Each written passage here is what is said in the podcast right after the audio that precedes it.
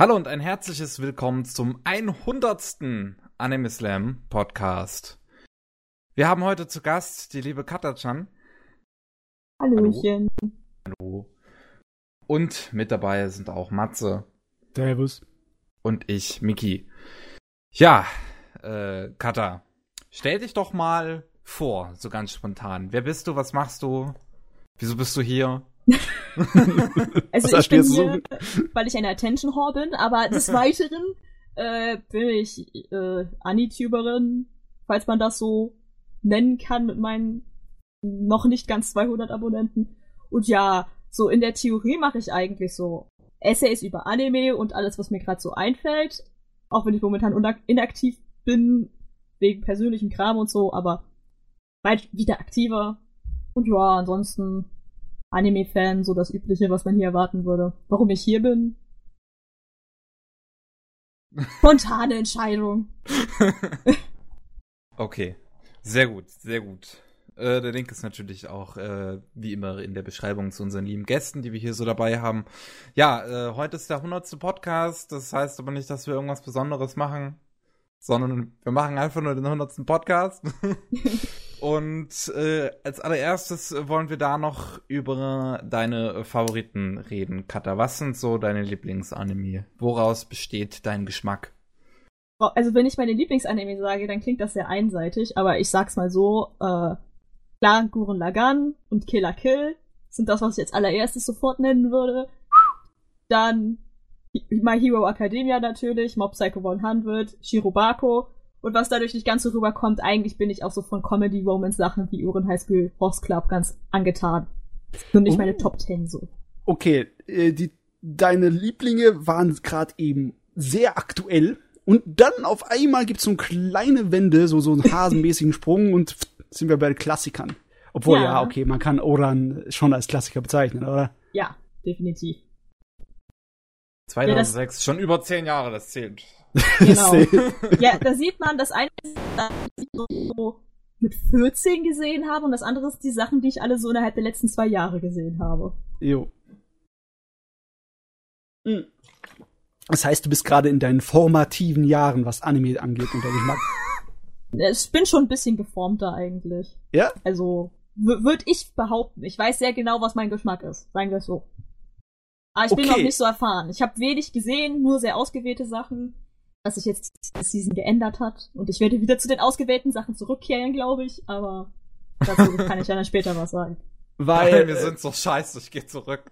Ganz ehrlich, so einfach ist es dann nicht, weil bei deinen Favoriten gerade eben waren gigantische Riesenroboter dabei und auch ähm, Slice of Life Realismus-Komödienserien. Ja, stimmt wohl. Ja. Stimmt, Shirobako sticht da auch so ein bisschen heraus. Ja, ja, okay, gut, aber kann man dir generell alles, was äh, Riesenroboter hat, an den Kopf schmeißen oder ist das Gurren eher sowas in Richtung Ausnahme? Riesenroboter können drin sein, aber müssen nicht drin sein. Es ist jetzt nicht so, also Mecha im Allgemeinen ist jetzt nicht so unbedingt meins, sagen wir es so, aber wenn die Show gut ist. Okay. Sowas wie Evangelion oder so. Kein Problem mit. Gut geht überall. Mag ich sogar. Wunderbar. Ähm, ja, dann hm, vielleicht sollte man es uns einfacher machen. Gibt es irgendein Genre, mit dem du gar nicht so wirklich kannst? Harem-Anime. Harem-Anime. Harem-Anime. Und äh, das Problem ist, ich kann nicht richtig sagen edgy, weil High School of the Dead habe ich gefeiert, aber im Allgemeinen sowas wie High School DxD und sowas, das bin ich nicht die Zielgruppe für. Also Zeugs, und, das sich nur auf das Ausbeuterische und nackte genau. Haut konzentriert. Okay. Ja, oder so Hardcore Slice of Life, wo nicht viel abgeht. Das ist dann auch zu wenig Substanz für mich. Wo also da muss ich dann. Ja. Geht bei Kaon wenig ab. Hast du Kaon mal gesehen? Kaon habe ich angefangen und das werde ich auch weiter gucken. Da sagen zwar Leute, es geht wenig ab, aber auf einer anderen Ebene halt schon halt so Animationen, die Charakter sind halt gut inszeniert und mir sympathisch und so. Aber wenn es halt wirklich nur so seelenlos, wirklich halt nur irgendwelche Mädchen, die irgendwas machen, da steige ich dann aus. Okay. Ha. Ho, sag. Ho. Ho. Ja, nee, aber ich glaube, Im Vergleich dazu äh, ist es bei uns ein bisschen einfacher. Ich bin, bin der Science-Fiction-Fanatiker und das Mickey ist eher die Drama-Queen. ne? Also das, okay, das ist natürlich oberflächlich und das tut eine ganze mhm. Menge ausgrenzen, aber so, so sind wir relativ einfach beschreibbar. Meinst, meinst du, für dich wird auch so ein Label passen oder eher weniger? Hm. Ich bin das Mädchen, was auf crazy shit in Anime steht, wenn man sich Killer Kill und so anguckt. Ah, crazy also, shit ist immer gut. Ja, also ähm, so abgedrehtere Sachen oder so Action-Sachen sind tendenziell, glaube ich, meins. Ich meine, wenn bei ja. deinen Lieblingen gleich sofort hier die Trigger-Schiene ganz, ganz stark ist. Das ist mein Lieblingsstudio, das richtig gesehen. Yeah. Dann, ja, dann kann man, dann weiß ich ungefähr, in welche Richtung man dir Zeugs an den Kopf schmeißen könnte, das dir gefällt. Obwohl, ja, okay, Trigger hat auch genug gemacht. Beziehungsweise die Leute, die jetzt bei Trigger arbeiten und für den ganzen Kram verantwortlich sind, die haben auch genug gemacht im Laufe der Jahre. Schon mal Fully ja. Gesehen? Ja, aber noch nicht zu Ende, weil das war noch vor meiner Trigger-Zeit. Da war das noch neu für mich, dass etwas so abgedreht ist. Aber jetzt würde ich das, glaube ich, sehr, sehr feiern. Ja, Steht auch noch auf meiner Liste. Würde ich empfehlen, nochmal rein, sich reinzuziehen. Das ist eine gute Sache. Ja. Wobei das auch irgendwie fehlleitend ist, wenn ich sage, nur so crazy shit und so, weil ich kann auch mit so Romance-Zeug und so sehr viel anfangen. Das ist äh, so eine Schwäche von mir. Hast du, hast du eine Lieblingsromanze oder sowas? Oder zumindest was in die Richtung? Ich überlege gerade, ja, so. Es ist halt immer so Romance mit Comedy gemischt, ne? Halt, ja. wie gesagt, Urin High School Host Club ist ziemlich weit oben. Dann School Rumble, von dem ich sagen kann, dass es vermutlich eigentlich nicht so geil ist, aber bei mir damals voll den Nerv getroffen hat. Oh, ich Dann, mag School Rumble immer noch. Ja. Ich bin, ich bin ein riesiger Clamp-Fan. Clamp? Ja. Ja, Clamp Machen ist toll. ja auch so mehr, mehrere Sachen, aber halt so, keine Ahnung, so, ähm, Kobato hieß es genau, zum Beispiel. Das hat mich voll getroffen. Das war voll meine Schiene. Also sehr divers, sehr schonenlastig, würde ich sagen, und dann mit so Sprinkler von Shoujo manchmal drin, um den inneren Ausgleich zu haben. Den inneren Ausgleich, der ist wichtig, ja, ja. Mhm. Nee, also wenn's äh, romantische Komödien, da kann es bei mir auch mit so ziemlich allem ankommen. Äh, mhm. Wenn es dann zu dramaartig wird, da werde ich sehr, sehr, äh, wie soll man sagen, wählerisch? Ja, ja kann ich verstehen. Ist das Ding. Mickey ganz im anderen im Gegenteil dazu, äh, alles Mickey Drama. Springt dann auf. Meins, meins, meins. Also sag mal so, Kiss Sniper war an manchen Episoden hart an meiner Grenze, was die Melodramatik angeht. Hat ah, aber immer noch den Bogen gekriegt. Gut, dann verstehen wir zwei uns. wir verstehen uns, ja. War, gibt's da von unserem Chefredakteur keine Meldung? Weiß ich nicht. Du fühlst dich jetzt nicht ausgegrenzt. ah, so. Ich weiß, ja. weiß jetzt auch nicht, was ich noch sagen soll. Uh, gehen die Worte aus. Ja. Ja, ist auch recht. Muss ja, man nicht, ging jetzt schnell. Muss man nicht so breit treten. Aber ja. ist mal so ungefähr, ja, so ungefähr. Ich meine, wenn Harem-Anime so ziemlich die einzigen sind, die du generell, ja, denen du aus dem Weg gehst, dann, pff, dann ist das wunderbar. Also, hast du Probleme mit älteren Animes? Nö. Also, Nö. prinzipiell, nein, kommt drauf an, wie alt und wie die, das heißt ja Qualität halt ob es halt was ist, was heute quasi noch man sich ansehen kann, ja, wenn man halt zum Beispiel Cowboy Bebop alt findet, das geht zum Beispiel total klar, oder Karikano muss ich auch immer noch gucken. Karikano ist super. Genau. So, wenn es halt dann so alt ist, dass es quasi qualitativ auch in sich zusammenfällt, dann wird es vielleicht was schwer, aber das, das, ist immer so schwer zu sagen. Ja, klar, definitiv sind die, sind einige Zeichen und Produktionsstandards niedriger gewesen in den 70er und 80ern. Aber es gibt genug Zeugs von der Zeit, das den heutigen Durchschnitt einfach so durch die Gegend klatscht, so hin und her. Ja. Na? Ja, aber ja, wenn es gut ist, dann ist gut. Kann ich das ja, so stehen genau. lassen? Genau, wenn es gut ist, dann ist gut. Das ist sowieso mein Motto. Okay. Okay. okay. gut, äh, wollen wir dann zu den Anime aus dem Jahre 2000? Stimmt, wir haben ja Podcast Nummer 100, zwei Nullen, also auch an den Jahren zwei Nullen dran. Ah, das war okay. drei Nullen.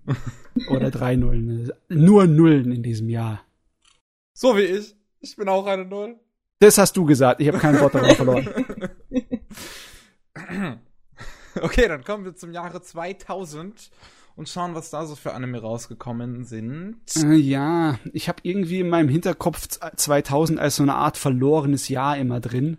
Obwohl es ist nicht ja nicht so, dass ob da nicht Sachen rausgekommen wären, die gut bekannt sind unter einer Menge Eben Leuten. angesprochene Fulikuli. Das Fulikuli ist definitiv eines der absoluten Highlights des Jahres 2000. Wenn nicht das Highlight. Boah, ich habe überhaupt keine Ahnung, in welchem Jahr irgendwas rausgekommen ist. Da muss ich jetzt. Das ist in Ordnung. Äh, wir ich schwatzen darüber und du kannst sagen, ah, davon habe ich gehört. Oh, okay. hier, hier, hier hast du eine Liste. Oh, nice.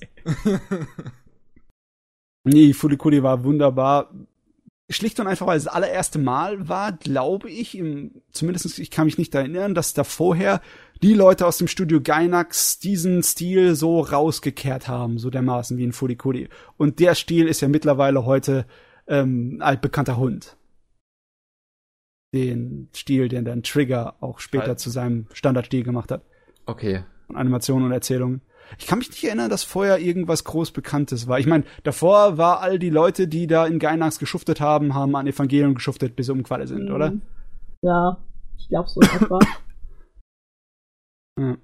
Ja, ah. also das Zeug davor war wahrscheinlich nicht so verrückt. Ich meine, ich habe Gunbuster noch nicht gesehen, aber das ist ja höchstwahrscheinlich auch mehr Science Fiction als jetzt abgedrehte Fun Power. Ja, es ist so eine Mischung aus äh, Shoujo-Drama, schön kitschig, aber so auf der auf die Art und Weise, dass es dir, dass du dich darüber amüsieren kannst. Und äh, Riesenroboter mit harter Science Fiction hinter dran. Es ist eine ganz komische Mischung. Definitiv nicht dasselbe Stil wie Furikuli. Definitiv nicht. Ja. Bin Ghost Stories kam da raus. Aber noch das Original. Ich weiß nicht, wann der englische Dub kam. Dieser äh. wunderschöne englische Dub. ich finde das so schön, wenn man auf die Wikipedia-Seite von Ghost Stories geht, steht, steht da extra Genre an der Seite Original, Horror, Supernatural, US-Version, Black Comedy. ich finde das äh, großartig. Okay, das ist, äh, hat irgendjemand die Tags missbraucht, weil was bringt das einem? Da ja. Also, hast, ja. Du, du, du kennst doch sicherlich den englischen Ghost Stories Dub, oder? Ah, ich habe davon mal irgendwas mal gehört, aber du kennst mich. Ich, ich schaue nicht wirklich englisch synchronisierte Anime. Aber ja, aber, aber bei Ghost Stories haben sie halt wirklich den Anime genommen und haben sich und und die haben von den Japanern dann beim englischen Dub die, die halt die Erlaubnis bekommen, hier behaltet die Namen, aber der Rest ist uns scheißegal und die Amis dann so, okay, wir machen das bekloppteste Synchro, die jemals jemand gemacht hat daraus. ist aber sehr häufig passiert damals. Manchmal äh, haben die wirkliche Perlen dabei rausgebracht. Ich meine, manchmal haben sie sich wirklich da Mühe gegeben. Da war doch dieses, ähm, der Zeitdetektiv, der Flint, Flint Hammerhead. Ja, Flint Hammerhead. Ich weiß, dass das auch im Deutschen eine sehr abstrakte Synchro bekommen hat. Ja, die englische hat sich schon ein gutes Stück von dem japanischen äh, entfernt und die deutsche hat dann noch mal auf der englischen aufgebaut und noch mal davon richtig weit abgeschlagen. Das war, das war eine coole vorstellen, wie das eskaliert ist. Also es war, war, auf, war auf eine äußerst amüsante Art und Weise eskaliert, muss ich sagen. Ich habe mir alle drei Versionen mal so ein bisschen auf YouTube reingezogen. Das ist fantastisch, die Unterschiede. Ja, ich, ich habe hab davon letztens auch einen äh, Synchro-Clip gesehen von Flint Hammerhead und da habe ich so einen Spruch gehört wie tut, tut mir sorry, Bro. Ja. Was halt noch so vor der Internetzeit kam. Das war vor oh. der Internetzeit, Baby. Ja. ähm, ja, okay. Das Jahr 2000. Äh, ja. das, das Problem ist, es gibt zwar einige wichtige Dinge, die jeder mal gehört hat, wie Inuyasha, ne? Ich meine, klar. Oh ja, das ist, das ist Kindheit für mich. Das ist ein wichtiger, gigantischer Brocken. Aber eben so, so von jetzt nach hinten geschaut, war Inuyasha nicht unbedingt besonders gut. Okay. Ja, oh. ja. War unterhaltsam und sehr lang. War unterhaltsam und sehr lang, aber puh, wichtiger war es einfach, dass es so eingeschlagen ist und im deutschen Fernsehen auch lief, auch wenn es gekürzt mhm. wurde wie die Sau. Und jetzt läuft es wieder im deutschen Fernsehen noch. Und jetzt läuft wieder im deutschen Fernsehen. Ja. was war das denn jetzt, was? Ich weiß nicht, ich weiß nicht. Ich will nicht mehr Inuyasha. Ich habe keinen Bock mehr auf 160 Episoden. Ich guck ich lese mir dann den Manga dann. Einmal die Fernsehserie geguckt und dann kannst du, dann kannst du auch vergessen. Uh, Ja, lesen werde ich, glaube ich, auch noch mal zumindest anlesen und gucken, meine Erinnerung auffrischen. Aber halt, keine Ahnung, ich würde jeder, jederzeit Ranma einhalb bevorzugen. Ja, Ranma ist toll. Hm. Mm. Hm. Feine Sache. Das ist aber noch natürlich Ende der 80er. Das ist meine, meine Welt, die 80er, aber nicht die 2000er. Ich weiß nicht. Ich meine. Hajime no Ippo. Hajime no Ippo ist definitiv exzellent, ja. Und besonders, weil Hajime no Ippo noch den Charme hat einer handgezeichneten 90er-Serie, weil es auch noch eine handgezeichnete 90er-Serie ist. Es ist egal, ob sie in 2000 rausgekommen ist. Aber irgendwie habe ich so das Gefühl immer im Kopf, ich weiß, es ist nicht unbedingt beweisbar, aber 2000 war teilweise schon so ein bisschen ein Umbruch in eine Art von modernerer Anime-Stil, mit dem ich teilweise nichts anfangen konnte. Ich meine, es gibt eine ganze Menge Animes aus dem Jahr, die ich gesehen habe, wie zum Beispiel Laufina. Ich meine, Laufina ist ein großer bekannter Hund, ne? Ja. Oder Sakura Wars. Nicht so großer und bekannter Hund, Sakura aber zumindestens das war das, äh, da gab es auch Playstation-Spiele, Playstation 2 Spiele, glaube ich. Es geht um eine Truppe Mädels, die in so einer seltsamen äh, Alternativ-Historienwelt mit äh, dampfbetriebenen Mechas gegen Außerirdische kämpfen. Das klingt irgendwie okay. ganz cool. Und wenn ja. sie das nicht machen, dann sind sie Mitglieder einer Theatertruppe. Wow. Ja, warum nicht, ne? ja. Und ich glaube, die Außerirdischen waren irgendwie so eine Kopie von den Alien-Monstern so ein bisschen alienartige Insektenviecher oder sowas war das. Okay. Weiß ich nicht mehr so genau. Das ist eine Weile her. Und ja, die Protagonistin vom Sehen fällt mir gerade auf. Ja, also einige von den Sachen aus dem Jahr 2000 sind in Deutschland irgendwie hängen geblieben, auch wenn die heute eher unbekannt sind. So äh, Sayuki, also die Reise nach Westen, die Manga-Anime-Fassung davon, Ach so, hm. die war ziemlich beliebt. Die war unter den Damen sehr beliebt, weil halt eine ganze Truppe von Jungs, die man anhimmeln konnte die dann irgendwelche Erfahrungen und äh, Dings, äh, Abenteuer bestatten haben. Oder so Sachen wie Gravitation, was eher so in den äh, Bereich ging. Das war natürlich auch als Manga in Deutschland sehr beliebt und all die Bekannten damals haben es mir, haben mir Ohr davon abgeschwatzt. Das Problem war, wenn du Anime-Fan zu der Zeit warst, da waren, warst du von Mädels umringt und deren Geschmäcker ging halt so, so ein bisschen weit in die andere Richtung. Oder ja, Candidate oh. for Goddess, das lief doch bei uns auch irgendwo im Fernsehen, ne, dann irgendwann, ne? Gott, Gravitation habe ich, glaube ich, mal gesehen. Es kommt alles zurück. Kommt alles zurück. Es war, es war auch, äh, der war auch nur ein Sänger, der Hauptcharakter. Nicht ja, nur, dass genau. er ein genau. Bishonen war, sondern der war auch noch Sänger und dann war er auch gut zum Anhibbeln. Ich glaube, ich habe mich über den Anime hauptsächlich lustig gemacht. das ist auch in Ordnung.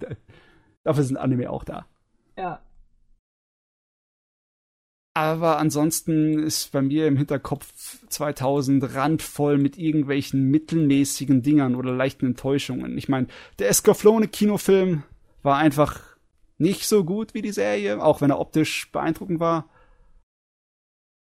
Dann war irgendwie diese komische Produktion, diese Sin, der Kinofilm, so einem Computerspiel. Sin 2000? Sin kam 2000 raus, ja.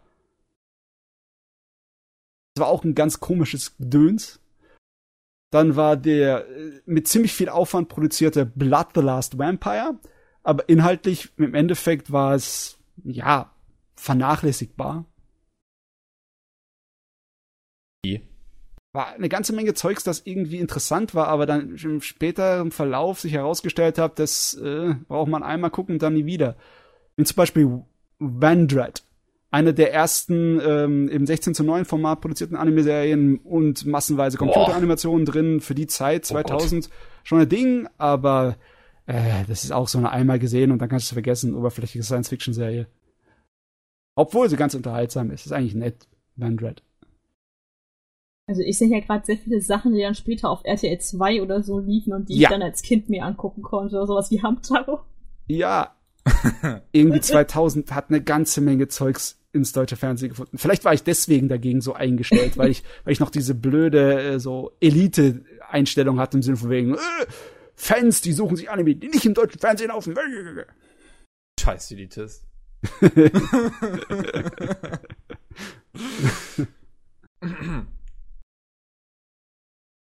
Nee, ich meine, es gab auch mittelmäßigen Scheiß, den ich geliebt habe, wie Love Hina Lufima habe ich, ich weiß nicht, warum habe ich das so gefeiert, aber ich meine, ich, ich glaube, das wäre nicht unbedingt etwas, von dem ich die Kata überzeugen könnte, weil das ist im Endeffekt ein Harem-Anime.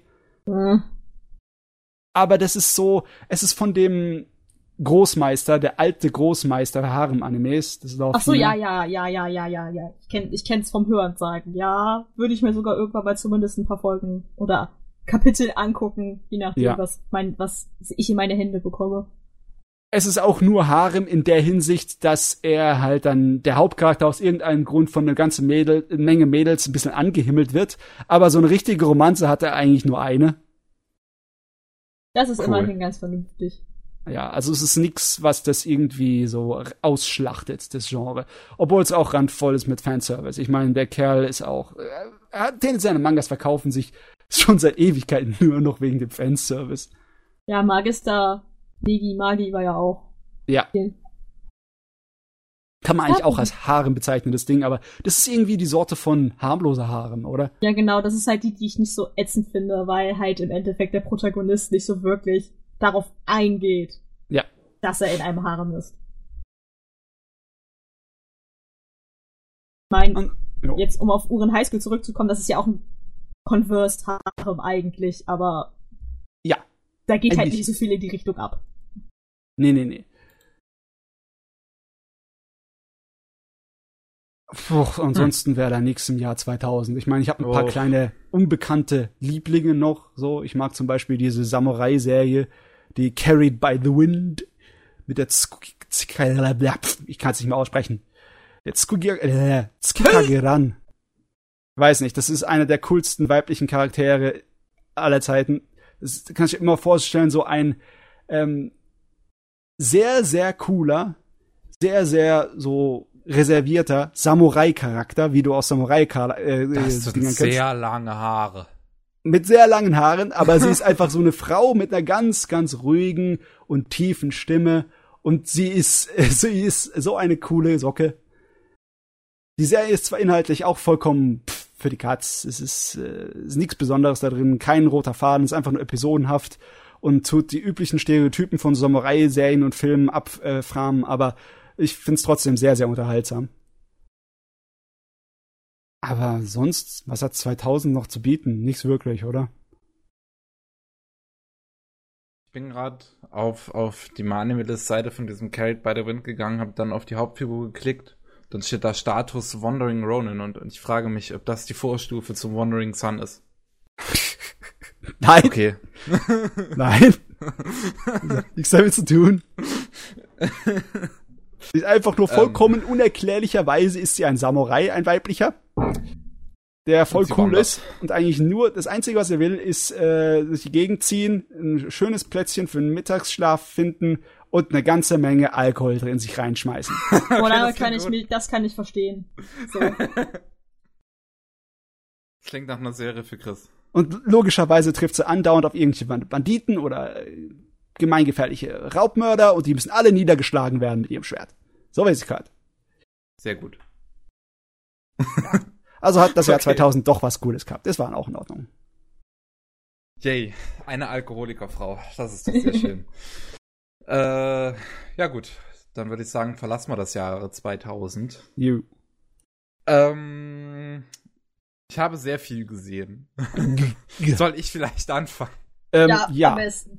So, die Frage ist, willst du wirklich alles in Detail besprechen oder willst du noch was aufheben Selbstverständlich. Vielleicht? Nee, ich weiß es, ich weiß es nicht. Ich muss mal gucken. Ähm, aber ich fange auf jeden Fall erstmal mit einer Serie an, die ich schon beim letzten Mal äh, ausgelassen hatte extra, weil ich auch da schon so viel gesehen hatte. Wow. ähm, das ist New Game. Ich habe äh, beide Staffeln von New Game geguckt. Ah, cool. Also ich habe die zweite Staffel noch nicht zu Ende geschaut, aber ich kann mitreden. Yay. Und äh, ich fand's, ich fand's super unterhaltsam. Ähm, was, was bei mir ja nicht unbedingt der äh, gegebene Zustand ist für Slice of Life Serien, aber hier sind's unglaublich viele knuffige Mädels und eine unglaublich schöne Stimmung, die ich sowieso immer so bei Serien von Loga Koba irgendwie total toll finde. Das ist einfach, das sind, das sind viel gut Serien. Das sind einfach Ist einfach viel gut Zeug. Und ja, also es, es geht halt, wer New Game jetzt noch nicht kennt, es geht halt um ein äh, Mädel namens Aubar, gerade frisch aus der Schule raus, will ähm, Designerin werden, Videospieldesignerin, bewirbt sich äh, bei einer Firma, wird direkt angenommen und darf jetzt äh, Design. Also erstmal CG, erstmal CG-Modelle umsetzen und ähm, ja, äh, hat halt so, und es geht halt so, so um das Leben von ihr und den anderen Mitarbeiterinnen dieser äh, Firma, äh, wo sie arbeitet. Ich versuche gerade den Namen nochmal irgendwie herauszufinden von dieser Firma, aber ist ja egal. Eagle Jump. Ja. Eagle Jump. Bei Eagle Jump arbeiten die alle. Ja. Da gibt's halt nur, nur Frauen bei Eagle Jump. Weil das finde ich auch einfach, das, das finde ich total toll. Weil die ähm, Chefin von Eagle Jump, die meint halt so, ja, ich stell, ich, ich, ich stell nur süße Frauen ein. das ist ihre Einstellung. Ich meine, das ist ein Anime für Leute, die gerne süße Mädels dabei zuschauen, wie sie süße Dinge tun. Also brauchen wir irgendeinen Grund dafür und das ist genauso ein guter Grund wie alles andere auch. Ja, ich, äh, ich finde das total super. Ähm, auch weil, also äh, zum einen äh, finde ich New Game irgendwie eine ganz gute Darstellung so von ähm, lesbischen Figuren, weil es wird zwar jetzt nicht unbedingt bei welchen explizit gesagt oder so, aber man, aber bei zwei Figuren im Speziellen merkt man es halt einfach, dass die so sind. Zum einen äh, die Freundin von von Yagami Ko. Yagami Ko ist das große Vorbild der Protagonistin, die Game äh, Character Designerin von ihrem Lieblingsspiel von Fairy Stories und äh, Ko hat halt äh, ihre beste Freundin Rin, die sind halt total dicke aber Rin ist sowas von verschossen in Co. Kannst mir nicht erzählen, dass das, dass, dass das nicht Kanon ist. Und uh, no commento. Ja, wirklich. Rin, selbst als es dann zu diesem Thema kommt, äh, wo, wo ja, selbst als es halt zu diesem Thema mal kommt, sagt halt Rin so, dass sie total, äh, dass sie für eine Hochzeit bereit wäre. Und ich meine, das ist 100% klar dann. Und ähm, dann halt noch die Game Designer, äh, die Game Designerin, die halt nur Frauen einstellt, äh, mit, mit ihrer Ausrede, ja, ich stelle halt nur süße Frauen ein, weil, komm, da ist es auch ziemlich klar, dass sie nur mal auf Frauen steht. Bei den anderen, die machen halt auch immer so süße, äh, äh, süße Querbait-Interaktionen, aber bei zwei Figuren äh, ist das eigentlich ganz klar, dass die definitiv lesbisch sind. Was ja. ich ganz schön finde. Man braucht es ja nicht mit offenen, man, man braucht es ja nicht mit offenen Worten zu sagen. Es, äh, es wird ja auch vielleicht klar an dem Verhalten. Ne? Ja, Romanze steht aber wirklich nicht im Vordergrund bei der Serie. Richtig. Weißt es geht ja viel mehr um die Interaktion so an sich zwischen denen. Nicht unbedingt auf einer romantischen Ebene, sondern auch auf einer freundschaftlichen Ebene und auf einer spaßigen Ebene. Also, ich, manchmal habe ich so ein bisschen Sch Schwierigkeiten, so die eigentlichen Fokus zu finden bei der Serie.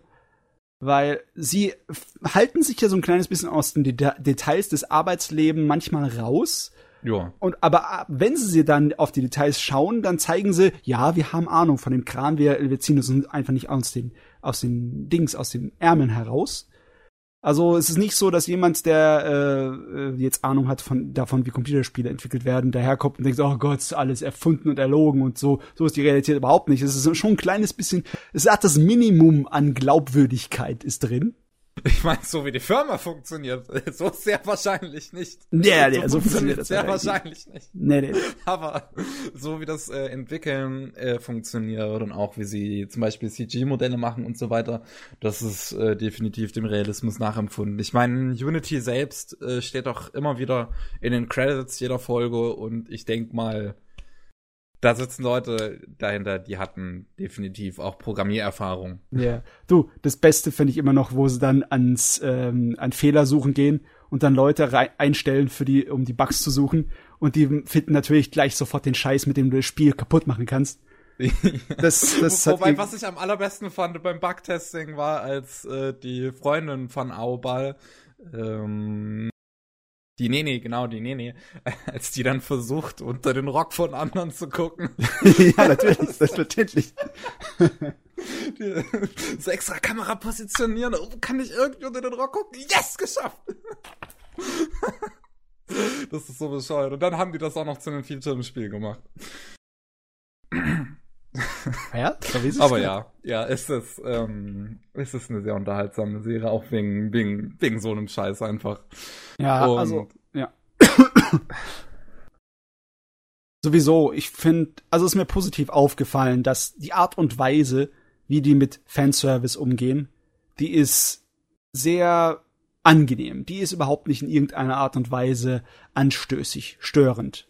Ja. Die ist einfach nur, ja, es passt einfach zu den Charakteren.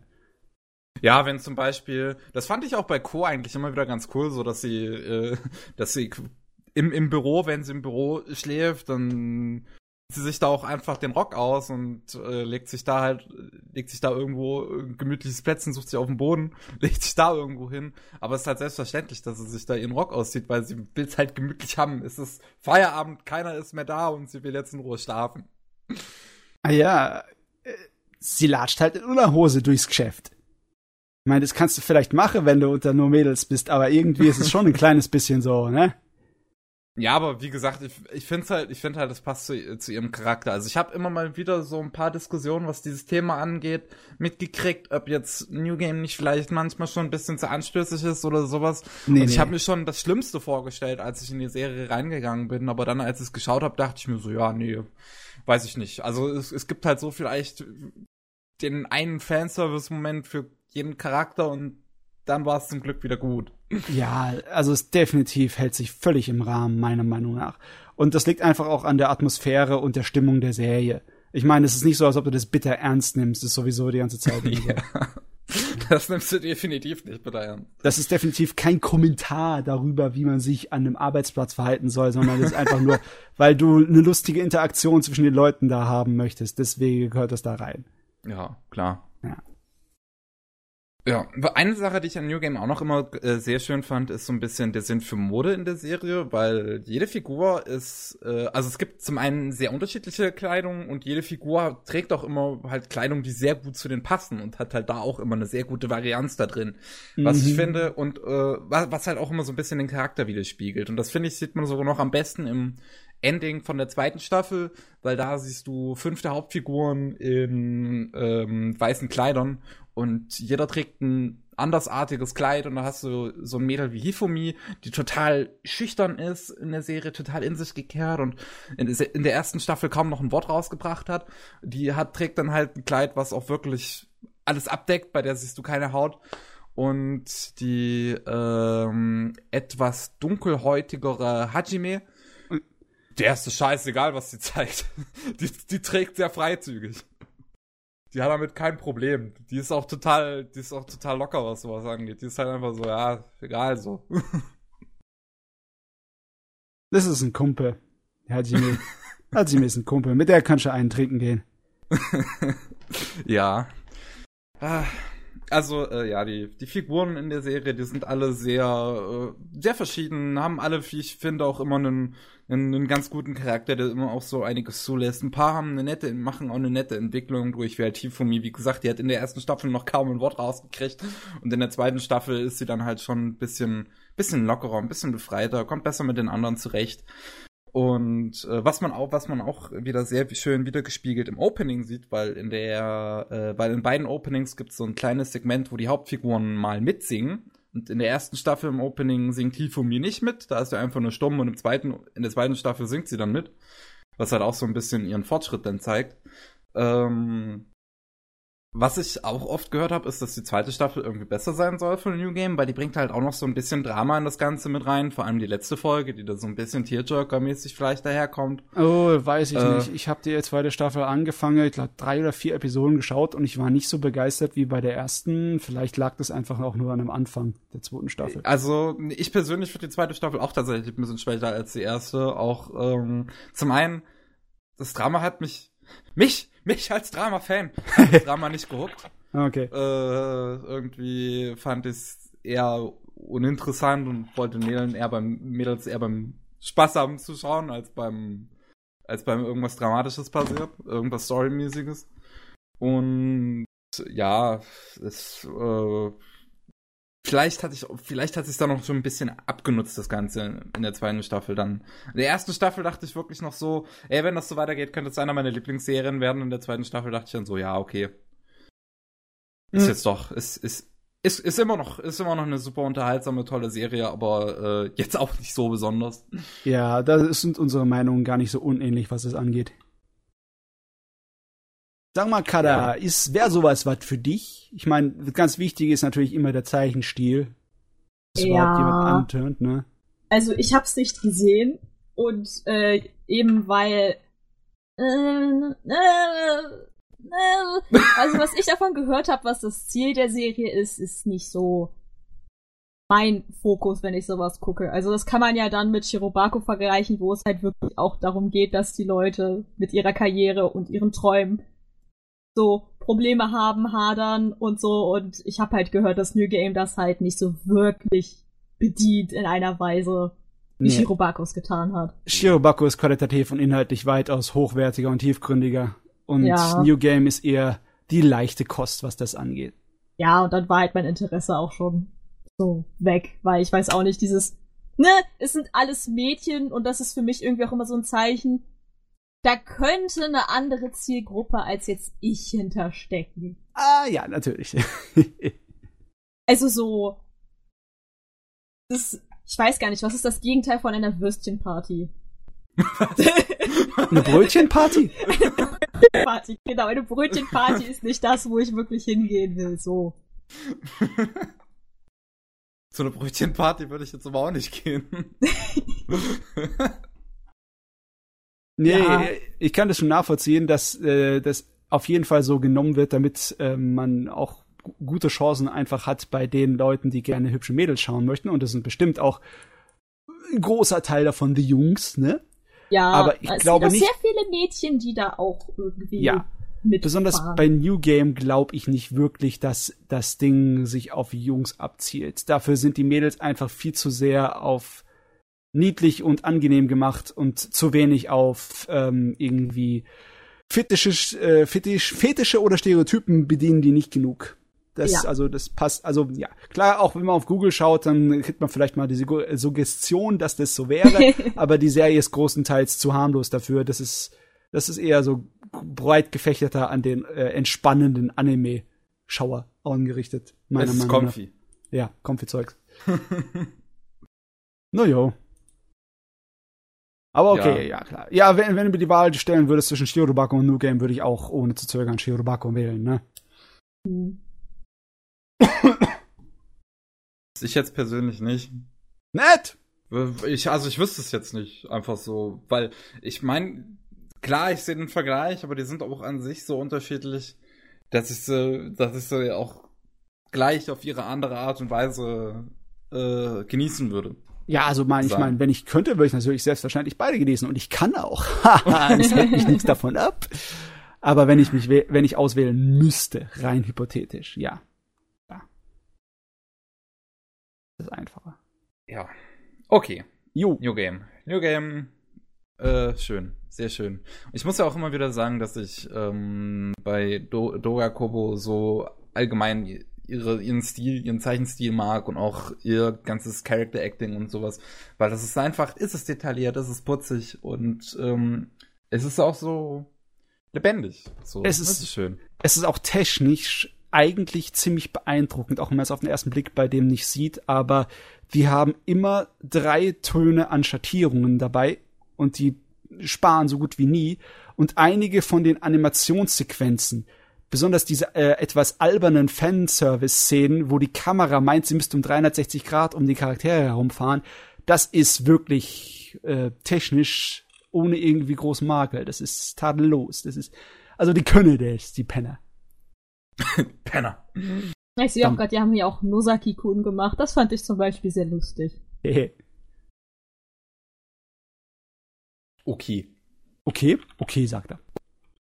Ähm, jetzt muss ich überlegen, äh, über was ich als nächstes rede. ähm, also, dann, dann bleibt mal erstmal noch bei dem neueren Kram, würde ich sagen. Und dann packe ich noch Kakegurui aus. Oh Gottche. was äh, ja Ach, auf Netflix am 1. Februar herausgekommen ist. Das, Endlich. Das ist immer noch so eine Sorte von Anime, den ich nur in Ausschnitten kenne und ich weiß nicht, ob ich sie irgendwie anders genießen möchte, außer da ist sowas Verrücktes, das da existiert. Ich, ich will das nicht über das Maß hinaus gucken, das Opening war super. Aber ich weiß noch nicht, also ich werde es mir vermutlich auf jeden Fall angucken. Es ist auf Netflix irgendwann. Irgendwann wird's passieren. Aber ich, ich kann doch nicht so wirklich predikten, wie ich das dann finden werde. Das ist relativ schwierig. Naja, vielleicht hilft dir jetzt die Einschätzung von unserem Chefredakteur hier. Ja, vielleicht hilft sie. Red also, also Kakeroi ist definitiv kein Anime für mich. okay. ähm, was natürlich, nein, nicht, nicht wegen zu wenig Drama, sondern eher wegen den sehr vielen sexuellen Tönen. Ach so. Weil, Weil die eine mit ihrer Waffe. ich meine nicht nur das, jede Figur ist horny ja, um die Uhr. okay. Und, ähm, aber okay, bei der Figur mit der Waffe war es sogar noch am schlimmsten. Ey, da gab es echt einen Moment, da musste ich kurz auf die Pause-Taste drücken, zwei, drei Minuten kurz Pause und dann weiterschauen. Ähm, weil, weil die hockt sich, die, die hockt sich mit ihrer Pistole, die steht, die steht so sehr auf den Kick. Die steht richtig, die, die es geht ja um Glücksspiel um Ka in Kaguroi. Und da hast mhm. du eine Figur, die steht, die steht so hart auf den Kick kurz vorm Sterben zu sein. Die hockt sich mit einer Pistole äh, mit so einem Revolver aufs Klo. Da sind halt nur ein paar Patronen drin geladen, aber nicht in, in jedem Schacht ist ein. Und, und dann, dann hält sie sich an den Kopf und wenn, wenn sie, wenn, und, und, und, ähm, fest sich mit der anderen Hand dabei zwischen die Beine und, ähm, wenn sie dann abdrückt, äh, hört man auch, wie sie, äh, sehr wahrscheinlich, äh, äh, Flüssigkeiten verloren hat. Du meinst, zum Höhepunkt kommt. ja. Bricht genau einfach das. aus. Das ist der Ausschnitt, den ich übrigens kenne. ja, also das war mir, das war mir an der Stelle etwas unangenehm. Aber ähm, ansonsten. Definitiv bizarr. Ich, ich, mochte, ich, mochte auch, ich mag auch das Opening überhaupt nicht. Also nicht mal visuell, nicht, nicht die Musik oder sowas. Ich mag das Opening absolut nicht, äh, weil es sich ja auch nur auf äh, den sexuellen Ton der Serie bezieht. Wie ja, gesagt, gut, aber das ist, ist sehr zart sexuell. Also. Moment, ich mache jetzt mal die Visuals für mich im Hintergrund an. Aber also wie ich es im Kopf habe, war das sehr anrüchig, aber jetzt nicht so, dass ja, das so... Ja, so, es ist, hm, ich, ich mag, ich mag aber auch nicht, ich mag halt auch nicht so, so, so die Art und Weise, so wie sie im Opening singt und sowas und, äh, ich, ich meine, ich appreciate immer wieder Visuals von Isaya, äh, Isayo Yamamoto, die das Opening directed hat, ähm, weil sie hat einen ziemlich coolen Stil, aber äh, so cool der Stil auch sein mag von dem Opening, ich mag's nicht. Und ähm, ja, so. Also in der Serie an sich geht's halt, wie gesagt, um so eine Schule. Die äh, ist sehr auf Glücksspiel aus. Und ähm, ja, das kannst du selbst nicht genau wiedergeben, quasi wie diese Schule überhaupt an sich funktioniert, weil es nie so 100% erklärt wird. Aber es ist halt klar, du, alle spielen irgendwie um Glücksspiel, alle kommen wahrscheinlich aus einer reichen Familie und ähm, wenn du zu hohe Schulden hast, wirst du äh, zum Tier degradiert in diese Schule. Also dann mhm. bist du literally kein Mensch mehr, sondern nur noch ein Tier. Und ähm, ja, dann hast du halt den Protagonisten Ryota, der ist jetzt in seinem letzten Spiel zum Tier äh, herabgestuft worden und ist quasi der Sklave für ein anderes Mädel namens Mary. Und dann kommt plötzlich eine neue an die Schule, die heißt Yumiko.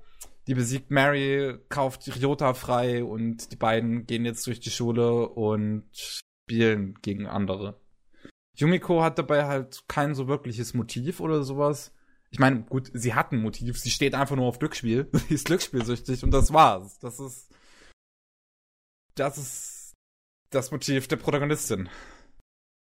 Und ähm, dementsprechend gibt es eigentlich eine Story, die sich da durchzieht, weil quasi jeder andere Charakter davon ausgeht, dass äh, Yumiko eigentlich mehr im Sinn hat. Aber sie will einfach nur Glücksspiel spielen. Und ähm, ja, dann hat man halt äh, eine Episode nach der anderen. Ja gut, manche Episoden sind dann auch nur Vorbereitung aufs nächste Spiel. Also man hat vielleicht ungefähr sechs Spiele, sage ich jetzt mal. Ich habe es jetzt nicht nachgezählt, aber vielleicht sechs Spiele in diesen zwölf Folgen. So. Ja. Und bei diesen Spielen merkt man halt, dass die Mädels stehen einfach auf Spiele. Die stehen drauf. Die stehen alles, sehr, sehr drauf. Alles Psychos. Alles Psychos, allesamt. Mhm. Ähm, weswegen sie halt auch immer wieder so von der Kamera so sexualisiert werden und alles Mögliche und immer wieder Panty-Shorts oder, oder sie kommen einfach mal, das passiert auch.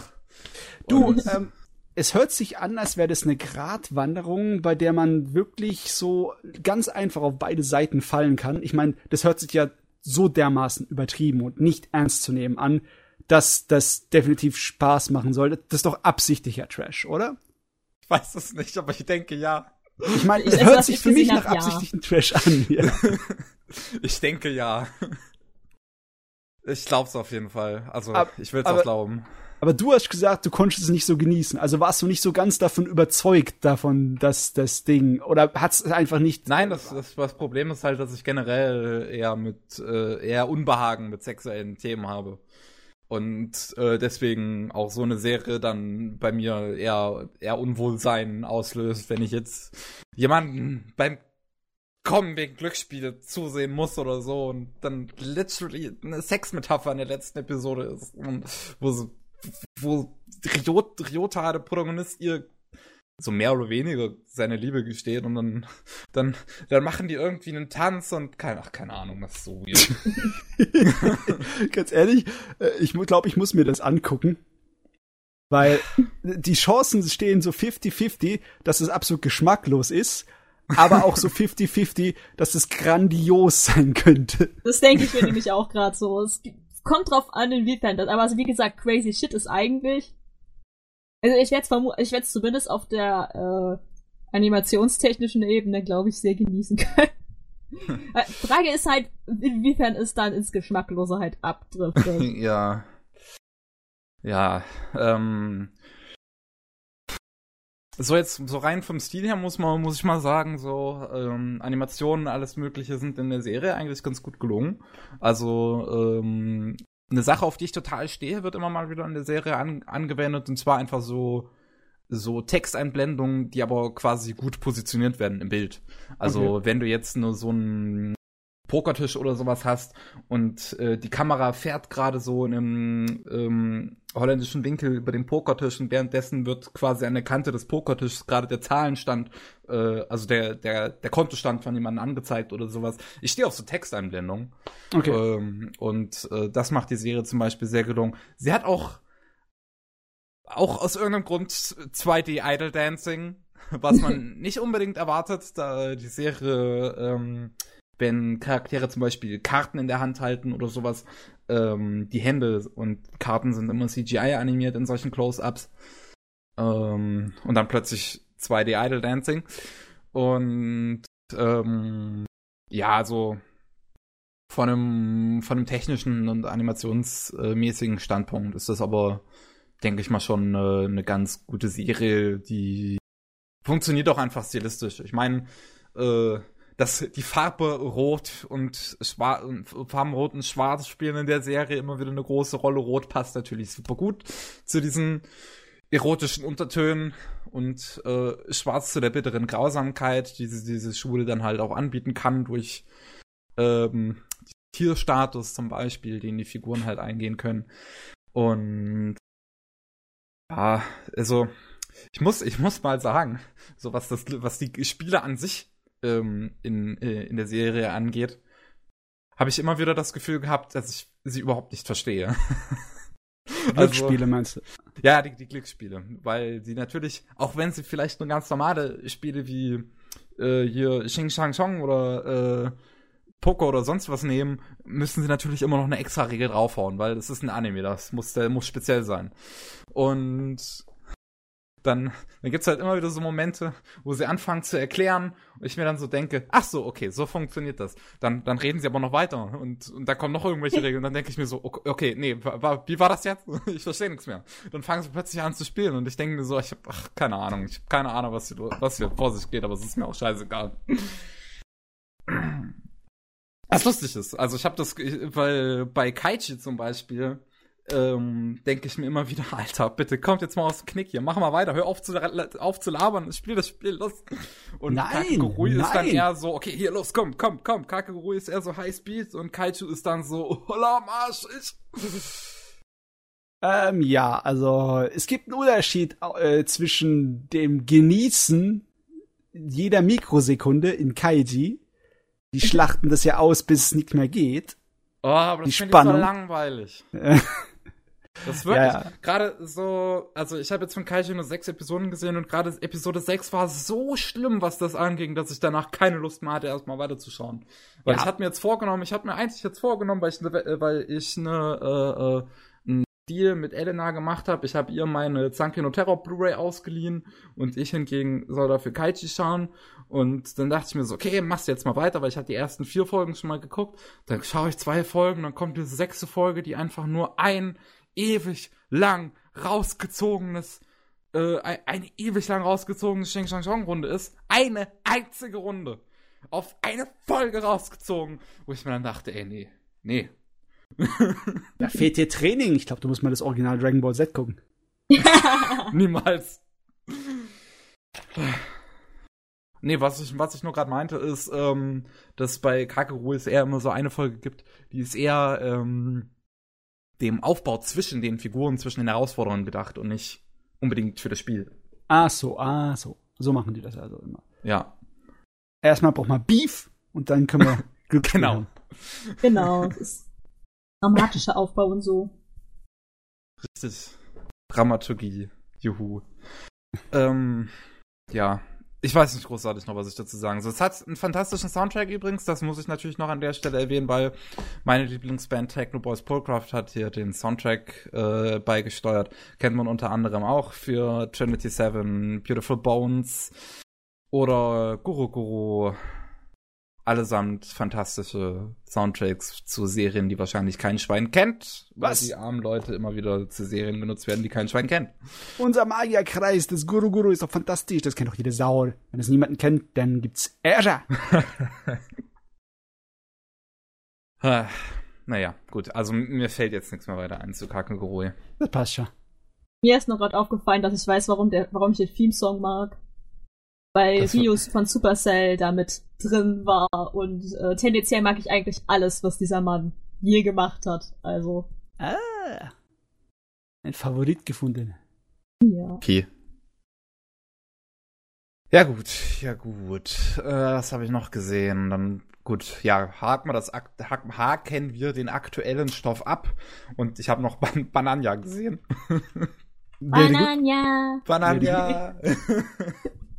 ich ich habe mir das nicht wirklich angesehen gehabt. Ich kenne das nur vom Gigak aus irgendeiner Season-Zusammenfassung. Diese eine dieses Banania, der beste Anime dieser Season. ähm, Banania ist wundervoll. ich habe es mir an einem Stück halt angeschaut, weil es sind 13 Folgen mit jeweils drei Minuten Laufzeit, also das hat mir mal schnell weggeschaut. Und es da gibt nicht so viel zu sagen, süß. oder? ja, es gibt nicht so viel zu sagen, außer dass es unfassbar süß ist. Es ist so knuffig. All diese niedlichen Katzen, die in ihren Bananen leben. Ach Gott. ähm, es ist Karies pur. Es sind einfach, es sind diese Bananen, also Bananenkatzen, die, wo man jede Episode so ein bisschen, ein bisschen einfach so deren Leben kennenlernt, wie sie es verbringen und ja, ich weiß nicht noch, ich weiß nicht großartig, was ich dazu sagen soll, auch wenn mein least favorite Synchronsprecher die meisten der Katzen gesprochen hat. Ähm, Yuki Kaiji. Ähm, was eher daran liegt, dass er halt nur so Scheißrollen wie den Protagonisten aus Acer World oder den Protagonisten aus High School DD spricht. Und ähm, ja, zum Glück reden die Katzen nicht viel, sondern eher, eher so ein, so ein, so ein Erzähler, der einfach so, als ob es eine Doku wäre, so im Hintergrund das alles live kommentiert, was auch total ähm, charmant ist. ja, das ist. Ich, ich äh, kann dazu nicht viele Worte verlieren. Das ist eine Familie aus Katzen, die in Bananen leben. Und, und alltäglich und, und so ein bisschen, bisschen den Alltag herausfinden von Menschen oder man sieht ihren Alltag. Mal haben sie Spaß einfach mit dem Fernseher. Mal, mal jagen sie eine Katze. Mal geht mhm. Banania raus in die weite Welt. Mhm. ich will jetzt gar nicht, ich hab, ich hab, wollte irgendeinen Spruch loslassen, aber ich verkneiß mir jetzt, weil es muss weitergehen. Ja, es muss weitergehen. Ähm, ich hab, ich, ich, das, das, das war der aktuelle Kram. Dann habe ich noch 80er und 90er. Aha. Und oh, da muss ich vermuten, ich habe jetzt sowieso schon so wenig gesagt, aber da weiß ich ja noch viel weniger. Überlass das mir. ja, dafür okay. haben wir ja Matze. Ähm, was habe ich denn als erstes von diesen 80er und 90er Shows gesehen? Wild Seven. Das erste, was ich gesehen habe. Da hast du eine der ähm, wirklich rasten Nischendinge aller Zeiten geguckt. Super Nische. Voll auf ja. die Nische. Ja. Ich hab, ich hab durch Zufall, ich weiß auch nicht, vielleicht was mal auf der Startseite von My Anime List oder so, weil irgendjemand eine Review dazu geschrieben hat, hat. Ich habe nur aus Zufall halt mal dieses Cover gesehen äh, von Wild Seven, was halt auf meinem Anime-Liste ist und fand das irgendwie total cool. So ein Polizist mit seiner Shotgun da und die Farbgebung ist total cool. Und dann dachte ich mir so, ja, gut, will ich mir jetzt angucken. Dann habe ich eine Stunde lang das Internet durchforstet, bis ich eine Möglichkeit gefunden habe, es zu gucken.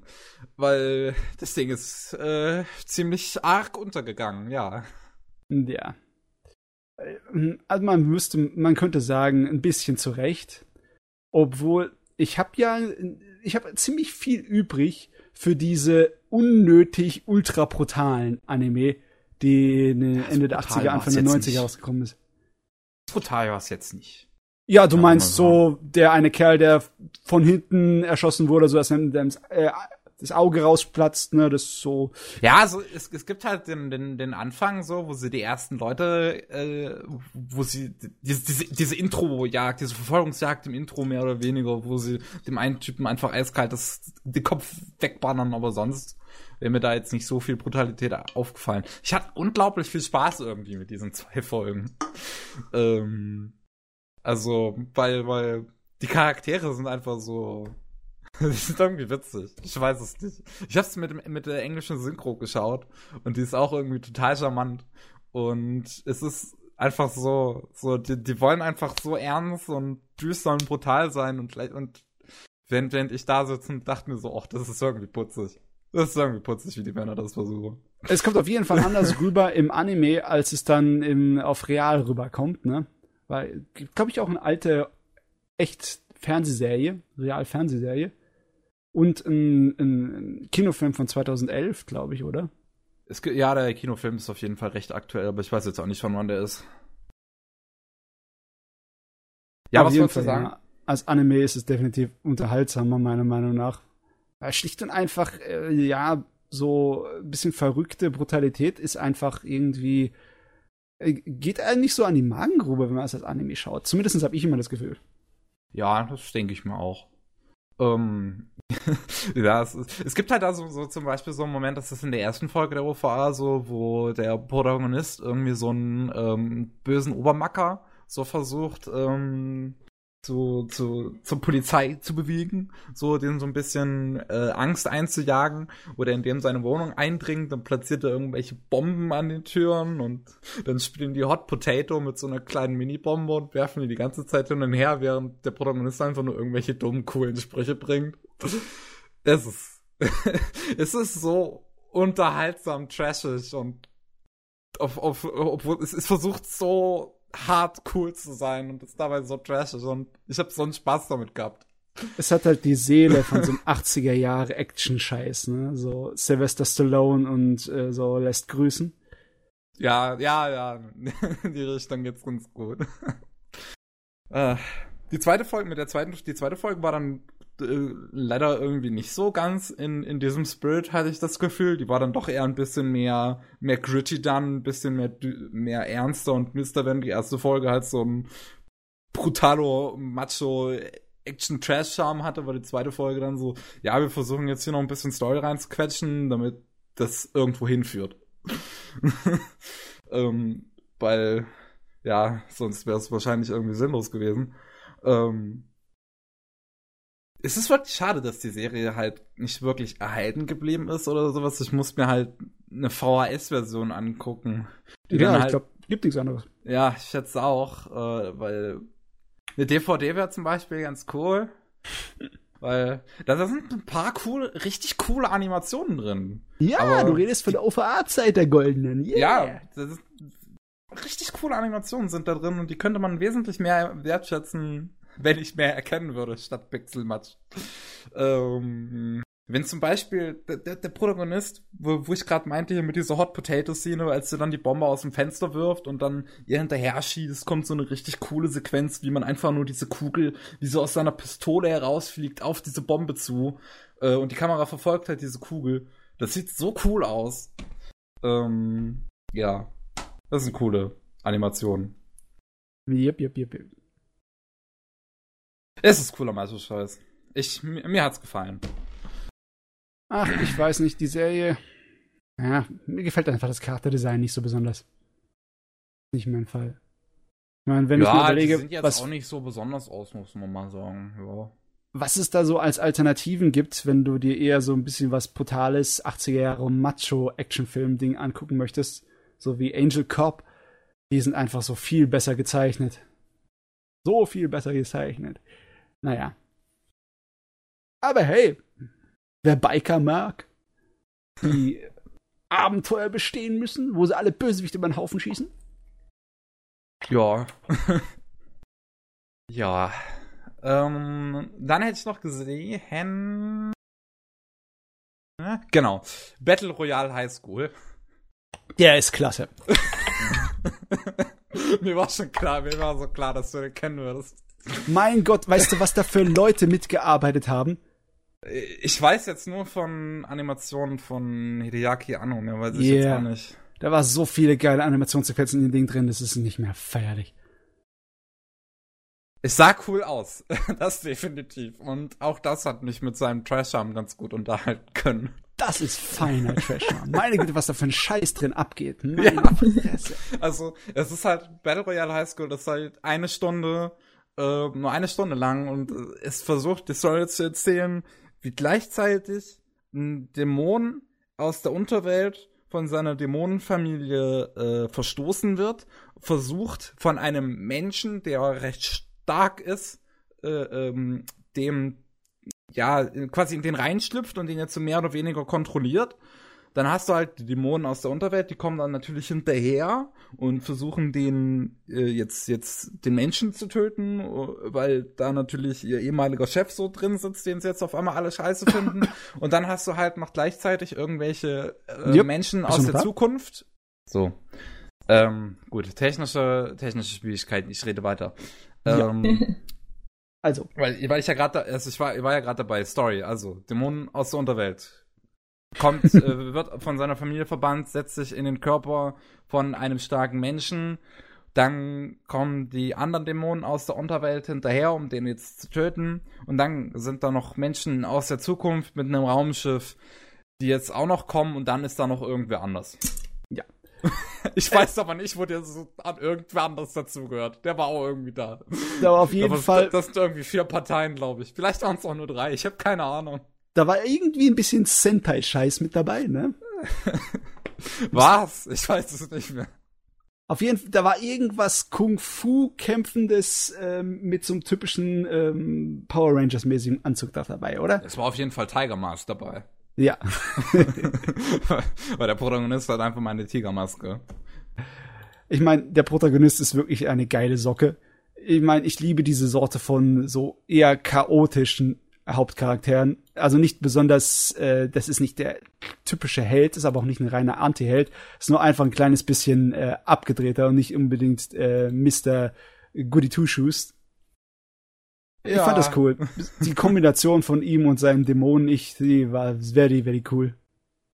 Ja, okay, ich, ich mag die Idee tatsächlich dahinter äh, ganz gerne so, dass man, man es wird nie so unbedingt jetzt gesagt, so wann er jetzt versteht, dass er jetzt einen Dämon in sich hat, aber ich glaube, also mir kam es zumindest am Anfang noch so vor, so dass er am Anfang nicht wirklich wusste, dass er den in sich hat und das dann erst später realisiert und dann hast du quasi so ihn, wie er so ein bisschen nach außen hin schizophren wirkt, obwohl er so einen Dämonen in sich hat. Dann gibt's halt ja. so eine lustige Szene, wie wo er einfach mal äh, ein Auto auf jemand anderen kickt, äh, weil der Dämon in ihm den jetzt so gesteuert hat. Und er selbst wollte eigentlich nur einen kleinen Stein einfach mal so aus Spaß kicken. Ja. Und äh, sich dann so denkt, ja hoch, da habe ich mich jetzt vertreten. Oh Mann, ey, das Ding hat sowas von Nachfolger und so gescheite Ausarbeitung gebraucht. Das ist, wäre so wert gewesen, der Schreiben, ey. Ich weiß es nicht. Ich weiß es nicht. Es ist, so, es ist so herrlich bescheuert. Ich glaube, es, es, es funktioniert auch so gut, äh, weil dieser Charme, dieser Trash-Charme, der kommt auch am besten daher, dass es einfach nur versucht, sich, sich da durchzuschleppen. Das ist einfach nur versucht, das alles in diese eine Stunde irgendwie reinzuquetschen und du irgendwann keine Ahnung mehr hast, was überhaupt losgeht. Ja, das ist, das ist die glorreichen OVAs der Zeit, die wirklich massenweise in 50 bis 60 Minuten reinstecken. Ich meine, da sind einige OVAs, die haben so viel Story in ihren kurzen 15 Minuten reingemötzelt, wie drei bis vier Episoden von einer Fernsehserie. Und drei bis vier Episoden von einer Fernsehserie mit einem guten Tempo. ja. Ja. Ja. Battle Royale High School hat das. Hat, ja. hat definitiv kein gutes Tempo.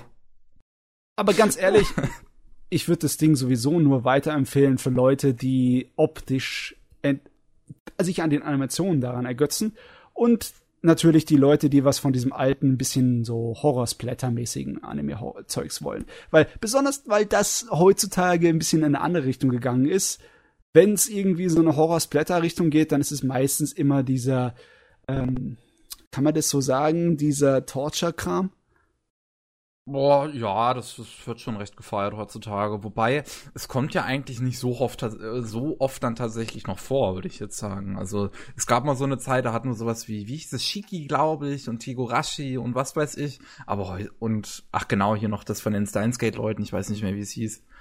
Ähm, aber sonst, heutzutage, glaube ich, haben wir sowas überhaupt nicht mehr. Also so zweite Hälfte der 80er, erste Hälfte der 90er, da kam es, da kamen drei oder vier davon jedes Jahr. ja. okay. Die Zeiten äh, sind vorbei. Ja. Weiß gar nicht. Kann man unseren Gast damit locken, mit so ein bisschen so Splatterkram, oder ist es, denkst du dir Horror, oh nein Gott, weg? Na, also die Sache ist, ich habe nichts gegen Horror, aber das ist jetzt nichts, dass ich so zurückkommen würde. Also von allem, was ich bisher gesehen habe, jetzt wurde Higurashi genannt, es hat irgendwie nicht so bei mir gezündet im Horrorsinne und ich fand das immer eher auf eine merkwürdige Art und Weise lustig. Okay. Ja, ich finde jetzt Higurashi war irgendwie nie so wirkte, also das war halt jetzt das Einzige, womit ich arbeiten kann, weil ich es bis zu gewissen Part gesehen habe, hm. sondern das war immer eher so, es war so over the top und auf irgendeine Hinsicht veraltet, dass sich das irgendwie, ich weiß nicht, das ist halt nichts, wo ich gruseln oder äh, sagen würde, sondern eher, es ist nicht genug ernst zu nehmen irgendwie. Also Horror ist irgendwie was, was ich bei Animes halt, was ich halt jetzt nicht so irgendwie abstoßend finde, aber ich finde halt, ich habe noch keinen Horror-Anime gesehen, der das so gemacht hat, dass ich mir gedacht habe, boah, das ist jetzt so gruselig wie. Gleichzeitig finde ich allgemein sehr wenig wirklich gruselig. Mm, auch ja. jetzt so bei westlichen Filmen. Mir wird jetzt auch wenige Anime einfallen, die wirklich gruselig sind. Die sind alle, die, die meisten, die das gut machen, sind nur bei dem Splatter-Faktor einfach richtig gut. Ja, und da kann ich mich halt nicht so ganz dran ergötzen. Ich meine, wenn es krass animiert ist, dann denke ich mir zumindest so, wow, wie viele Einzelteile kann ich animieren, die in unterschiedliche physikalische Richtungen auseinandergehen. Aber ja, so, ich würde jetzt nicht so darauf zurückgehen. Da habe ich zu viel auf meiner Watchlist so. Ah ja, klar, die Watchliste natürlich? Und muss man halt denken, ne? Ich meine, die, die eine Szene vom Anno bei Battle Royale High School, wo er die eine Schülerin rekonstruiert, die ist natürlich oh, ja. furchteinflößend gut gemacht vom Technischen her. Das stimmt, das stimmt. Also allgemein, das Ding sieht echt top aus. Da sind verdammt coole Kämpfe drin, da sind verdammt coole Animationen drin, sowohl von Umgebungen her, so wie auch äh, als dann dieses Monster äh, Genau, stimmt. Die gab es ja auch noch, die Dämonen, die irgendwie Menschen besessen haben und dann wurden aus denen irgendwelche Dämonen. Das gab's ja auch noch. Gab's auch noch. Ne? ja, gut, aber es gab ich sehr mir, viel. Ja, gut, aber kann ich mir dann nicht einfach irgendwelche Clips von der Serie angucken und mich daran ergötzen und dann sagen, ja gut, das war's jetzt, ich muss mir nicht den ganzen Anime dafür angucken? Kannst du tun, ja. Und ähm, aber im Endeffekt der Anime ist 60 da Minuten. viel Wenn du mal tatsächlich zu dem Ding. ja, ich meine, wenn du mal 60 Minuten Zeit hast, dann kannst du dir auch so einen Scheiß geben. Ja, ich, das, so, das dachte ich mir also. Ich habe das, an einem Abend hatte ich das auch mal zufällig einfach nur auf irgendeiner Seite gefunden und dann dachte ich mir am nächsten Morgen ja los. Okay, machen wir jetzt. Let's go. und äh, ja, also, aber man, man, man muss schon einfach sagen, das Ding ist sieht gut aus. Also ich glaube, da, da, da, da gibt's auch, glaube ich, keine wirkliche DVD oder sowas nochmal heutzutage von. So viel geht einfach verloren. Weißt du, das Problem ist, einige von diesen hochqualitierten OVAs, die auch auf gescheitem 35 mm Filmmaterial gemacht wurden, die haben sowas von einem Blu-ray verdient. Aber nee, ich glaube nicht, dass da noch die Master übrig sind. Ich bin mir nicht sicher. Ich glaube, da gab es eine spanische oder italienische DVD-Fassung davon, von Battle Royale High School. Cool. Aber, naja, muss ich mal nachschauen, bin ich mir auch nicht sicher. Ja. Jo. Ja, es ist Battle Royale High School. Dumm, brutal, aber wunderschön animiert. Äh, okay, dann habe ich, ich äh, Dr. Slump angefangen. Und zwar die Wow. 80er-Serie. wow! Das steht Äh, tatsächlich auf meiner Liste. Und ich habe davon schon zwölf Folgen jetzt gesehen. Ich dachte mir halt so, ähm, dass ich eigentlich schon gerne mal was von Toriyama sehen würde. Aber ich habe so null Interesse an Dragon Ball. Da dachte ich mir, okay, vielleicht ist Dr. Slump eher so mein Ding. Weil das ist eher so eine Slice-of-Life-Comedy-Serie. Und das es, es hat von Folge 1 dann irgendwie genau meinen Nerv getroffen. Ja, das, Also- war, das waren die Zeiten, wo Toriyama noch seinen Humor hatte, seinen kleinen Versauten. ja, sein, es, es ist sehr kindisch versaut und deswegen stört's mich auch nicht und ich kann mich sehr an diesem Humor ergötzen. Also Dr. Slump unterhält mich bisher überraschend gut, muss ich einfach mal sagen. Ich habe nicht damit gerechnet. Da ist, wie gesagt, da ist, es ist zum einen. Nee, komm, wir fangen erstmal drum an, wo, wo, worum es da geht. In Dr. Slump geht's um den namensgebenden Dr. Slump und der erschafft ein Robotermädchen namens Alalel, Alalel, Alalel, ich weiß nicht wirklich, wie ich sie aussprechen soll, weil es ist ein beschissener Name, ganz ehrlich. Absichtlich so gemacht, das beschissen auszusprechen. Und ähm, dieses Mädel auf jeden Fall, ähm, ja, es ist ein Robotermädchen und ähm, sie soll jetzt aber lernen halt ein Mensch zu sein, soll sich benehmen wie ein kleines, normales Menschenkind und soll auf die Schule gehen und klappt alles nicht so ganz. Und viele verrückte Dinge passieren. Es ist sehr episodisch und äh, von daher gibt's in jeder Episode wieder irgendeinen neuen verrückten Kram, der in diesem, der in diesem kleinen Dorf, in dem die leben, in dem es sprechende Tiere gibt, in dem die Berge Gesichter haben. Passiert immer wieder was Neues. Das Schöne ist einfach, dass das hat noch den etwas älteren Zeichenstil von Toriyama, den ich persönlich besser finde als den Zeichenstil, der zu seiner Dragon Ball Zeiten hat. Aber Weiß ich man, jetzt nicht, kann ich nicht beurteilen, aber ich finde ich find den visuellen Stil von Dr. Slump trotzdem sehr ähm, charmant auf jeden Fall. Es ist sehr simpel, aber äh, gerade das passt eigentlich ganz gut. auf jeden Fall ist es einfach eine Sache. Man sieht auf den ersten Blick, dass es Toriyama ist. Das, Ja. das, also es ist nicht schon so, Definitiv. dass, dass es so dermaßen weit sich verändert von seinem anderen Kram. Aber ich meine, in den 80er Jahren waren eine ganze Menge richtig bekannte Autoren voll dabei mit der rein episodenhaften Comedy-Serie. Ich meine, äh, bei, bei der Takahashi Rumiko war es dieses, ähm, Urusei Yatsura mit der Lamm, mit unserem beliebten Alien in ihrem äh, Tigerstreifen-Bikini. Ja. Und äh, bei, bei Adachi Mitsuru war es, glaube ich, Miyuki, was eigentlich auch nur so eine dämliche ähm, Geschwisterromanze war, die eigentlich auch nur Komödie war. Also all die großen Namen, die haben Anfang der 80er größtenteils nur episodenhafte Komödiensachen gehabt, die so richtig dick und groß waren im japanischen Fernsehen. Die Leute haben das anscheinend gefressen ohne Ende. Weiß der Himmel warum. Aber es hat so eine, es hat sich so angesammelt, so Anfang der 80er Jahre. Also, du hast, du hast Kultur, bist du am gucken. Ich bin, bin, bin begeistert. ja, so ich, ich hatte, das, das war auch wieder so aus einer spontanen Laune heraus einfach mal angefangen. Und ähm, wie gesagt, das hat halt von Anfang an einfach äh, meinen Nerv getroffen.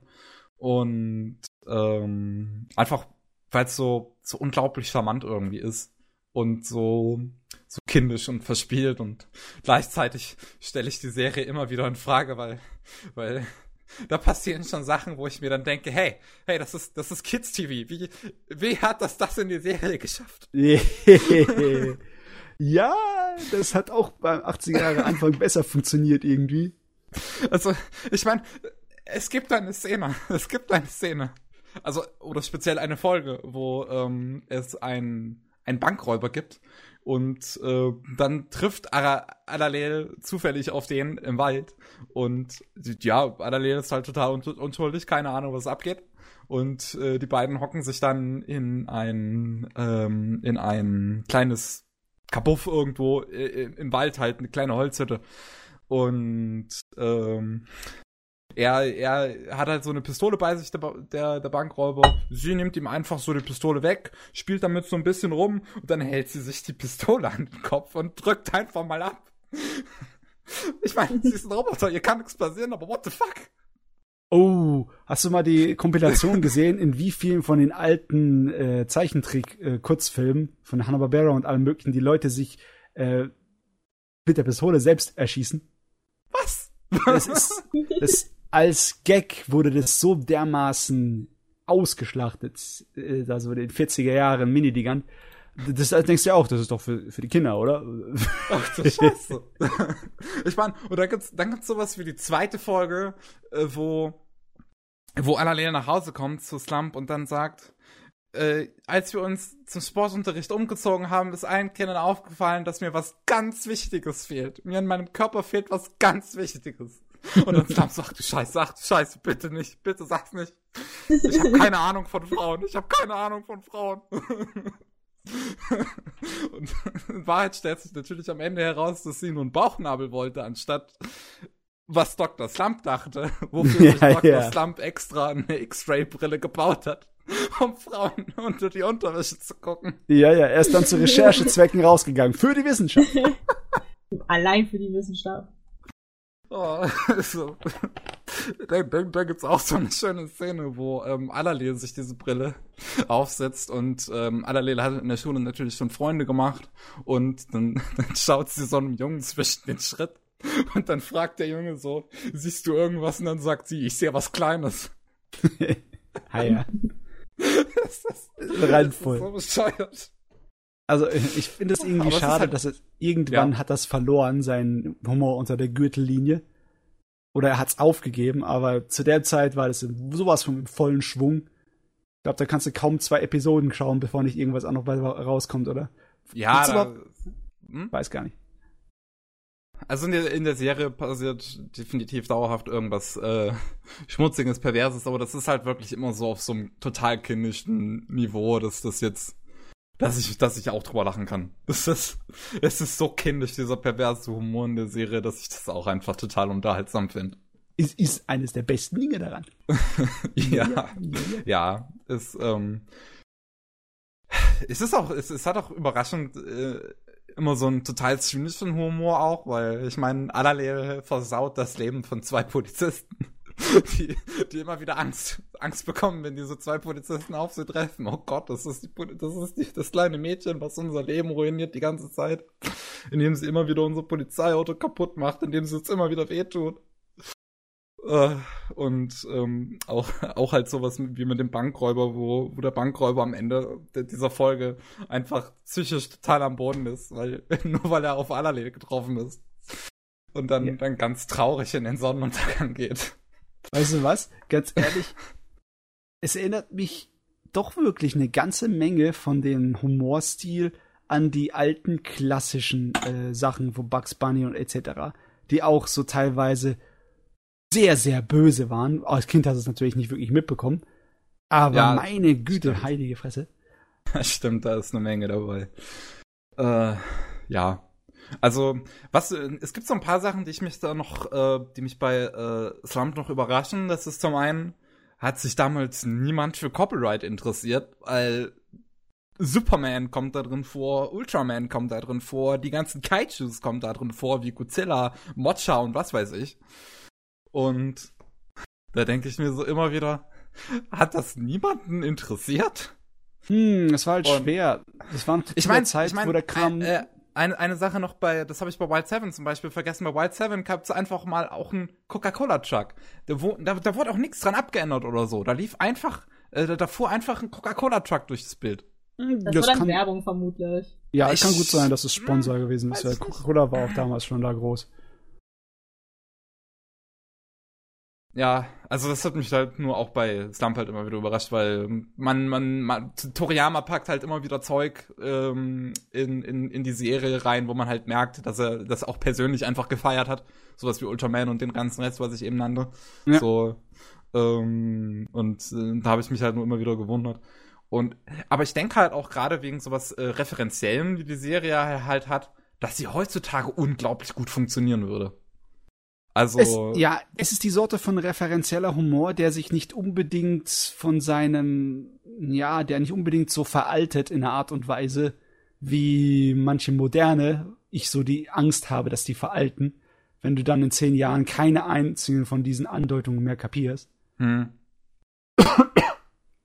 Aber du hast schon recht, das war definitiv einfacher zu der Zeit. Es war ja noch die Zeit, wo äh, Animation in Japan größtenteils noch in Japan geblieben ist hm. und noch nicht so viel rausgekommen ist auf die Welt. Klar, ein paar Sachen schon. Ich meine, in Europa hat Spanien und Italien schon ziemlich früh angefangen, das Zeugs in seinem Fernsehen zu zeigen. Und es ist nicht so, dass wir bei dem World Masterpiece Theater Kram keine Co-Produktion hätten mit zwischen Japan und anderen Ländern. Hm. Aber so richtig dicke hinterher war da kein Schwein. Und dann konnte man sich auch noch besser erlauben. Hm.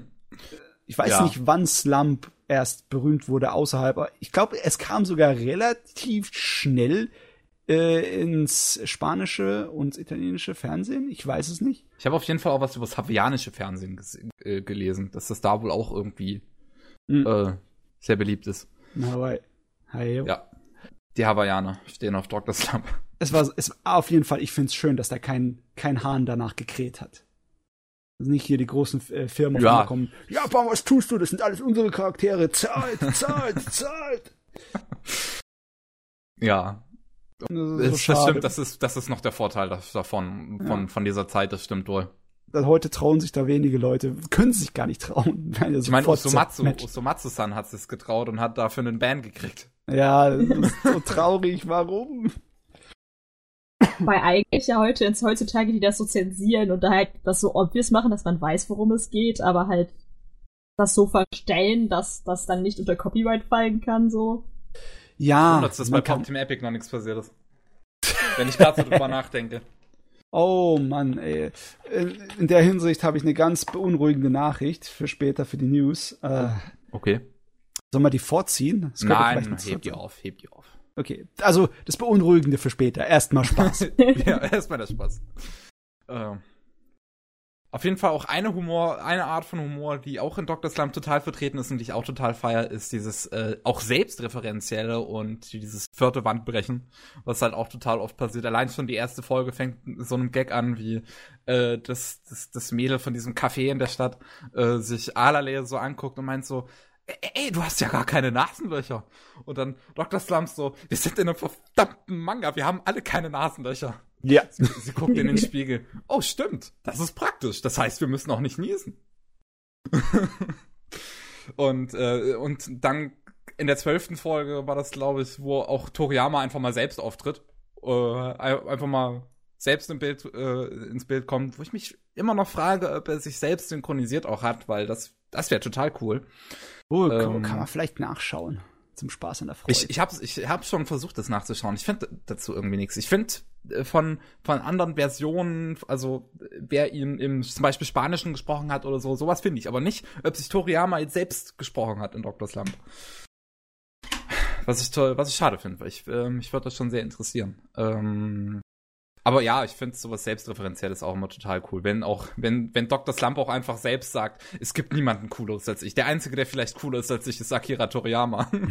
und, ja, es, es, es, ähm, ich stehe auch total auf so sowas Selbstreferenzielles und vierte Wand sprechen. Ja, ich werde auf jeden Fall, äh, ich habe mir jetzt vorgenommen, äh, halt immer wieder quasi eine Serie zu schauen, dann eine Kur von Dr. Slump, dann wieder eine Serie, eine Kur von Dr. Slump, immer so im Wechsel, dass ich das auch irgendwann mal fertig habe, weil es sind ja relativ viele Folgen. Ähm, der Toriyama hat unterschiedliche ähm, japanische Sprecher bekommen, je nachdem, ob er als Mensch oder als äh, Vogel oder als Roboter da auftritt. Ja, stimmt, es gibt auch immer wieder diesen Vogel. Aber ja. bei dem Vogel wird immer nicht klar, der, der Vogel, der tritt ja immer sehr äh, oft auf. Ja. Äh, bei dem äh, dachte ich mir schon von Anfang an vielleicht, dass das jetzt Toriyama darstellen soll, weil der manchmal auch auf so Sachen quasi einfach hinweist, wo er ja, einfach mal irgendwelche Gags oder so vielleicht erklärt. Das ist der äh, Toriyama. Das ist sein Avatar. Und nee, der wird nicht von sich selber gesprochen. Der wird ah, von, das ist schade. Äh, von einem anderen japanischen Sprecher, der auch den Dr. Monster da spricht, den Tanaka Hideyoki gesprochen. Das ist schade.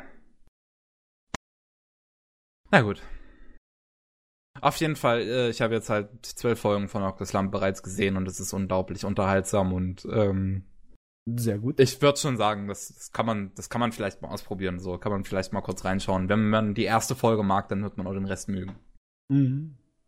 Definitiv. Okay, okay. Und dann habe ich noch eine einzige Sache. Und das ist Nuku Nuku. Ah, und davon habe ich die TV-Version geguckt. Ach, die TV-Version. Okay, hast nicht die, zuerst mal die OVA Nein, reingezogen. Ich habe als allererstes die TV-Version geguckt. Ich habe gesehen, dass es davon drei Versionen gibt. Ähm, eine OVA, die auf dem Manga basiert, eine äh, TV-Serie, die irgendwie was anderes ist und dann noch eine andere OVA, die während der TV-Serie lief, die nochmal mhm. was anderes ist. Mhm. Und äh, ich habe auf jeden Fall nur die TV-Serie gesehen, auch einfach mal wieder so zufällig irgendwo entdeckt und einfach mal so reingeschaut. Hab danach erst gesehen, dass das von dem Typen ist, der drei in drei Augen gemacht hat. Ja. Ähm, und der, hat ein paar Serien, die bekannt sind und eigentlich die meisten Leute kommen immer nur auf unser Katzenmädels, unser Allzweck Katzenmädel und auf drei drei Augen, dreimal drei Augen. Ich habe die zwei, die sind ja seine großen. Ja, von Nuku Nuku habe ich jetzt zuvor noch nie was gehört, immer nur von 3x3 Augen. Ähm, ja, also Nuku Nuku, wer es jetzt nicht kennt, zumindest in der TV-Version, ich weiß jetzt nicht, wie der Rest ist, weil das Intro der TV-Version selber sagt immer wieder, hey, das habe ich irgendwie anders in Erinnerung, so als Anspielung, dass die äh, Story wohl in der Vorlage ganz anders war. Ja. Ähm, hier in dieser Fassung geht es auf jeden Fall darum, du hast eine Katze, die wird zu einem All-Purpose Cultural Catgirl gemacht. yep. Äh, zu einem Robotermädchen und ähm, ja, dann so ähnlich wie, wie bei Alalel, wie bei Dr. Slump, wird sie halt auch in die Schule geschickt und soll sich verhalten wie ein normales Mädchen. Nur mit dem Unterschied, dass sie aber auch gleichzeitig ähm, gegen das Böse kämpfen soll. Natürlich. Gegen das in Anführungszeichen Böse. Weil ähm, die Bösen sind eigentlich nur ein Haufen erwachsener Geschäftsleute mit Achterklasse-Syndrom, yep. die äh, ihr Zeug verkaufen wollen. Äh, das Weil, hat mich damals so ein bisschen enttäuscht, weißt du? Ich weiß nicht, wie du darüber denkst, aber der Anfang war ja, er hat ein kleines bisschen was Ernstes im Ton drin gehabt, im Sinne von wegen, die Bösewichte sind ja wirklich ein bisschen böse in gewisser Art und Weise. Aber dann, als es dann alles ein kleines bisschen ins Lächerliche gezogen wurde, war ich zuerst ein bisschen enttäuscht.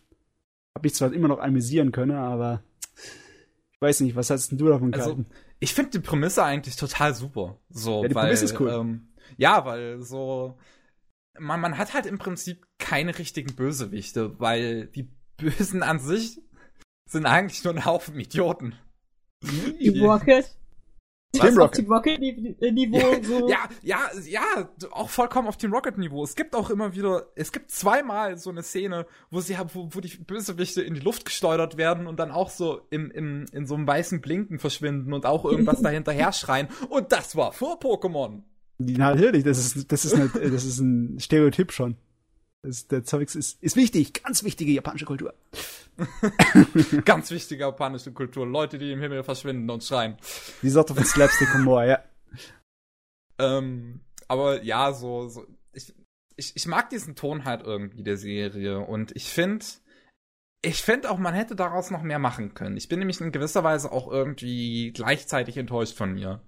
Weil Serie hat halt so ein, so ein, so in ihren Thematiken ist sie recht interessant eigentlich. Du hast dieses Mädel, die versucht eigentlich, die, die will eigentlich Mensch sein, so, die versucht ihr Bestes und hat halt gleichzeitig noch so, aber dieses Image, dass sie halt so ein bisschen die Welt vor den Idioten beschützen muss, die ihren Erfindungen immer wieder irgendwie schief gehen. Und ähm, dann dann, dann, dann kommt halt, ja, dann kommt halt so ein, so ein Thema auf, wie, was bedeutet es eigentlich, Mensch zu sein? Und wie kann Nuku Nuku das schaffen, Mensch zu sein? Und es kommt auch so ein bisschen, ein bisschen Familienbeziehungen auf. Und eine Folge hat auch so ein bisschen das Thema der Vater, der sich von seiner Tochter trennen muss, weil Nuku Nuku auch selbstständig sein möchte, aber alles nur so extrem oberflächlich. Also da sind viele, viele Themen drin, die schön auf äh, Familie und Freundschaft und Menschsein aufbauen, aber die werden so oberflächlich behandelt, dass ich mir halt denke, dass die Serie da ein bisschen weniger von seinem Slapstick-Comedy jetzt hätte nehmen können und so ein bisschen mehr, nicht, nicht wirklich jetzt in eine dramatische Richtung hätte abdriften sollen, aber so ein bisschen mehr, ja. mehr von dieser Dramatik. Einfach nur, weil ich, denke, dass das, das, das würde zu dieser Serie einfach so gut passen. So, wenn ich an diese Serie denke, dann, dann, dann denke ich mir, dass das einfach, dass das fehlt. Ja, da kann man jetzt ein bisschen spekulieren, ob das daran liegt, dass einfach nicht wirklich viel übrig ist von der Originalvorlage. Ich meine, das war nur ein einziger Manga-Band. Das wäre sozusagen eine Kurzgeschichte, auf der das basiert. Die erste OVA hat das Ganze schon ein gutes Stück ausgeschlachtet und die Fernsehserie als Alternativfassung sowieso noch mal mehr. Aber da war einfach nichts übrig im Original. Sie hätten es sich aus den Fingern saugen müssen. Hätten sie gekonnt, haben sie aber nicht gemacht. Leider Jotis. Ja, das, das, das finde ich halt so schade. Wie gesagt, das ist immer wieder das ist sowas, ober, ist sowas oberflächlich drin, so was eine schöne Geschichte an sich ergeben könnte. Aber ja, dann ist es halt episodisches ja. Rumgealber. Bleibt es ist halt Ansatz. Ne? Ja, es ist ja, es ist der der Ansatz ist da, die Ausführung nicht. Auf jeden Fall, sie ist einer von den äh, meiner Meinung nach besten Katzenmädels, weil sie eigentlich auch eine Katze ist. Ne? Ja. Wenn du das Gehirn einer Katze in einen Cyborg einsetzt und dann ihr beibringen musst, sich in der menschlichen Welt äh, gescheit zu verhalten, dann, dann geht das ein bisschen schief, ne? Weil Katze ist Katze und Katze tut, wie Katze tun will. Katze ja. sind toll. ah, da kann ich zustimmen. Hast du Erfahrung mit sowas, Katha? Bist du auch ein, eigentlich ein Roboter mit Katzenkopf? ja, genau. Exactly. ah, ja, ja, ja. Nee, ähm, ich, ich habe schon meinen Spaß durchaus an der Serie gehabt. Ich habe auch die äh, Special-Folgen geguckt irgendwie. Also ich, ich weiß nicht genau, ich frage mich echt, wie die Serie quasi ausgestrahlt wurde. Weil es gibt ja also auf meiner Anime-Liste ist es zumindest so gelistet, dass du zwölf, das ist eine Folge mit zwölf Folgen und dann zwei Specials. Mhm. Aber diese Specials spielen halt an sich zwischen zwei Folgen äh, mhm. mitten in der Serie und haben auch jeweils eine Vorschau auf die entsprechende Episode. Also du hast Episode ähm, 10 von der TV-Serie ja, ja, ja. und die hat eine Vorschau auf das erste Special, aber das kam ja irgendwie nicht im Fernsehen und ich frage mich, hä? So, wie, wie ist glaube, das jetzt ausgestrahlt worden? Ich glaube, das ist so gemacht worden, die haben das produziert, aber sie haben nicht den Sendeplatz bekommen für alle Episoden, die sie gebraucht hätten. Also mussten sie Nebengeschichten rausnehmen und dann haben sie halt später sie als OVA dazugeschmissen. Okay. Ja, gut, das ergibt dann Sinn gerade bei diesen Folgen ist eine dabei, die ich besonders stark finde, wo, ähm, wo, wo Neujahr ist und Nuku jetzt äh, fürchtet, dass die Familie sich äh, sie zurückgelassen hätte und jetzt ganz allein auf sich gestellt ist. Was, was so eine von den Folgen ist, die am stärksten zumindest noch so ein bisschen den Ansatz verfolgt von sie möchte lernen, menschlich zu sein, weil sonst benimmt sie sich ja wirklich nur albern und am, am Ende in der Serie gibt's halt auch so diesen Moment, ich meine, am Ende der Serie wird sie halt dann lustig drüber gemacht, weil alle äh, ihre Klassenkameradinnen sagen, hä, du bist ernsthaft davon ausgegangen, dass wir alle dachten, du wärst Mensch. Und äh, aber trotzdem, das, ich, ich sehe eine Menge verlorenes Potenzial. Das glaube ich, weil ich am ehesten sagen kann. Du, ich sehe hier gerade, ich, ich habe die Serie früher auf DVD gesehen, Aber anscheinend ist auch eine Blu-ray rausgekommen vor Jahren. Okay, ähm, ich habe ich habe hier tatsächlich, glaube ich, äh, habe ich das hier gelesen? Ja, ich hatte hier äh, von von Leuten gelesen, dass das Ding wohl animationstechnisch total super sein soll, was mir jetzt persönlich nicht so krass aufgefallen ähm, wäre irgendwie. Kann sein, dass du die OVA meinen. Ja, also ich weiß nicht. Ich sehe hier zum Beispiel eine User-Review unter der TV-Serie, wo Leute meinen, ey, das ist animationstechnisch, das ist, das ist total auch äh, der Hidden Jam. Und dann dachte ich mir so, Hä? Ja, nee, so sehe ich, sehe ich jetzt nicht. Also es gibt ein paar, es gibt ein paar Szenen, die sehen ganz cool aus in der Serie, aber so besonders sieht die jetzt echt nicht aus, muss man mal sagen. Also die sieht schon sehr dated aus. Ganz ehrlich, äh, der Durchschnitt von Animationsqualität in den 90ern, der war auch ein bisschen anders aber ja, es ist halt schwer, wenn du im selben Jahr Cowboy, Cowboy Bebop, Bebop hast, ne? ja. das alles einfach so niedergemetzelt hat und dann die Leute, hey, guckt euch diesen 1998er Anime an, der ist richtig gut animiert, Cowboy Bebop. Genug gesagt. ja, nee, ja. Äh, ich muss es mir noch mal anschauen. Ich glaube gar nicht, dass ich die Fernsehserie komplett geschaut habe. Ich habe also ich die Original OVA, die sechsteilige. Das ist mein mein Herz liegt dort. Hast wo wo wo wie, wie, wie ist denn da der Unterschied, möchte ich, würde ich jetzt gerne mal wissen. Ähm, hm, wie soll ich das sagen? Also wie gesagt, ich weiß nicht, ob das bei dir auch so gekommen ist, aber der Anfang der OVA, der wirkt schon ein wenig ernster. Mein, es also meinst du jetzt der, mein, was meinst du jetzt? Der Anfang der TV-Serie meintest du jetzt vielleicht, oder? Nee, der Anfang der OVA, wie ich sage. Weil die OVA habe ich ja nicht gesehen, deswegen ja. die, fand ich die Frage jetzt komisch. Ja, nee.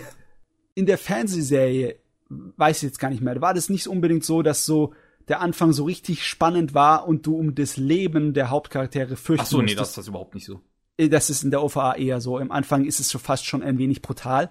Okay. Und du denkst, es ist voll der, der Action-Thriller, der, äh, der Science-Fiction-Action-Thriller, mit so ein kleines bisschen albernen Kram drin, weil klar, es ist ein Anime. Aber mhm. ja, nee, das wandelt sich da so ein kleines bisschen und geht dann mehr in so eine Slice-of-Life-Richtung mit so ein bisschen alberneren äh, Bösewichten. Das hat mich dann halt da gestört, weil es ein bisschen so ein Wandel war. Am Anfang waren die Bösewichte wirklich so im Sinne von wegen, die haben vor, die kalt zu machen. Und die fackeln auch nicht lange. Okay. Aber ja, dann hat sich das ge äh, gewandelt im Sinne von wegen, ja, wir wissen, dass die die nicht kaputt machen können. Die werden nur auf äh, lustige Art und Weise daran scheitern. Mhm. Und äh, auch die Beziehung zwischen dem jungen Sohn, dem Junosuke und unserer Katze, die hat so ein paar Andeutungen gehabt in der OVA, dass äh, die so ja für bestimmt sind füreinander in gewisser Art und Weise. Okay. also im Sinne von wegen, die wird nie was von seiner Seite weich, weichen, ne?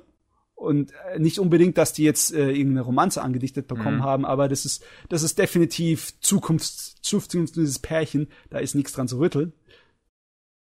Das mhm. war glaube ich auch nicht so wirklich in der Fernsehserie, oder? Nee, in der Fernsehserie gab's halt so, also in der Fernsehserie wird quasi schon dieser, dieser Bund zwischen Nuku Nuku und Rionosuke so, so dargestellt, so dass die beiden wichtig füreinander sind, aber jetzt definitiv nicht in so einem Sinne, dass sie für immer so zusammenbleiben und ja. ein Herz und eine Seele sind. Also ich meine, auf jeden Fall war das das Schema des Magical Girlfriends, ne?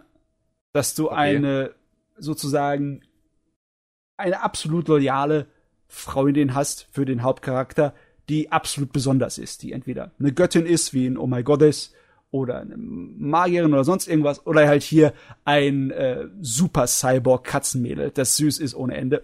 Ne? Hm. Also da ist das voll reingefallen. Und das war auch ein bisschen deutlicher irgendwie in der OVA. Habe ich so in Erinnerung. Es ist ja. eine Weile her. Mach mal, mach locker. Mach locker. Äh, ja, muss ich auch mal reinschauen jetzt äh, in die OVA. Ich fand die TV-Serie auf jeden Fall nichtsdestotrotz, auch wenn ich eine Menge äh, verlorenes Potenzial sehe, unterhaltsam und äh, ich denke, ich, mich, mich interessieren jetzt auch mal so die anderen Versionen, wie was die so machen. Die, die so sowohl halt die OVA, die mehr Manga getreu ist, so wie ich das sehe, und auch dieses äh, Dash, was wohl eher ernster sein soll. Das weiß ich, das Dash habe ich gar nicht gesehen. Okay. Mein DOVA ist das Wichtige. Das ist das Wichtige. Damit wurde ja. das überhaupt beliebt. Gut. Ja, so ja, mal sehen, mal sehen. Hm? Ah, gut. Gut, gut, gut. Ja, dann äh, habe ich meinen ganzen Kram jetzt, glaube ich, endlich mal durch. Ich gucke noch mal kurz in meine Anime-History, aber das dass wir jetzt sieben Sachen genannt haben. Erlösung. Hui. Ja, das, das war's. So, jetzt hast du auch ein Vorbild dafür, wie man nicht stundenlang vor sich hin schwatzen sollte. Böser, böser Chefredakteur. Äh, tut mir leid, ich habe äh, etwas zu viel Zeit gehabt zum Sachen schauen. Ja, das passt schon. Äh, lass uns aber trotzdem Pause machen, oder? Ja, das ist, glaube ich, eine ganz gute Idee. Okay, eine kurze Pause, wir sehen uns gleich wieder oder hören. Hallo, da sind wir wieder. Und ähm, ich würde jetzt erstmal das Wort an unseren lieben Gast, an unsere liebe Gästin, sagt man das so? Ich glaube, es gibt kein weibliches Substantiv. Ist, Gast, ist okay, oder? ist okay, ich nehme das sowieso nicht so ernst mit dem Gendering und allem. Ganz ehrlich, ja, grammatisch, grammatisches Geschlecht hat nichts mit dem sexuellen Geschlecht zu tun. Das Boah, ist, es ist trotzdem eine Katastrophe. Gerade in der deutschen Sprache, weil jedes Wort halt irgendwie gegendert ist in der deutschen Sprache. Ja, aber das hat nichts mit dem wirklichen Geschlecht zu tun. Das ist nur eine, es ist eine Fehlvorstellung. es, es muss nicht äh, heißen Lehrerin. Es kann einfach heißen Frau Lehrer. Das ist grammatikalisch korrekt und es beleidigt niemanden. Die Leute sind nur irgendwie zu. Äh. Na gut, niemand sagt Frau Lehrer. Das klingt irgendwie komisch. Das klingt nicht komisch. Es ist die korrekte grammatische Form. Lehrerin ist falsch. Wow. das hat also, nichts damit zu tun, dass die Frauen nicht irgendwie benachteiligt werden oder falsch angesprochen werden. Es ist einfach, es ist einfach eine Art und Weise, wie sich die deutsche Sprache entwickelt hat, die ähm, eigentlich dem, dem, dem, dem Fuzzi, der Sprache liebt, nur Kopfschmerzen bereitet. Ah, ah darauf ah. wollte ich ja gar nicht rausgehen. ja, das schneiden wir sofort raus. ja. Niemals. Muss ich Arbeit machen. Ähm. Cutter. Ja. Was hast du in letzter Zeit so gesehen? Zu viel. Also, Geliebter was Gast. heißt zu viel? Okay, Matze, was hast du nein, nein. Gelie geliebter Gast, ähm, habe, habe Mitleid, habe Gnade. Genau, auf jeden Fall habe ich ja angefangen, mich durch die Season zu kämpfen, wortwörtlich, und mindestens inzwischen nur noch die Hälfte der ersten Episode, weil eigentlich wollte ich immer die erste Episode durchgucken, aber es gibt Anime, die haben mich an meine Grenze gepusht, wo ich abbrechen musste. okay. ähm, und ich habe zum Beispiel mir auch so aufgeschrieben, ich habe insgesamt von allen irgendwie 18 Serien, die ich gesehen habe, sind nur fünf dabei, die ich wirklich mag. So ein paar mehr, die ich dann noch weiter gucke, weil ich ihnen eine Chance geben will. Aber so an sich würde ich so 13 von denen eigentlich unter anderen Umständen einfach fallen lassen. Uiuiui. Aus okay. unterschiedlichen Gründen. Und ähm, ich will aber mal nicht so negativ sein, weil das habe ich irgendwie genug in meinen Audiologs rausgelassen. Also rede ich mal über die Sachen, die mich äh, positiver überrascht haben, als ich gedacht habe. Das ist immer gut. Ja, das erste war das, was ich eigentlich gerade erst irgendwie vor einer Stunde geguckt habe. Also jetzt nicht mehr eine Stunde, weil wir machen schon eine Stunde Podcast, aber was ich halt gerade erst geguckt habe. Und äh, ich kann nur den japanischen Namen sagen, das war irgendwie Koiwa Ameyagari no Yoni.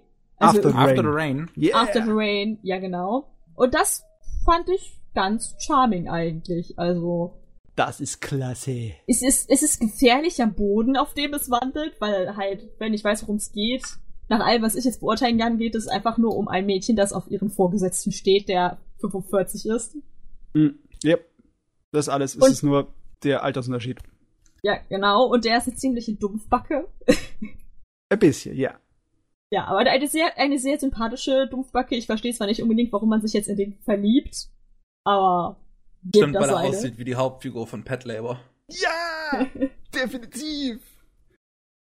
Ja, und. Das Mädel ist Pet Labor Fan, confirmed. Fällt okay. eigentlich ganz gut da, wie sich so ein junges Mädchen fühlt, wenn es so einen älteren Charme hat. Also das ist sehr menschlich. Ich mag die ganzen Figuren bisher, die gezeigt werden. Ich finde den Typen lustig, der die ganze Zeit ihre Handynummer haben will. Und wenn er zu Ende redet, steht sie einfach nicht mehr vor ihm. Und ist schon weg. Und ja, ich fände es halt nur nicht so toll, wenn es wirklich auf eine ernsthafte Romanze zwischen den beiden hinauslaufen würde. Hm. Das ist halt schwer dann, ne? Das ja. ist definitiv von Anfang an eine andere Sorte. Das ist nicht äh, die Sorte von Romanze, die mit ihrem ja aufreißerischen Thema da einfach punkten will, wie die typischen kleinen äh, Geschwisterliebe-Kram. der das immer einfach nur ausschlachtet, weil halt die Leute dann daher schwärmen und denken, oh, es ist Tabuzeugs, geil. nee, das ist hier feinfühlig von Anfang an und ich glaube auch, dass das da ernst mit dem Kram umgehen wird und auch ja. wirklich. Die Frage ist, ob es dann feinfühlig bleiben kann. Ja. Ne, ist, also manchmal ich, ist es nicht so einfach. So eine Wunschendung für solche Serien finde ich immer, dass sie es versuchen, aber halt dann irgendwie entweder halt quasi so rauskommt, ja, du musst irgendwie älter werden, also du musst doch reifer werden, so wir haben da so eine Diskrepanz oder halt, gut, das ist auch wieder sehr dramatisch, aber dass es halt einfach nicht funktioniert oder so. Ein bittersüßes Ende. Ja, genau, das fände ich gut. Aber ja. was ich auch als gutes Anzeichen finde, ist, dass es halt nicht nur Romance ist, sondern es auch um die Sachen, die so drumherum sind, geht. So, sie war ja bei irgendeinem Sportteam, beim Hürdenlauf oder so und hat dann eine Verletzung. Und er ist geschieden und da war auch sein kleiner Sohn, der vorgekommen ist. Also da ist auch Stoff für mehr als einfach nur, oh, sie steht auf ihren Chef. So. Ja. Da ist schon von Anfang an ein bisschen Charaktertiefe reingehauen. Ich weiß nicht, du hast jetzt wie viele Episoden geguckt? Die erste. Nur die erste.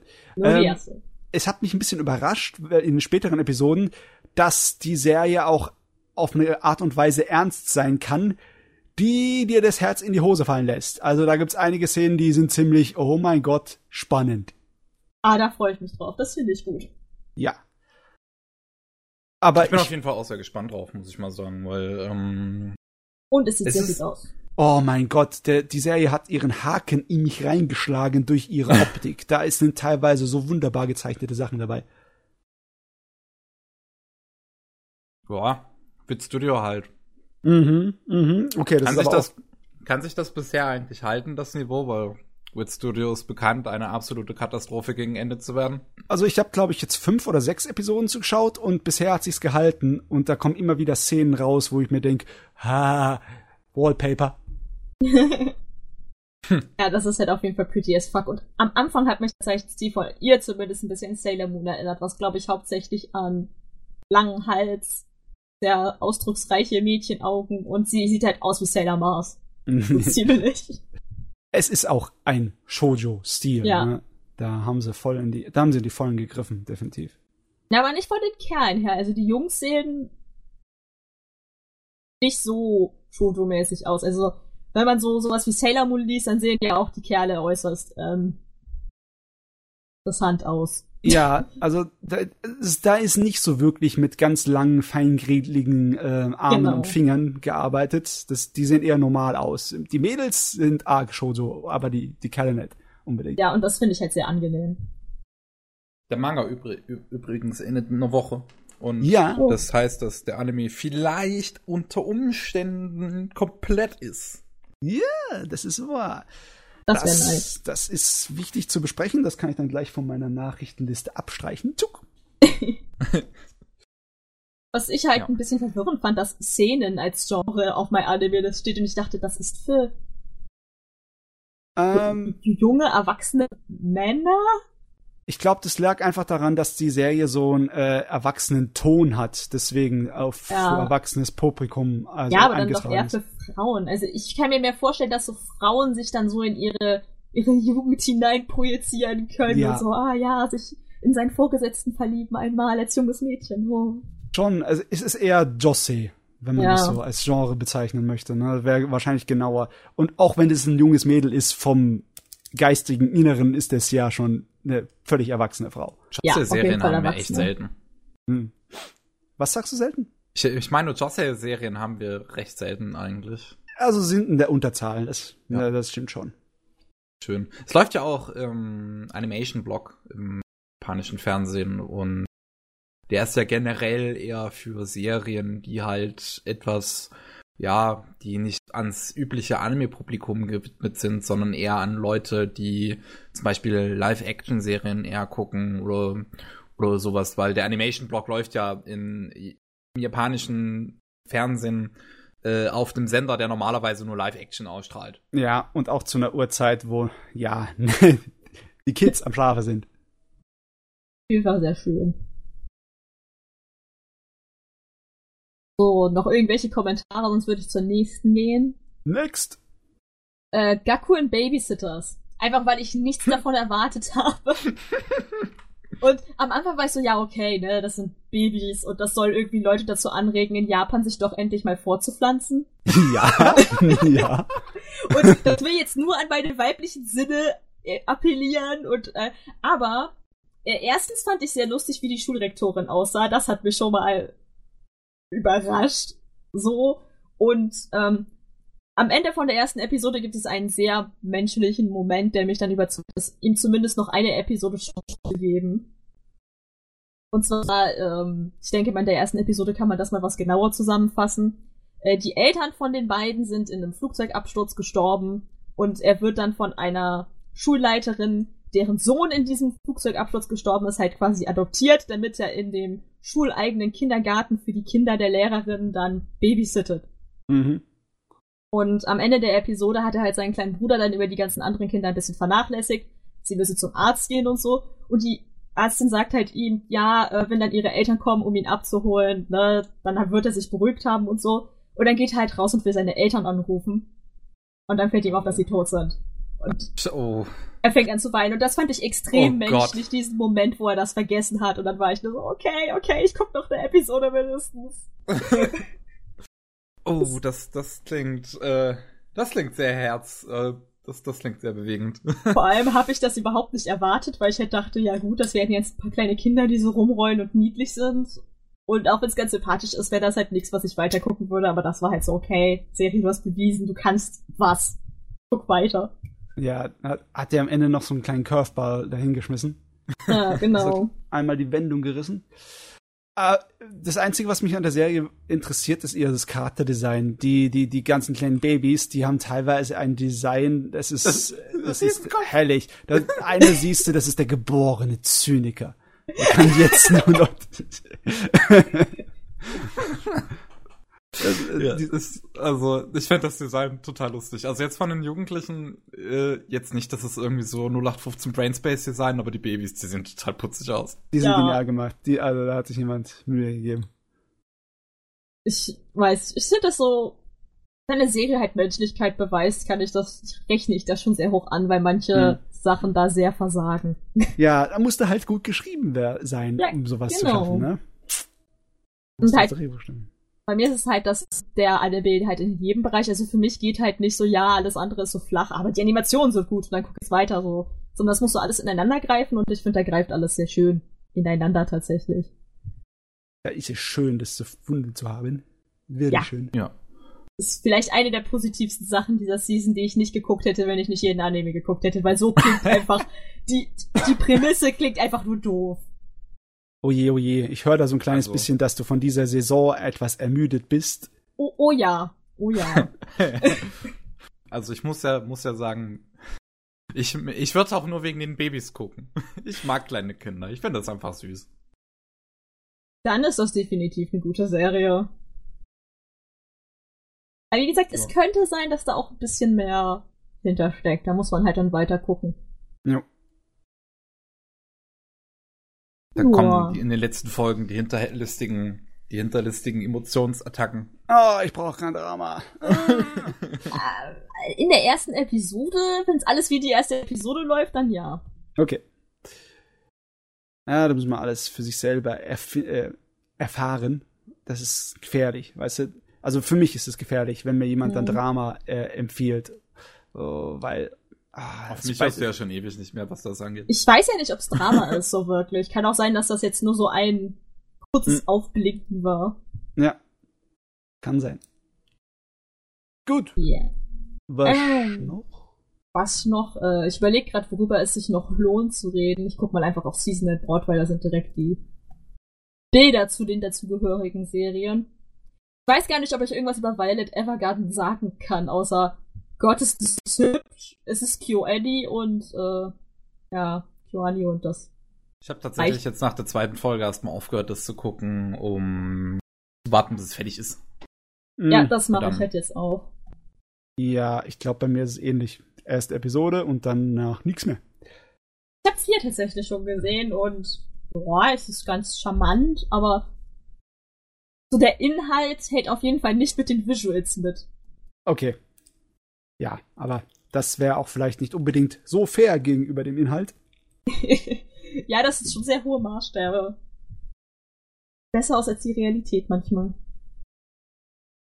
Anime sieht schon längst besser aus als die Realität. Ja, nicht jeder. Nicht jeder. Was wollen wir jeder. mit der grauen Realität anfangen? Bunt, Boah, das, bitte. Das wird eigentlich die perfekte Überleitung zu einem meiner Drops eigentlich, weil ich mich sofort an eine Szene erinnert fühle. Ja, sprich. Äh, Death March, wieder japanisch, ne? Kala Hajimaru Isekai Kyoso Kyoku. Es ah, ist. Ja. Ach Gott, war das. A war es langweilig und wie ich gerade drauf gekommen bin, ist, weil äh, die ganze erste Episode geht eigentlich darum, dass er Spieleentwickler ist und der gleiche Punkt wird immer wieder wiederholt, nämlich dass er sich überarbeitet und alles anstrengend ist und er seine hat wahrscheinlich Kollegen keinen Charakter, deswegen ja, muss genau, man das machen. Genau.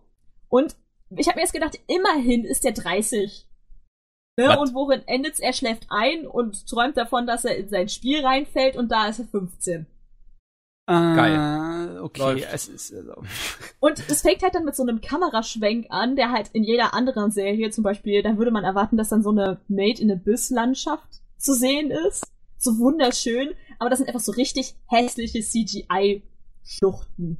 Oh. Und nix ist. Mein... Nicht kein Grün, kein gar nichts, es ist oh. einfach nur braun. Ich meine, das ist ein oh Spiel, das ist vielleicht noch nicht fertig entwickelt, die Stelle. Das hat, ja, ja, das, das, ist vermutlich auch die Sache, aber dann macht man nicht so einen Kameraschwenk und versucht es so zu verkaufen, als müsste er sich so voll, weil er guckt auch so, als wäre das sowas richtig so, oh mein Gott.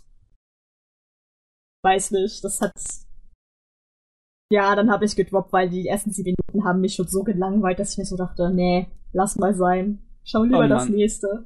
Ich meine, wir sind ja alle Fans von e Eskapismus. Ich meine, man schaut ja diese verrückten Fantasy-Anime-Welten um, weil sie halt nicht so sind wie der andere Kram und nicht so sind wie das normale mhm. Leben.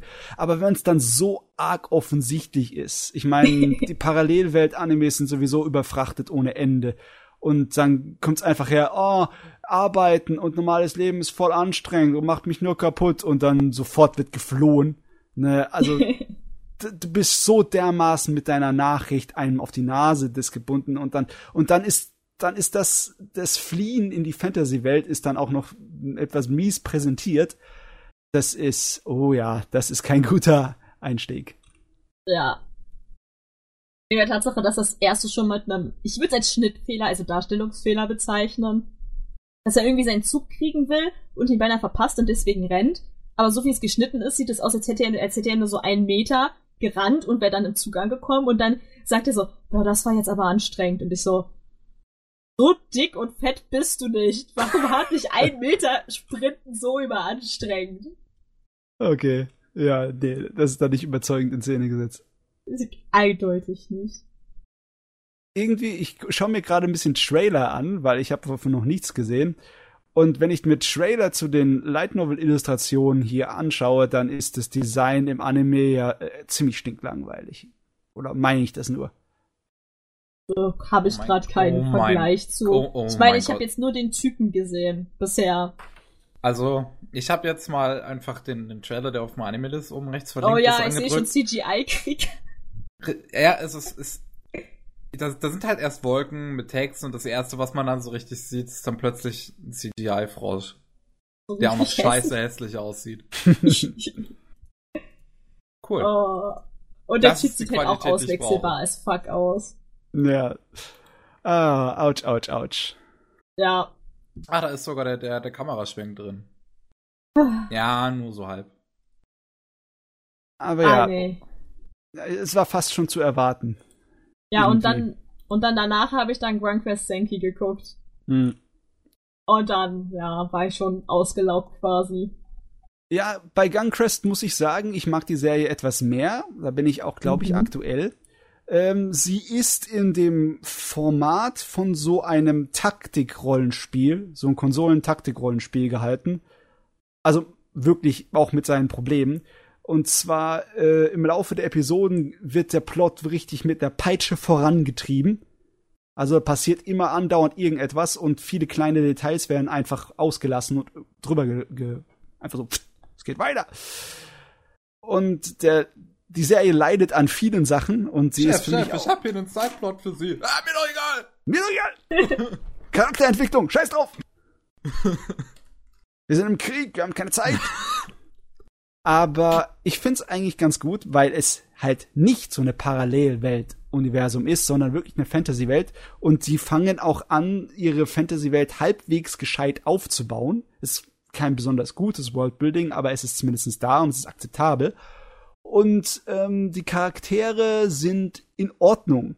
Das ist auch ganz wichtig, dass du mal einen Hauptcharakter hast, der nicht so, so, so blass ist. Das dauert zwar ein bisschen, bis der Wer, Hauptcharakter. wer ist eigentlich der Hauptcharakter? Ist das der Grüne, den sie dann Ja, vor der Kutsche. der, okay. das ist der grüne Naive, der meint, er Held sein zu müssen.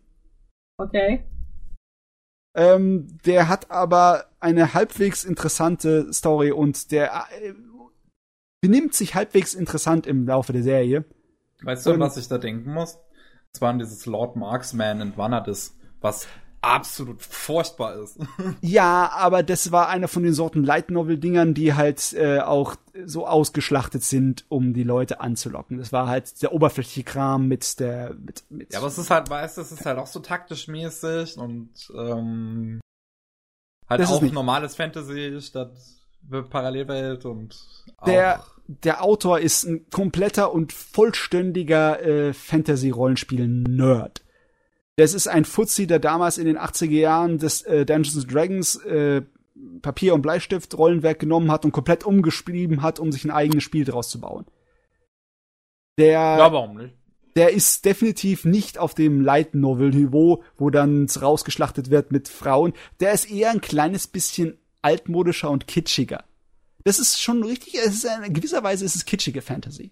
Also ich würde nicht unbedingt empfehlen, das weiter zu gucken, aber es ist definitiv gehört nicht zu den Sorten von Light Novel Fantasy, die man so gewohnt ist. Definitiv nicht dasselbe. Ja gut, aber warum sieht dann die eine Blonde, warum ist die eine Blonde dann so gekleidet, wie sie gekleidet ist? Ja, das ist auch meiner Meinung nach ein Fehlgriff. Alle anderen haben so geile Kostüme, besonders später in der Serie. Da ist es so richtig, richtig schöne, kommt so eine Fantasy-Atmosphäre rüber.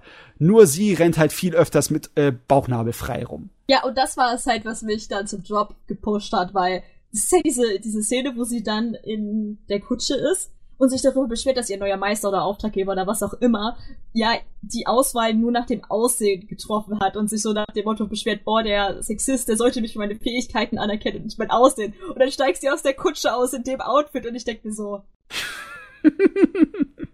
ja, aber dann lauf nicht so.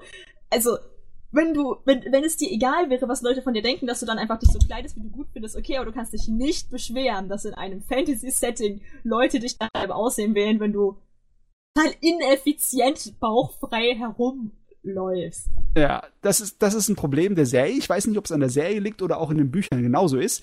Dir wird einfach äh, Informationen, die zum besseren Genuss der Serie hilfreich sind, einfach vorenthalten. Weil Ja. der Kerl, an den sie, zu dem sie da gehen soll, der ist für sie bekannt aus Gerüchten als purer Weiberheld. Der so durch die weiblichen Diener so einen nach dem anderen durchgeht, ne? okay. aber das wird am Anfang dir nicht gesagt, ne? Und äh, die Serie hat auch ein kleines bisschen so selbstreferenziellen Humor. Also sie selber kriegt von anderen Charakteren das an den Kopf geschmissen, warum sie sich eigentlich so kleidet. Aber so richtig überzeugend ist es nicht. Also im Großen und Ganzen ist die Serie doch durchschnittlich. Also es ist in Ordnung, Ja. wenn du die gedroppt hast. Aber es ist auf jeden Fall noch viel Besseres da rauszukriegen. Okay, also nicht ganz so schlecht, wie die erste halbe Episode mir äh, es Nee. eingeredet hat. Nee, nee, der hat ein kleines bisschen Probleme mit Systemaufbau, der Art und Weise, wie das Ding äh, so zusammenpackt. Also wenn du mal ein paar Episoden gesehen hast, dann denkst du dir, ja, ja, macht Sinn, der hat sich ja das gedacht, das hätte er aber besser erzählen können. ja, Ja, dann ist das immer so ein bisschen spät, aber gut, wenn das dann so eine Umsetzungsfehler quasi ist. ja. Muss man auch, ne, ist auch ein Grund dafür, was fallen zu lassen, ne. Aber ich werde es wahrscheinlich weiter gucken, obwohl ich nicht weiß, ob ich die ganze 24 Episoden durchhalten werde. Bisher bleibt's interessant genug, ne? Krieg und äh, hoffnungslose Romanzen und lauter Kram. Nice. cool. Also für Das- mich der Faktor, ob ich es weitergucke oder nicht, liegt daran, ob die Welt interessant bleibt. Wenn sie mir also nicht mehr genug Informationen und Details füttern und sich nur auf die Politik der Kriegsparteien beschäftigen, dann werde ich wahrscheinlich auch irgendwann aussteigen. Finde ich Ja, schon wieder glatt interessanter, tatsächlich. Also wenn Ja. das gut umgesetzt werden würde. Weil, weil weißt du, ich glaube, ich müsste mehr Gundam gucken. Mir fehlt immer so ein bisschen tatsächlich richtig taktischer Kampf in Anime. Und ich glaube, ähm, Gundam könnte was haben. Hm, kommt auf die Gundam-Serie an. So viele Unterschiede bei Gundam. Also ein Blooded Orphans hat er das zum Beispiel. Hat er das, ja. Ja, da fand ich das immer total geil. Und bei äh, zum Beispiel hier, was ich vorhin genannt hatte, ich habe den Namen schon wieder vergessen, Marksman and Vanades, ähm, fand ich den Ansatz an sich total äh, interessant, so ein so ein politische Großschlachten veranstalten. Und dann ist aber die Story und die Charaktere total scheiße. Ja, leider. Die Dialoge, besonders in der Serie, waren mies. ah ja. Gehen wir mal weiter in der Saison mit unserem Gast. Oh ja, ähm, ich überlege gerade, worüber ich noch was Interessantes zu sagen habe. Mhm. Äh, ich weiß gar nicht, ob ich über Citrus reden will oder nicht. Citrus, Weil, ähm. Äh, ah, Citrus, ah, ja, ja, ja. Citrus. Da habe ich gelesen, dass die Leute sich nicht entscheiden können, ob das der letzte Scheiß ist oder doch eigentlich wunderbarer Trash. äh, ist, ist, ist, das nicht sehr ähnlich? ja, es könnte sehr ähnlich sein. Also auf jeden das, Fall. Der Grad ist, ist schmal. Der Grad ist schmal. Es ist auf jeden Fall Lesbenromanze und äh, die nehme kein Blatt vom Mund. Habe ich das richtig verstanden? Ja, ja aber also, mich Serie persönlich verherrlicht so ein bisschen, so ein bisschen, ähm, wie sagt man nochmal, sexuelles, äh, sexuellen Missbrauch. Missbrauch. Ich weiß es noch nicht so ganz, weil ich nur die erste Episode gesehen habe und dann schon gesehen, okay, das ist definitiv nicht an mich gerichtet, weil es ist so viel Potenzial in der Geschichte an sich, dass halt zwei Mädchen, die deren, deren Eltern geheiratet haben, sich jetzt als Geschwister arrangieren müssen. Aber es wird halt, so wie ich es sehe, halt mehr oder weniger davon dominiert, dass die eine die andere die ganze Zeit sexuell belästigt. Und dann weiß ich nicht. Shamakare Kano, das hat einen echt guten Arc, was das angeht.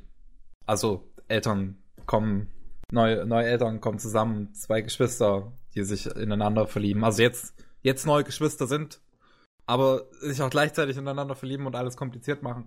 Hm, aber irgendwie erinnert es mich ein kleines mehr an so ein Shoujo-Stereotyp. Es gibt doch ja. diese einige Sorte von Shoujo-Manga, wo du den Kerl hast, der so ein kleines bisschen das Mädel triezt und, ähm, wie soll ich sagen, nicht unbedingt missbraucht, aber halt etwas mies behandelt. Und dass es zu dem Charmfaktor gehört, weil halt gewisse Sorten weißt von Mädels stehen halt auf den, auf den Arschloch-Charakter und dass sozusagen das Mädel hier den Männer-Arschloch-Charakter-Part übernimmt, ne? Ähm, Katha, hast du Maidsommer gesehen? Äh, ja, aber das finde ich nicht vergleichbar irgendwie. Also okay. Nein, das ist nur, das ist nur sowas, was ich beim Matzes Vergleich gerade äh, dran denken musste, weil so, so ein Charakter wie bei Maidsommer finde ich selbst schon extrem fragwürdig. also Moment, welchen meinst du jetzt den, den, den? Ja, die Hauptfigur. Bei Maidsomer. Der ist ein Arschloch und ein Stalker. Was will. Ja. Hm. ja. Ich finde, das ist noch so in der, in der Zone, dass ich sagen kann, ja, okay. Das Sache ist halt, dass er sie wirklich nur triezt, wirklich, und nicht belästigt. Also es kommt ja auch immer darauf an, wie es vom Anime dargestellt wird. Und ich finde, da wird es halt wirklich so dargestellt, dass sie halt sich auch nicht belästigt fühlt. Hm, ja. nicht, also ich hab schon sie regt sich gehabt, unglaublich drüber also auf, weil sie eine zundere Bitch ist, aber. ja, so. aber vielleicht meint es auch einfach nur so. Nein. Äh, ich weiß nicht, ob ich mich falsch ausgedrückt hat. Ich hatte eigentlich auf den Shoujo-Manga-Stereotyp vom Frauenheld, von dem Playboy, der so genau, ein bisschen die Frau ausmacht. Ja, ich dachte, das wäre hier bei dem Citrus einfach dasselbe, nur auf eine Frau übertragen. Ich habe doch keine Ahnung, wie der Anime das meint, aber es fängt halt irgendwie so an, dass die ist ja eine Gal und kommt dann an so eine richtig konservative, strikte Mädchenschule Aha. und wird dann natürlich sofort angesprochen, weil die stehen irgendwie vorne am Eingang und gucken, ob jeder richtig gekleidet ist. Mhm. Und die wird halt dann sofort angesprochen, gesagt, ja, deine blonden Haare gehen nicht, du darfst auch dir keine eigene Schleife aussuchen und so. Und dann kommt die halt und untersucht sie nach ihrem Handy und begrapscht sie dabei. Mehr oder weniger. Also sie begrapscht sie dabei. Okay. Es wird auch so gezeigt, als würde sie das halt, also das ist eine sehr interessante Weise, einen Menschen zu untersuchen. okay. Und ich weiß nicht ich finde es halt auch immer so was anderes, was die Zielgruppe, weil ich habe echt das Gefühl, dass das hier ist so nach dem Motto, ja, Yuri, Edgy, die sind auch noch Halbgeschwister, also die sind haben, sind zwar nicht wirklich blutsverwandt, aber, ne? Die Andeutung von Tabu. Genau, diese Andeutung ja, von Tabu. Citrus ist nicht wirklich für vielleicht Mädels geschrieben oder LGBT-Verteidiger, sondern wirklich einfach nur für Jungen, die sich da Kerle, genau. möchten. Ja. Genau. Exactly. Und dann bin ich halt so, ja, okay, ich gehöre da nicht dazu. Oder Mädchen, die sich daran ergötzen würden. Man darf das gar nicht unterschätzen. Ja, na klar, ja. natürlich. Das darf man nie unterschätzen. Frauen Oder unterschätzen ist das Schlimmste, was du tun kannst. Das gibt's auch noch. Okay, so. Ja. Jo. Ich hoffe, jeder fühlt sich jetzt vertreten. Ich hoffe, ihr fühlt euch nicht wie ein Tier oder sowas, sonst müssen wir jetzt mal alle Tiere durchgehen. Ja. ähm, verdammter unprofessioneller, verdammter Chipsfresser. Krieg in Hals. Ich habe aufgegessen. ich habe immer noch die Hoffnung, dass ich Zitrus als äh, eine Sorte von Trash irgendwann genießen kann. Aber weiß nicht, das, äh, das teilt halt die Leute in den Internetforen mhm. schon ein bisschen arg. Also, also bei dir ist es ein definitives Out oder ist ja, irgendwie definitiv. so ein definitives Out? Raus, weil es gibt, die Sache ist auch immer, was ich sage bei so Serien, wo es 50-50 ist, da sage ich mir immer, es gibt Serien, bei denen ich weiß, dass sie das besser machen, dass sie ähnliche Nischen erfüllen und dass sie das besser machen und dann gucke ich mir die an, anstatt dass ich mir irgendwas gucke, wo ich mich die ganze Zeit durchdenken muss, weiter zu gucken. Hm, ja. Das habe ich mir halt zum Beispiel auch am Anfang der Season bei Eurocamp gedacht. Ja gut, ich kann mir auch andere Cute Girls Shows angucken und dann habe ich gemerkt, Moment, wenn ich mir die anderen Cute Girls Shows dieser Season angucke, ist das echt oberes, oberes Level. Hey, ich guck's doch noch weiter. okay. Ja, von Eurocamp habe ich schon Gutes gehört, auch im Podcast schon. Ja. ja, genau. Und das werde ich dann vermutlich auch weiter gucken, obwohl ich es erstmal mit einem positiven Drop, also es war nicht, dass ich gesagt habe, es ist blöd, sondern einfach, es ist nicht meins, aber. Hm. Okay. Auf Eurocamp, also ich glaube, Eurocamp ist der Anime, auf den ich am meisten gespannt bin, den zu schauen, sobald die Season dann fertig ist und den dann halt in einem Rutsch durchzuschauen, einfach weil ich so viel in meiner Twitter-Timeline von dem Ding sehe, was ich mich auch, aber auch gleichzeitig gefallen. so viel anspricht.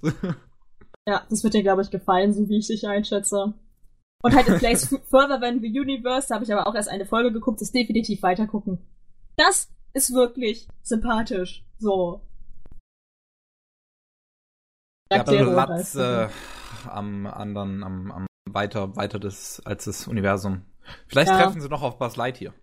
Auch wenn ich sehr schön finde, dass es weiter als das Universum ist, wenn eigentlich da Himmel im Japanischen steht. Aber A Place Than the Universe klingt einfach besser auf Englisch. Deswegen akzeptiere ich das. Okay. Ich japanisch, ich japanisch Nerd oder so. Ja. Nicht japanisch Nerd. Ich weiß nicht, ich bin nur irgendwie verwirrt, dass da unter der Serie Madhouse steht. Naja, es ist halt von einer der letzten Regisseurinnen, die noch irgendwie für Madhouse arbeiten wollen, und zwar äh, der lieben Atsuko Ishizuka, die unter anderem auch No Game No Life, Sakurazo gemacht hat, ähm, was tolle Serien sind. Meiner Meinung nach zumindest. Ich lese immer viel Hate auf meiner Timeline zu No Game No Life, aber ich mag No Game No Life.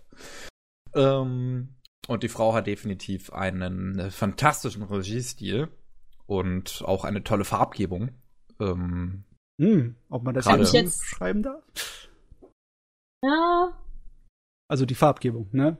Ich meine, es kann sein, dass sie ihre, äh, ihre Koloristin andauernd mit sich rumschleppt und oh, die dafür nö, verantwortlich ist. Ja. ja, ich meine, alle so, alle diese Serien, die sie halt so directed hat, haben auch immer so einen ganz besonderen Farbstil. Sakura so, No Game No Life, ähm, wie heißt das andere nochmal, Hana Yamata, die haben alle so einen, so einen bunten Stil, aber nicht, nicht übertrieben, nicht zu bunt, nicht, nicht, dass es dir wehtut wie bei einem, wie bei dieser letzten Serie von Satellite, Nanbaka, sondern sondern einfach so, dass du dass es, dass es andersartig wirkt, dass es mehr genießbar ist. Und Play Survivor the Universe geht immer noch in die Richtung, aber noch weiter zurückgefahren als die anderen Serien eigentlich. Ja, also Play Survivor the Universe hat immer noch diesen Touch, aber von, von diesen bunten Farben, aber nimmt doch mehr, mehr was grounded an, so. Mm. Also, das ist mir fast schon ein bisschen zu blass. Okay, das ist interessant, diese extrem die ist extrem äh, Glanzlichter, die sich um die Haare herumziehen. Aber der ganze Designstil ist irgendwie auf mich äh, sieht interessant aus, aber ist nicht attraktiv. Weiß nicht. Ich finde ihn schön. Ich mag gerade das Charakterdesign. Also ich fand halt äh, so, sowohl vom Charakterwriting als auch von der Animation her hat sich das halt verkauft. Auf die Farben habe ich jetzt nicht so krass geachtet. es ist auf jeden Fall sehr schön auch anzugucken. Aber ich finde auch so die, die Einstellung und Message der Serie irgendwie attraktiv. Gucke ich definitiv weiter. Äh, warum geht's denn da eigentlich? Ähm, Leute gehen zur Antarktik? Ja, also, ähm, gut, das ist jetzt ein bisschen her, dass ich die erste Episode gesehen habe, aber das eine Mädchen will zum Nordpol, weil sie das schon immer wollte und die Leute immer gesagt haben, dass das, genau, weil ihre Mutter, glaube ich, auch irgendwie sowas in die Richtung gemacht hat, so erkunden oder ein Buch drüber geschrieben hat oder so. Und sie hat auch immer gesagt, sie will dahin. Halt auch schon in jungen Jahren und alle ihr gesagt haben, hä, so eine. Ich glaube, die sind in der, sind die in der Mittel- oder in der Oberschule? Weiß ich jetzt auch nicht. Oberschule. So, da so eine Oberschülerin, die schafft das doch nicht und deswegen will sie das machen. Und das andere Mädchen wollte schon immer ein Abenteuer erleben und irgendwie aus ihrem Muster ausbrechen, dass sie halt nie irgendwas angeht und trifft dann dieses Mädchen und ist so begeistert von ihrer Einstellung, dass sie das auch machen will. Ich habe es jetzt selber noch nicht gesehen, aber ich höre halt immer wieder, dass das sehr gut einen ähm, jugendlichen Geist treffen soll. Also dass das sehr gut darin sein soll, Jugendliche auch glaubhaft und realistisch vor allem darzustellen. Und also das ist ein beeindruckender Trailer. Ich gucke mir zwar ohne Ton jetzt an, aber ähm, da sieht man kein einziges Bild von der Antarktis. Und trotzdem bin ich interessiert an dem Kram. Was zum Geier. Ich meine, es geht ja auch um ihre Reise zur Antarktis und nicht um die Antarktis. Ja. Das ist ja schade. Ich habe schon gedacht, wie zum Geier überleben die an einem der gefährlichsten Orte auf dem Planeten. Ja, ich weiß halt nicht, was die dann machen und wie weit die Serie geht, aber es ist auf jeden Fall vielversprechend. Ja, ich, ich kann auch mit dem Roadmovie kann ich auch leben. Das ist auch in Ordnung. ja. Noch was? Ansonsten würde ich zum letzten Beitrag kommen, den ich zumindest erwähnt haben will. Ja, erwähne noch. Zu gerne machen. Uh, Darling Ever Franks. Uh. In Franks. Ich habe ja. immer noch nicht die bisher letzte Folge gesehen und jetzt kam ja noch eine neue. Also ich ich habe erst zwei Folgen, Folgen gesehen, oh. weil ich den Was? dann binge-watchen. Ich habe erst zwei Folgen gesehen, weil ich zwei, den dann okay. binge-watchen will. Okay, der Kram ist schräg. Sehr schräg. Ich habe gehört, ja. er soll richtig gut werden, aber der Anfang war so schräg, dass er mich schon ein bisschen abgeschreckt hat. Ich fand den also, Anfang eigentlich eher lame. Lame? Schräg. Ja. Also ich muss, muss auch sagen, so die ersten Folgen sind ein bisschen klischeehaft und ein bisschen ähm, ja, halt auch die, die die sind halt einfach zu, zu generisch, zu uninteressant. Ja. Oh, und die, die kopieren in der ersten Folge, das ist der Hammer. Ich hab mir gedacht, ähm, okay, soll ich jetzt einfach Evangelion gucken gehen, wenn ich über den ja. Jungen mit Existenzkrise, glaub, der glaub, nicht fliegen will? Ich glaube, es ist ganz gut, dass ich Evangelion noch nicht gesehen habe. Ja. und dann, dann kommt aber halt so ein Shift tatsächlich. Und mit, mit Ende von Episode 4, wo ähm, Mädel äh, Zero Two endlich mal quasi ausbricht und aus, aus, aus sich selbst, aus diesem Käfig, aus allem und äh, alles eine echt überraschende Wendung mit sich nimmt. Und Episode 5 geht dann zum ersten Mal so richtig auf die auf diese Menschen ein, auf ihre Menschlichkeit, auf ihre Probleme. Und weil, weil du wirklich merkst, diesen Jugendlichen, denen fehlt eine Menge. Die sind einfach nur zu Kampfmaschinen herantrainiert worden. Aber die wissen nicht so wirklich, was es bedeutet, ein Mensch zu sein. Und Folge 5 ich greift das dann zum ersten Mal auf und das ist Folge 5 hat sich so richtig angefühlt wie eine Okadamari-Geschichte. Ich bin totaler Okadamari-Fan und von daher. Das, das ist eine Parallele genau zum japanischen Schulsystem. Ich könnte man vielleicht sagen. Ich meine. Was ich sehr irritierend finde, weil ich finde, die zweite Folge wirkt eher so, als hätte die Serie was zu Sex zu sagen, aber. Also ich glaube, die okay. Serie hat in extrem vielen jugendlichen Themen was zu sagen, auf eine Art und Weise, die ich nicht wirklich ganz kapiere bisher. Aber ich habe nur eine Episode geguckt, also. Ich meine, klar, ja, Die erste hat, Episode hat gar nichts gesagt, finde ich. Ich meine, ähm, die hat schon viel gesagt, aber mir hat nichts gefallen davon. äh, ich weiß nicht, was ich davon halten soll. Auf jeden Fall, äh, am Anfang hat mir der Subtext von dem typischen, äh, die Welt ist voll am Arsch und wir haben irgendeine religiöse, fanat äh, fanatische Totalitarismus, wo Kinder irgendwie zu Waffen hergezogen werden und dann halt irgendwie ja, so Gehirnwische mit religiösem äh, zeremoniell zusammengemischt wurde, ne, für die unsere unsere Opfer, ja. ich fand das irgendwie schon so aufs Auge gedrückt, dass ich schon keine Lust mehr hatte. Aber alles, was ich über dieses Ding lese im Internet, sagt, dass das richtig, richtig gut wird. Und ich, hm, hm. Ich guck's, weil es von Trigger auch ist. Wenn es nicht auch von Trigger wäre, müsste man mich ein bisschen mehr überzeugen, aber so bin ich ja okay. Ich will eh jede Show sehen, die Trigger jemals produziert hat, also ich habe keine Wahl. Ich weiß nicht, ich weiß nicht. Vielleicht, Folge 5 wird's auf jeden Fall richtig stark. Also, jetzt eine Frage an euch. Diese Designwahl, die sie da teilweise treffen, die so ein bisschen abgedrehte Art und Weise, wie zum Beispiel, dass der, der Roboter, wie er designt ist, das mag ja schon toll sein. Aber warum zum Geier hat das Ding ein Gesicht bekommen? So ein Anime. Ich finde ich find das total geil. Ich finde, das sind meine absoluten Lieblings-Mecha-Designs bisher, die ich jemals gesehen habe.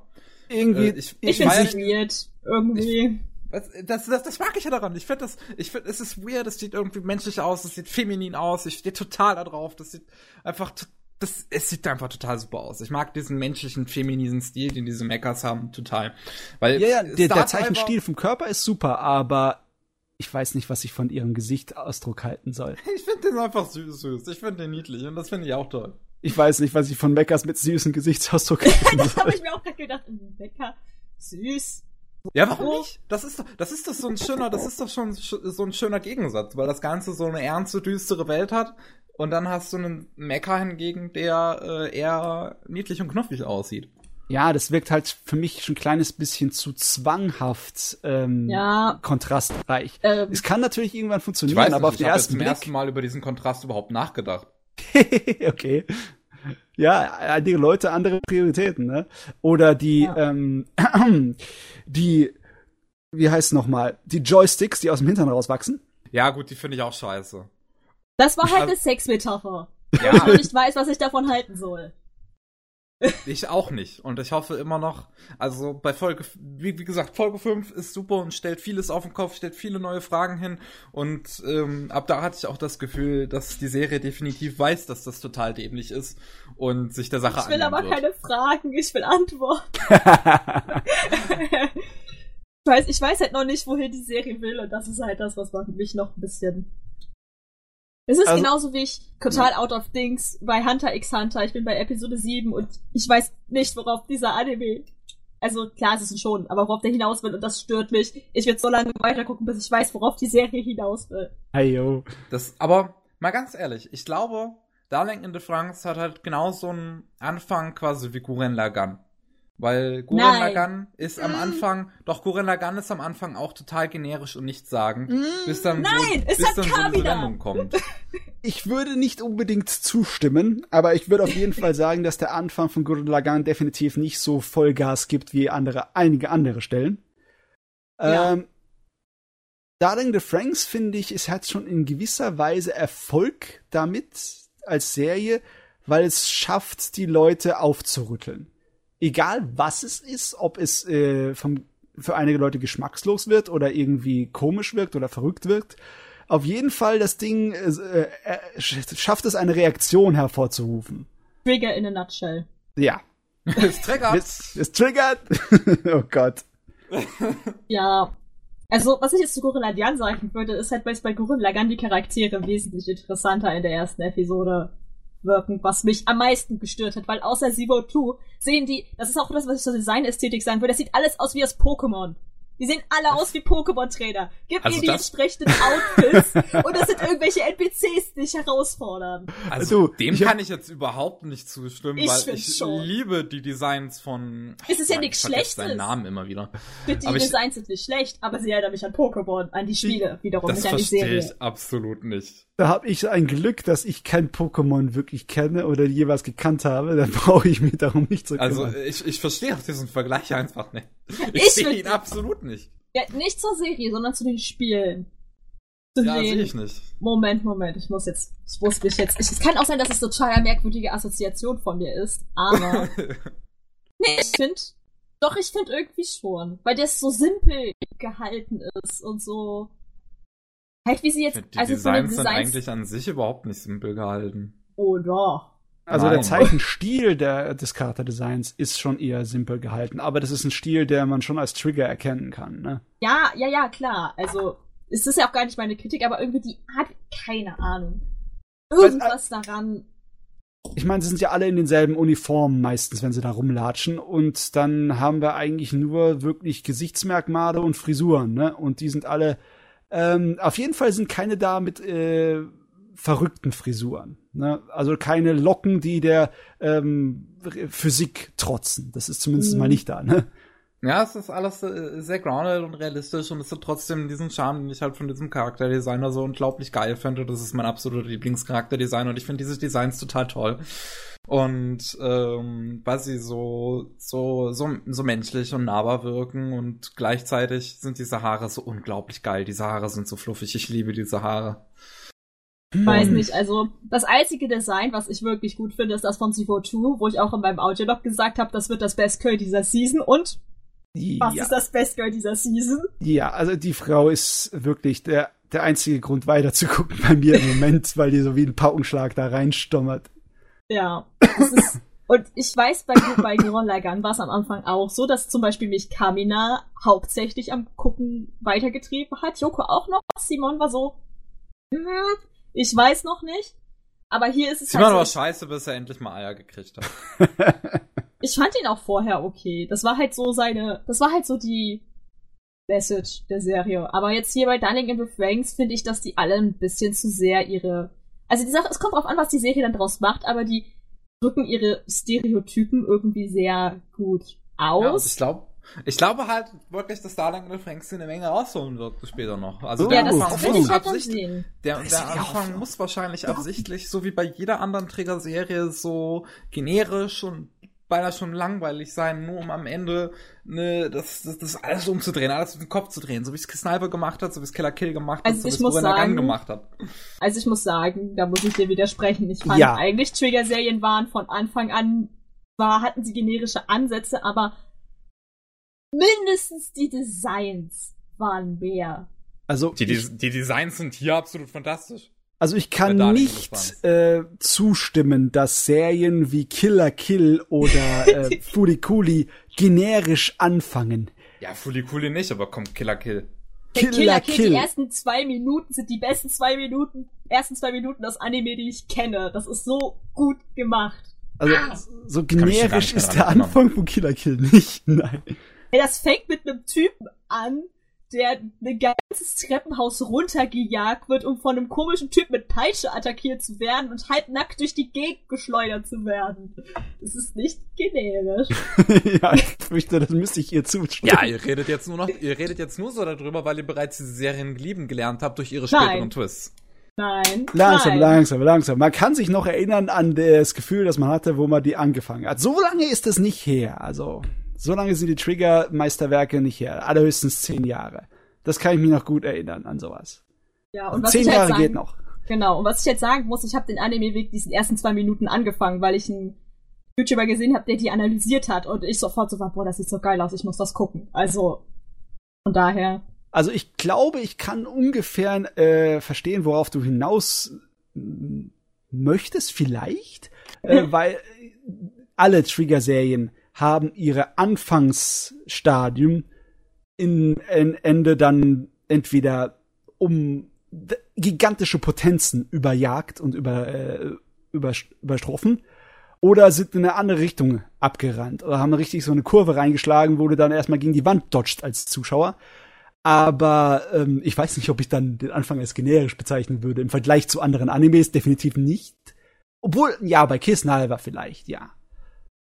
Ja, aber da gab's halt andere Sachen, die das irgendwie frisch haben fühlen lassen. Und wenn es nur die Animation ist. Ich weiß, also, bei der Franks ist es definitiv auch ganz viel die Animation, weil das unglaublich starkes Charakteracting hat. Oh ja, Gott. das Und liegt nämlich an Studio Trigger. Also ich nee, weiß nicht, wer da dran Träger arbeitet. macht tatsächlich gar nicht mal so viel an der Serie. Das ist hauptsächlich das Idolmaster-Team, was für dieses Charakteracting verantwortlich ist. Aber waren nicht auch Leute von Trigger im Idolmaster-Ding drin? Oder verwechsel ich da gerade was? Äh, oh. Trigger hat eine Folge von Idolmaster gemacht. Eine einzige. Ja, also ich muss sagen, das Character Acting an sich war jetzt nicht schlecht, aber es hat halt nicht so geschrien wie Tenga, der sich mit seinem Hintern auf das Gesicht von so einem Rowdy setzt. Das war irgendwie. Ja. Also bei, bei den anderen Trigger-Serien vorher ist halt eher so das Charakter-Acting wirklich schnell von einem Stadion zum anderen so. Schnell, Hauptsache ausdrucksstark. Johnny Bravo. Während äh, Darling in the Franks halt unglaublich detailliert ist, was das angeht, was ich total feier. Ja, ich, mag, ich mag zum Beispiel den Stil von Killer Kill überhaupt nicht, muss ich mal ganz ehrlich sagen. Ich mag ja? den überhaupt nicht. Oh, ist doch so geil. Ja, genau. Imaishi, Imaishi. ja, das ist so cool. Ich finde das einfach scheiß nicht. Das ist halt dann einfach was, wo die Geschmäcker sich unterscheiden. Aber ja. Killer Kills gesamte Ästhetik ist das, was ich liebe. Dieses schnelle, ausdrucksstarke und manchmal billig anmutende, was aber im Kontext der Serie super funktioniert.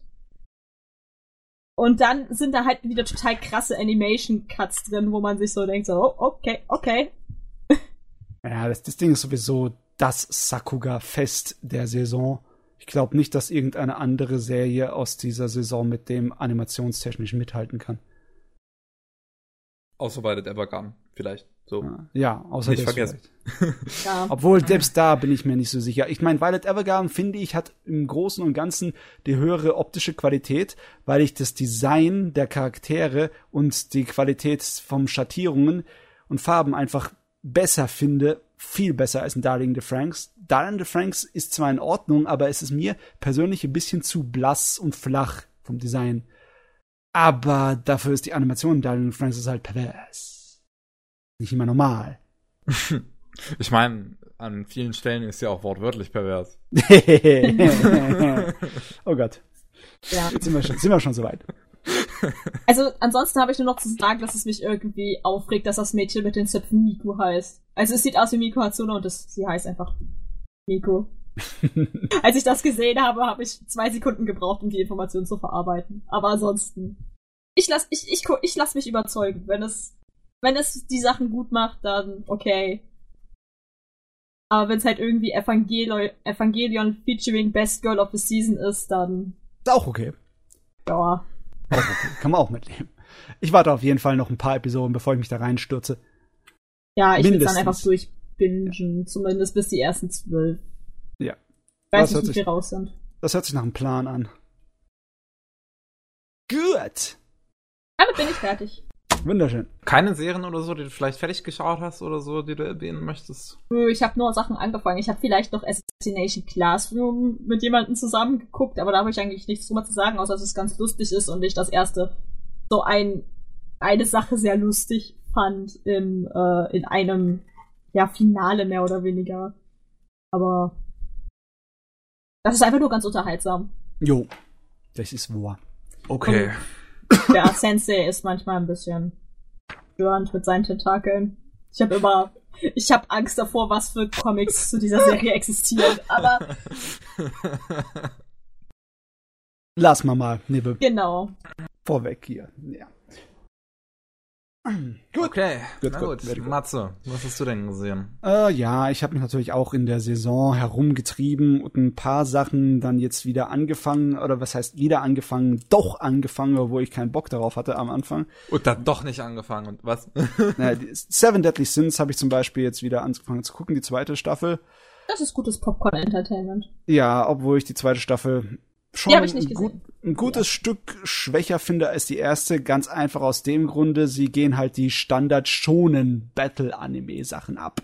Ich meine, gleich von Anfang an werden Leuten irgendwie Kräftenummern zugewiesen, ne?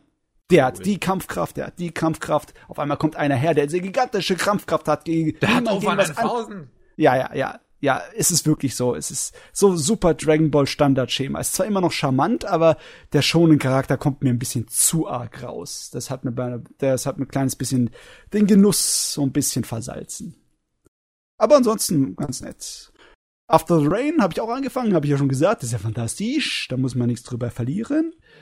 Pop Team Epic habe ich ebenso angefangen und meine Fresse, also das Pop Team Epic ist also zumindest die erste Episode kann man ja fast schon als eine Art von Test für super Hardcore-Otakus nehmen.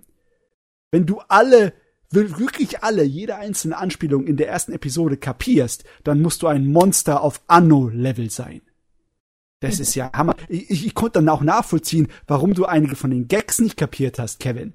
Weil die sind sowas von Nische und sowas von pervers, dass ich die Hälfte nachlesen musste. Aber weißt du, und was ich, das Problem ist, wenn ich die Gags nicht kapiere und dann nicht lustig finde? Das ist schlecht geschrieben. Äh, es ist, es ist definitiv zu nischenartig geschrieben. Es ist nicht für eine akzeptable Zuschauermasse. Definitiv Das nicht. ist halt auch das, was ich sagen würde. Das ist halt so die Zielgruppe. Ja, die Zielgruppe ist aber fast schon zu arg. Das ist, das ist nicht mehr ein Unterhaltungsmedium, das ist fast schon eine Art von Experiment. Das ist Ekstase. Ja, aber was ist, was, was, was ist lustig an der Referenz, die keinen eigenwilligen Gag hat? Hä? Doch, die hat ja auch einen eigenwilligen Gag. Das Nein, Problem ist, wenn also du die Referenz nicht Beispiel- kapierst. Sowas wie zum Beispiel der Skyrim-Gag in der ersten Folge. Wo ist der Gag? Die sitzt da auf dem Karren. Cool. Cool. Ich muss sagen, ich fand das. Cool. Ich fand Sitzt auf das. dem Karren, Mensch. Ich muss Kevin, sagen, das war die einzige Stelle, die mich zum Lachen gebracht hat. Kevin, Weil Warum? ich damit nicht gerechnet habe. äh, Junge, junger Mann, Mädel. junge Frau, Mädel. Chefredakteur. Das muss ja nicht unbedingt Sinn haben. Das ist, äh, ich, ich weiß nicht, ich sträub mich so ein kleines bisschen dagegen, dass äh, äh, Humor Sinn haben muss. Und wenn, dann kann man es auch äh, erklären mit einer Art von Dadaismus. Absichtlich sinnlos. Und durchs absichtliche Sinnlos versuchen, damit humorvoll zu sein. Das Problem ist in der Form von dem Tempo. Und da bin ich der Meinung, da lässt Poptic Epic am meisten liegen, wegen seiner verdammten Informationsdichte. Das ist zu schnelle Gags bei zu komplizierten Gags. Also nicht kompliziert im Sinne von wegen, dass sie komplex wären, sondern einfach, ähm, du musst erstmal nachdenken, was zum Geier wollen die dann überhaupt und dann ist der verdammte Gag schon vorbei. Weißt du, das habe ich bei einer Folge habe ich das gemacht. Da habe ich immer wieder nach einem Gag pausiert und mir drüber Gedanken gemacht, was wollte dieser Gag mir jetzt sagen? Und ich bin bei nicht einem Gag zu einem Schluss gekommen. Das ist definitiv dann nicht die. Serie für dich. Das ist Genau, die Serie für Leute, die viel zu viel Gedanken sich von vornherein schon gemacht haben über irgendwelchen Anime-Scheiß und dann hier irgendwie belohnt werden davon. Andere Leute haben sich auch so extrem viele Gedanken gemacht, unnötigerweise, und ziehen das dann durch den Kakao. Das ist, das ist sehr nerdig, Also- der Kram. Sehr, sehr nerdig. Also ich muss halt sagen, ich fand die Serie jetzt auch nicht lustig, weil, wie gesagt, ne, es zieht an einem vorbei, wenn man da nicht so drin ist. Aber ich habe heute mir auf YouTube noch einfach so Clips von der Serie angesehen. Und ähm, erstens, es war sehr lustig, meinem Bakugo dabei zuzugucken, wie sein Gesicht immer fragwürdiger geworden ist, weil er es immer weniger mit jedem versteht. So, was zur Hölle hast du mir da gezeigt? ähm, und ich weiß nicht, ist, wenn ich halt, ich habe halt mir die Clips angeguckt und bin halt, es hat halt immer, es hat wirklich immer Setup, Execution und Payoff quasi. Also die, die Gags sind schon vorhanden. Und ich finde dann so die, den Sinn von dem Gag zu dafür, der einzige Sinn von dem Gag ist, dich zum Lachen zu bringen. Und wenn das halt nicht funktioniert, dann, wenn es nicht wirklich so ein handwerklicher Fehler ist, nämlich, dass es halt einfach Ja, das- nicht ja. so strukturiert ist, nach von wegen Also, Setup und Dings, dass ich- es das Das nicht sehe ich aber kann. auch nicht, sehe ich aber auch nicht in diesen Gags. Ich könnte jetzt jeden Gag davon durchgehen und Sachen nach einem Setup und nach einem Payoff und sonst irgendwas suchen und nach einem Reminder. Aber ich Ja. finde, das hat das, das, das auch einfach nicht. Ich habe jetzt ist- Top Team Epic nach sechs Episoden wirklich aufgegeben, weil ich finde, das ist das schlechteste Anime, den ich jemals gesehen habe. Oh mein Gott, ich finde es eines der absoluten Meisterwerke. ich glaube, deswegen ist dieses verdammte Ding auch erfolgreich oder beziehungsweise sprechen die Leute darüber, weil es halt unglaublich polarisierend ist. Mhm. Ich würde es halt irgendwo mit, also auf einer gewissen Weise würde ich es mit Inferno Cop vergleichen. Von- Okay, aber Inferno Inferno Cop ist doch ein bisschen einfacher schluckbar. Genau, das ist einfach verschluckbar, aber so von diesem. Es ist schwer zu beschreiben, aber so von dieser Art schnell hintereinander, schwächig, es ist halt dadurch, dass Inferno Cop halt so simpel ist und so dumm, kann man das halt auf diese Art und Weise halt genießen, so. Aber irgendwie von, von Spirit her, so von diesem rebellischen, das ist mir egal, was ihr jetzt so denkt. Ich ja. scheiß auf Konvention. Ich mach das jetzt so. Wirkt kein Pop-Team Epic auch auf mich. Irgendwie. Ja, es, ich, mich wundert es, dass die den Scheiß die zusammengekriegt haben. Das Ja. hört sich nach irgendeiner so rebellischen Künstlerseele an, dem ich schwer zutrauen würde, dass er irgendwelche Arbeiten zu Ende schafft. Äh, ich weiß, dass da ganz viele unterschiedliche Leute dran gearbeitet haben. Oh ja, ich weiß nicht, wie die das hingekriegt haben. Siehst ja die Einblendung immer wieder bei einem Gag, welches Studio das gemacht hat. Das Ja. sind immer wieder kleine Indie-Studios. Oder der Franzose, der damit gearbeitet hat und deswegen sind da manchmal einfach so Sketches auf Französisch. das finde ich irgendwie cool. Oh Mann. Also ich weiß nicht. Also es ist ein, also ich finde es gut, dass wir da so extrem unterschiedlicher Meinung sind, Chefredakteure. Aber Miki, ich sag dir, ähm, ich habe bei einigen Szenen so laut losgelacht, dass ich die verdammte Episode pausieren musste. Kannst du nachvollziehen. Ich verstehe ich verstehe es nicht. Ich habe auch mit, mit Elena schon versucht, darüber zu reden.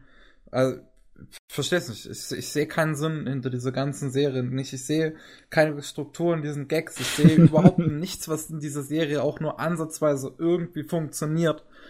Oh Und Mann. deswegen finde ich, ist es das, der sch- absolut schlechteste Anime, den ich jemals gesehen habe. Und ich habe Attack on Titan, Sword Art Online und Devilman Crybaby gesehen. Ah, also, ähm, ich weiß nicht, ob ich das jetzt schade finde, dass du den nicht genießen kannst, oder ob ich froh darum sein sollte. Ah, ich weiß nicht. Auf jeden Fall, ich wollte eigentlich darüber so lange reden. Ich wollte nur sagen, ja, hab ich auch angefangen. Ja. Und war auch lustig. Nee, also ich habe ehrlich gesagt im Moment, äh, ich guck allerhöchstens nur die Serien aus äh, der Saison, die ich halt schaue, weil so ein bisschen Alles faul. Ja das Faule, Das weißt war ein? Beispiel an Die, mir. die, die Routine. Ich guck mir meine Overlord-Episode, weil sie toll ist, und dann bin ich eigentlich auch glücklich in der Woche. Und dann gucke ich noch ein paar andere Sachen und dann bin ich auch glücklich. Und ich brauche keine neue Sachen zu gucken oder was anderes zu gucken. Ich habe irgendwie keinen kein Bock auf neue Anime, die ich nicht schon angefangen habe. Also bin ich auf was Älteres gegangen, aber nicht zu alt. Ich habe Cross Game geschaut. Und Cross Game ist ein Baseball-Anime und der passt absolut perfekt zu meiner Stimmung, denn ich hatte absolut 0,0 Kram auf die Teenager-Sache. Ihr wisst ja, ähm, ja, es ist normal. Ähm, das Publikum, das Zielpublikum ist halt eher ein Jugendliches bei Anime und deswegen ist es randvoll mit Zeugs, das auch da passt. Aber es wollte sowas von davon weg, deswegen bin ich zu Cross Game gegangen, denn das ist so erwachsen, dass es eigentlich schon fast schon Opa-Level ist. Okay. Ich meine, davon habe ich schon mal erzählt, ne? Von der Serie Ja. hier. Oh, Von ein dem- Handy? Ein Handy.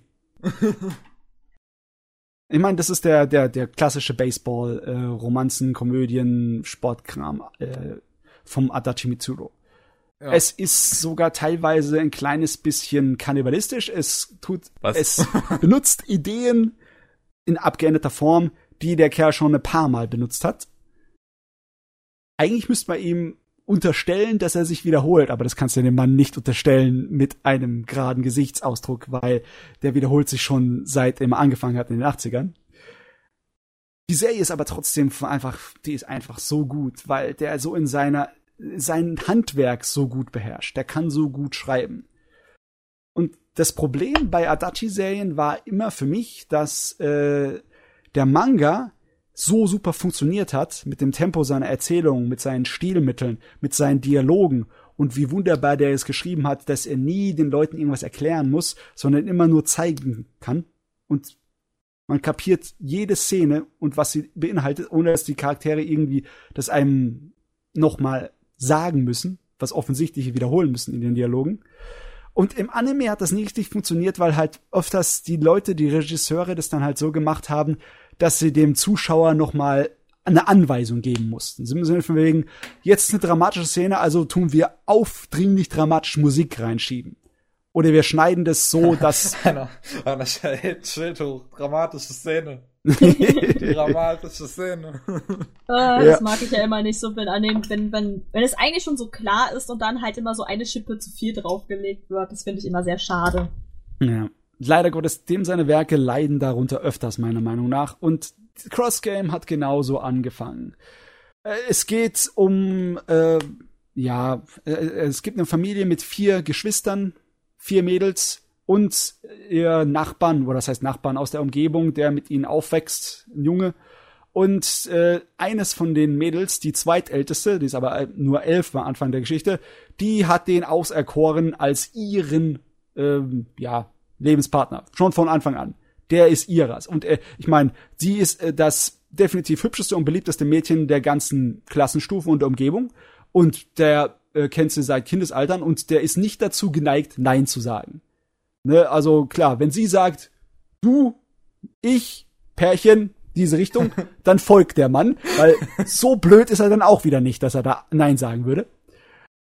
Aber ähm, Adachi Mitsuru kann das gut, dass er aus äh, heiterem Himmel Tragödien reinschmeißt, die die Dynamik seiner Serie so verändern, dass es immer äh, interessant bleibt. Aber die Tragödie hier, die äh, kennt, sieht jeder von von 100 Meter Entfernung aus. Das Mädel, oh Gott, stirbt. Äh, ja, das Mädel stirbt bei einem Unfall. Damit fängt die Serie an. Das ist kein Spoiler, das ist in der allerersten Episode. Oh, okay. Ähm, aber dann wird die Serie richtig, richtig interessant. Gott, sie wird wieder belebt. Nein, nein, nein, nein, nein, nein. Nix da. Zombie. Das, äh, das ist ein purer Realismus-Anime. Und äh, ja, bis auf das die ganzen Jugendlichen sich so verflucht erwachsen benehmen. Also ich meine richtig verflucht erwachsen, viel zu erwachsen. Eine es ist ein, der Rest von der Serie ist immer purer Realismus. Der Kerl ist ein äh, Slice of Life äh, Seifenopermeister. Und der macht das richtig gut, wie die Leute dann durch ihre Jugend durchgehen. Aber größtenteils sind es einfache Geschichten, wie zum Beispiel, dass ähm, ihre Schule, die wollen Baseball spielen, aber ähm, der eigentliche Schulleiter der liegt mit der Krankheit im Krankenhaus und wir wissen nicht, ob der jemals wieder zur Arbeit zurückkommt. Und der Stellvertreter ist ein ganz fieser Hund, der äh, will sich einen Namen machen und der veruntreut Schulgelder, um einen äh, so einen äh, Baseball-Coach anzuheuern, so einen Trainer, der ein ziemlich skrupelloser Mistkerl ist. Der kann zwar Ergebnisse liefern und der bringt die äh, Leute in äh, die, das nationale Turnier. Also Japan, da ist Baseball ganz groß, da gibt's auch jedes Jahr zweimal für die Oberschüler gibt's ein äh, landesweites Turnier, wo die da um die Krone kämpfen. Also Landesmeister, Japan, in der Oberschulklasse. Wahnsinn. Und der ist der bekannt dafür, dass er einige Schulen da schon hingebracht hat und die Prestige will er die natürlich haben. Aber dem ist scheißegal, wen er dafür von den Athleten äh, ja für den Rest seines Lebens unbrauchbar macht in dem Sport. Beziehungsweise der holt einfach Leute aus anderen Schulen daher und bestimmt selber, wer spielen darf und wer nicht. Und dann ist der große, der erste Teil ist dabei, wie sie versuchen, unsere Baseball-Liebhaber Liebhaber versuchen, den da rauszuekeln aus der Schule. Und es ist richtig cool. Der Kerl ist ein richtig toller Bösewicht, den man hassen kann. Es ist richtig spannend und man weiß nicht wirklich, ob sie es schaffen oder nicht. Und es geht alles ganz knapp auf ab. Und während dem alles passiert, der ganze Sportkram, ist im Hintergrund die Romanze. Und die Romanze ist das Beste an dem Kollegen, weil der hat ein Fingerspitzengefühl, das ist so gut, dass wenn ich es erkläre und erzähle, ist es genauso wie wenn du einen Witz erklärst, warum er lustig ist. Es funktioniert nicht. Das funktioniert wegen seiner handwerklichen Funktion, äh, weil das so gemacht ist vom Timing und von den Art und Weisen, wie der Schnitt ist und etc. Ich versuch's trotzdem mal. Und zwar die Familie mit den vier Mädels deren Mutter ist früh gestorben. Und das jüngste Mädel, das leidet natürlich ein kleines bisschen darunter, weil die ist gestorben, als die schon noch, weiß ich, drei oder vier war. Und die ist noch in der Grundschule, aber Grundschule im Japanischen bedeutet, es geht bis zum zwölften Klasse. Die ist also dann äh, in der zweiten Episode ist sie, glaube ich, zehn oder so. Und du meinst bis zur sechsten? Ja, bis zur sechsten Klasse. Bis zur du hast zwölfte gesagt. Äh, bis zum zwölften Jahr, Lebensjahr. Mein Fehler. Und ja. äh, die äh, kommt nach Hause und äh, will eigentlich den Leuten was zeigen, was in der Schule äh, passiert ist, aber keiner hat Zeit. Weil klar, in der Familie, die müssen ihren Laden schmeißen, äh, die, äh, die, die, Jung, äh, die junge Schwester ist dabei, muss, muss, muss putzen, die ältere Schwester muss äh, das Café hüten und der Vater ist irgendwo äh, unterwegs, um Sachen einzukaufen für äh, ihren Baseballladen etc. Und niemand hat Zeit, außer halt äh, der ähm, unser Hauptcharakter, der vom Dings, äh, der, der, der Schulfreund und der, der Sandkastenfreund. Und die Szene, wie das gemacht ist, wie er am Trainieren ist und sie so nebenbei ihm erzählt, dass in der Schule haben wir einen Wettbewerb gehabt und äh, ich habe gewonnen. Ich habe das, äh, ich habe ein Bild gemalt und die ganze Klasse hat es als das beste Bild äh, der Klasse gewählt. Und er so, äh, das hast du toll gemacht, das ist ja Wahnsinn. Und was war das Thema? Wir sollen ein Bild malen von unserer Mutter. Und dann sie so, ich glaube, meine ganze Klasse hat einfach nur Mitleid mit mir gehabt. Und das ist so geil, wie seine Reaktion dann gemacht ist. Weißt du, er ist da an, äh, an so einem Automat, wo er mit dem Baseballschläger seine Schläge übt, ne? Und sie erzählt dann, und er so, ja, ja, ist so ganz cool. Und äh, sobald sie sagt, äh, ich habe ein Bild von meiner Mutter gemalt, dann verhaut er den Schlag, so ganz leicht. Weißt du, also nicht so, als ob er ihn völlig verhaut, nicht so übertrieben, aber so ganz leicht. Du siehst, dass den Schlag, wo er tausendmal hintereinander 100% perfekt gemacht hat, so ein kleines bisschen abweicht. Ne? Und dann in der nächsten Szene sieht, er, sieht man nur, wie er so richtig mit einem völlig leeren Blick auf sie schaut und der Ball einfach neben ihn ins Leere donnert, zwei oder dreimal, ohne irgendwie einen Kommentar oder sonst irgendwas. Das ist einfach so gut gemacht, dass der ganze äh, emotionale Ballast der Szene einem voll in die Magengrube trifft, ohne dass irgendwas da an Drama rausgenommen wird. Es ist einfach alles nur äh, so subtil und unterstellt. Und den, den Stil, der der Mann drauf hat, der ist so gut, der ist einfach nicht zu toppen. Aber ich kann auch okay. verstehen, warum einige Leute da vielleicht nicht wirklich mitkommen, weil ähm, das ist halt ganz anders als die übliche Dramatik, die du gewöhnt bist in irgendwelchen Komödien oder Romanzen oder sonst was. Der Mann hat einen Stil, der ist fast schon so ein bisschen, der ist, er ist so ein kleines bisschen eine englische Autorin. Kennt ihr zum Beispiel Terry Pratchett aus der Discworld? Ich habe nie was von ihm gelesen. Nee? Okay, schade. Aber was da wichtig ist, ist, ist die Idee des Understatements, ne? Dass du absichtlich etwas, äh, was eigentlich eine ziemlich wichtige oder umwerfende Sache ist, absichtlich so schreibst, als wäre es kein Ding und eine Art und Weise, wo das entweder rührend oder belustigend sein kann. Das war sogar mal eine, eine ganz, ganz modische Angelegenheit, auch in Amerika, aber vor etwa 100 Jahren, Deswegen, der Kerl ist nicht nur altbacken in äh, seinem Zeichenstil, der ist im allen sowas von altbacken. Aber du, ich habe das sowas von gebraucht. Ich habe sowas vom Standard Anmekram den Schnauz so voll gehabt. Ich habe mir an einem Stück 20 Episoden von ich habe mir 20 Episoden von Crossgame reingestückt, äh, reingezogen okay. an einem Stück. Und die Serie hat 50, also habe ich noch ein bisschen was vor mir. Ist klar. Klingt auf, also die, die Szene mit dem Schlag, wo den ein bisschen verhaut, das klingt richtig, richtig. Wenn ich Serien schreiben würde, würde ich gerne solche Sachen haben, wo man sich nur so denkt, so, nice. Nice. nice. Ja. Wo du einfach merkst. Also, ich bin richtig Fan von subtilen Sachen. Wo man merkt, so der Autor hat sich damit auseinandergesetzt, ja, okay, wie drücken Leute sowas aus, so. Weil nicht jeder Mensch, der sowas hört, reagiert gleich. So manche Leute würden dann zu, zu ihr gucken und sofort den Schlag verhauen oder so und manche würden sich einfach gar nichts anmerken lassen. So, solche Details mag ich sehr. Ja. Also, wenn du die Details magst, dann ist das Ding randvoll damit. Aber ein Nachteil hat sowas auch. Ein Nachteil haben all die Serien von ihm, auch der Anime, der leidet darunter. Es ist halt, wenn du zum Beispiel die Slice of Life äh, Schiene nicht magst, dann kommst du damit nicht in die Gänge, weil da ist so viel Ruhe drin in der Serie. Darf, da ist darf, so viel Zeit, mal, in der wenig passiert. Das ist. Da darf ich mal kurz anbringen, dass ich dieses, dieses, dieses Genre von Slice of Life immer ähm, sagen wir mal, total komisch finde, weil ich, weil ich, weil ich finde, dass man das immer so schwierig definieren kann. Es ist weil wenn du jetzt, ja. weil wenn du jetzt zum Beispiel, also bei Crossgame meinst du jetzt wahrscheinlich eher, dass es so in, in diese Richtung geht, dass man halt einfach nur so ein bisschen mit seinem Leben mitgeht, halt, dass es halt wirklich so einfach nur so ein Teil seines Lebens ist, ne? Slice of Life. Ich meine Slice Aber, of Life wirklich ein Alltagsleben. Da passieren ja, okay. sehr, sehr viele vergleichsweise langweilige alltägliche Dinge.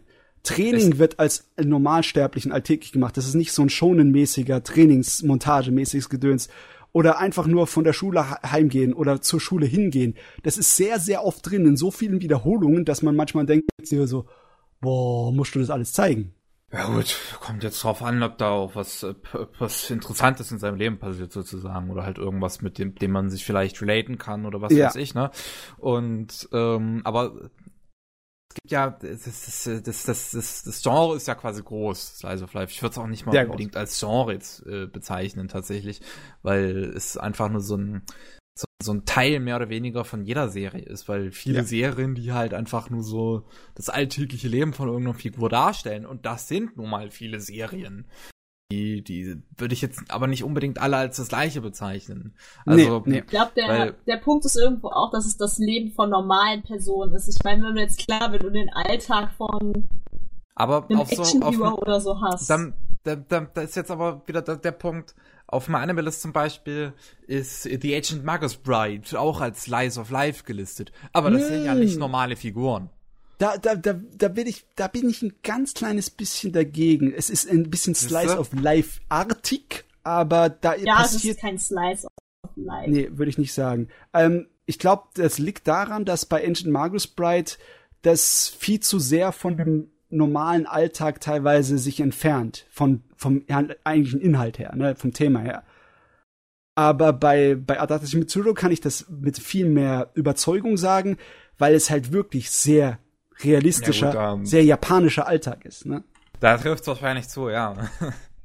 so den seinen Werken. Aber ich, ich meine halt nur, weil dieses ähm, in Anführungszeichen Genre ist halt äh, auf so viel übertragbar und so dehnbar, weil du kannst halt auch bei The Ancient Magus Bride, ich habe es jetzt selber noch nicht gesehen, aber wenn dieses Genre da jetzt gelistet ist, würde ich jetzt vielleicht davon ausgehen, dass es halt das alltägliche Leben von diesen Fantasy-Figuren zeigt. Einfach nur in dem Sinne äh, im, in gewissem Sinne, nee, also äh, es ist, es hat diese Weltausbau-Variante, in dem dann verschiedene Fantasy-Wesen vorzeigt und sie werden vorgestellt, wie sie sozusagen leben und wie sie zum Beispiel zu der Situation unserer Hauptcharaktere stehen, was ihre, ob sie Gegner sind, neutral sind oder ob es Berater sind etc. Aber sowas würde ich nicht als Slice of Life bezeichnen, auch wenn damit sozusagen der Alltag der dieser Welt umschrieben wird. Also ja. Weltaufbau ist für mich schon was anderes als Slice of Life. Oder nehmen wir auch ein Beispiel, was ich jetzt selber gesehen habe, und zwar Kinos Reise wird hier auch als Slice of Life gelistet. Das würde ich nämlich auch das, nicht sagen. Das ist ja eine Reise. Du, würde ich jetzt zum Beispiel auch in diesem üblichen Sinne von Slice of Life, wie man zum Anime nun mal meint, bei sowas wie Kaon oder den Adachi Mitsuo Werken, mhm. äh, würde ich jetzt, würde ich jetzt auch nicht sagen. Aber ich verstehe vielleicht, warum man das da so taggt, weil Kinos Reise, weil man im, im Prinzip ist ja Kinos eigentliche Reise ihr Leben und somit mhm. verfolgt man das Teil ihres Lebens. Also ich würde ich würde es eher definieren als belanglose realistische Alltags, also der die Menge an belanglosen realistischen Alltagskram. Die ist wichtig. Wenn die eine bestimmte kritische Masse überschlägt, dann ist Slice of Life meiner Meinung nach gerechtfertigt als Bezeichnung. muss man dann immer mit so einem Slice, Slice of Life-O-Meter, äh, muss man dann immer hinhalten, okay. nee, ich meine, das, was schreibt diese Serie jetzt diesen Wert? Ist Ach, komm Slice mal, of Life. Komm mal, die Leute haben genug Hirn, um das selber äh, vernünftig äh, herauszudenken sich. Hm? Deswegen sind, deswegen sind Genres manchmal einfach so ein total beschissenes Ding, vor allem Slice of Life an sich ein Genre sein soll. Ähm, ich finde, es ist schon halt, gerechtfertigt. Das ist sowas wie ein Nebengenre. Ja. Also das ist so ein Nebengenre, was du an andere Sachen anhängst, weil keine Lice, also eine Slice of Life Serie, die wirklich einfach nur Slice of Life ist, wäre ja eigentlich irgendwo langweilig. Das ist ja dann meistens gekoppelt mit, keine Ahnung, Comedy oder gekoppelt mit Romance oder gekoppelt mit Sport. Sportserie genau. zum Beispiel. Sport. Hey Kata, sag mal Bakugo, der soll seinen Download ausmachen oder so. Deine Internetverbindung Wieso? ist gerade ist grad nicht. Deine Verbindung ist gerade nicht die beste. Ah, ich sag mal. Oh, könnte auch, Moment, könnte auch daran liegen, dass mein Handy irgendwie Störungen verursacht, was ich zwar komisch fände, aber. Handy saugt wichtige Daten. Doofes Handy. nee, ich, äh, ich kann deine, äh, ich kann deine Bedenken definitiv verstehen. Aber äh, ich finde, es ist schon wichtig, besonders bei japanischen Unterhaltungsmedien, die ein, äh, die diesen etwas, diesen Stil von etwas belanglosen Alltagsleben weitaus öfters verfolgen als äh, Serien aus anderen Kulturkreisen, zum Beispiel aus dem westlichen amerikanischen. Ich meine, ich würde zum Beispiel jetzt eine Sitcom aus dem amerikanischen nicht mit Slice of Life irgendwie bezeichnen auch wenn das Alltagsleben ist, da geht's nicht um die alltagslosen, die Belanglosigkeiten im Alltag. Geht's nicht wirklich. Das ist da nicht im Hauptfaktor, im Fokus drin. Während bei anderen Serien damit in, aus dem Japanischen, dass man definitiv sagen kann und das dann definitiv so als äh, Bezeichnung da reinsetzen kann. Du hast recht, vielleicht ist es kein Genre, aber es ist definitiv ein, ähm, äh, wie sagt man auf Deutsch? Schön. Uh, auf Englisch würde man vielleicht als Tag ausgeben, ne? Ja, dann kann man das, Also merke kannst du das auch so im ein Deutschen übertragen. Ja, als Merkmal. Ein Merkmal, ja. Sagen wir es so. Okay, Gut. Yes. dann haben wir diese Diskussion wohl abgeschlossen. Und Möchtest du noch was zu Crossgame sagen? Okay. Nö, nö. Ich bin auch, ich, habe mich, Gut. ich hab mich ergötzt zu Crossgame. Also, oh, du, Crossgame. du, ich bin positiv überrascht, weil als ich die Serie zum ersten Mal geschaut habe, habe ich die erste Episode geguckt und habe gedacht, äh, der Manga ist so viel besser. Manga leiden. Aber ich muss sagen, die schaffen es dann im Laufe doch richtig gut, die äh, dieselbe Atmosphäre und dieselbe Erzählgeschwindigkeit vom Manga einzufangen. Und da bin ich besonders begeistert von, was die Regie da an Leistung bringt, weil ich finde das schwer. Wenn du mal einen Manga von dem Mann gelesen hast, glaube ich, kannst du es ein bisschen nachvollziehen. Muss mal diesen seine Stilmittel erleben. Die sind sehr optisch, deswegen ist es nicht so einfach zu erklären. was von dem gesehen, im Moment. Dachimitsu. Es kann gut sein, dass ich noch nie was von dem gesehen habe. Das kann gut sein, ja. Äh, nee, noch nicht. Vielleicht in irgendwas reinschauen. Crossgame ist das einzige, sagen wir mal, moderne, oder? Hm? Das Crossgame ist das einzige nach 2000, oder? Ähm, Manga-technisch nicht, aber Ja, anime-technisch anime-technisch. glaube ich ja.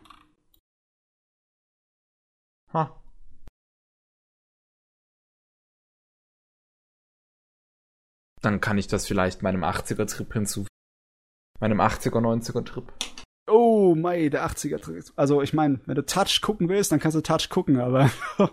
Oh, das ist mir jetzt dann, glaube ich, zu viel, gerade im Moment. Ich habe, ich habe, hallo, ich habe gerade 243 Folgen Dr. Slum vor mir, okay? okay, ja, dann musst, brauchst du die 100 Folgen Touch, brauchst du nicht unbedingt extra noch. Das muss nicht sein. Du hast, hast wirklich vor, die alle zu schauen. Auf jeden Fall. Oh Gott. Ja, okay. Ich meine, es ist deine Seele. Also Kannst zumindest ruhig- soweit ich sie, so, zumindest soweit sie irgendwie verfügbar sind, weil es ist immer schwierig, Ja, an klar. das alte, an den alten Kram heranzukommen. Ich meine, wie gesagt, ich habe eine Stunde nach Wild Seven gesucht. Eine Stunde. Ja, ja. Und habe währenddessen Hundevideos geguckt auf meinem zweiten Monitor. ja, Priorität muss man setzen. Okay. Gut. Dann, Dann- sind wir fertig mit den Animes, hi? Ja, dann sind noch die News Die äh, als letzter Punkt äh, da und ein Ding, da bin ich vorhin erst beim, beim News durchgehen drauf gestoßen und das finde ich irgendwie total interessant. Mecha Ud, Ude, Mecha Ude, keine Ahnung, wie man es ausspricht. UDE, also Mecha Strich UDE. Also wie Und- der Arm. Ude? Ude? Japanisch? Weiß ich ja nicht. Hab, kann ja kein Japanisch. also, ähm, kann, kann gut sein. Ich glaube, der englische Titel ist ein Mecha. Ähm. ich hab keine Ahnung. Ist auf jeden Fall ein äh, Kickstarter-Anime.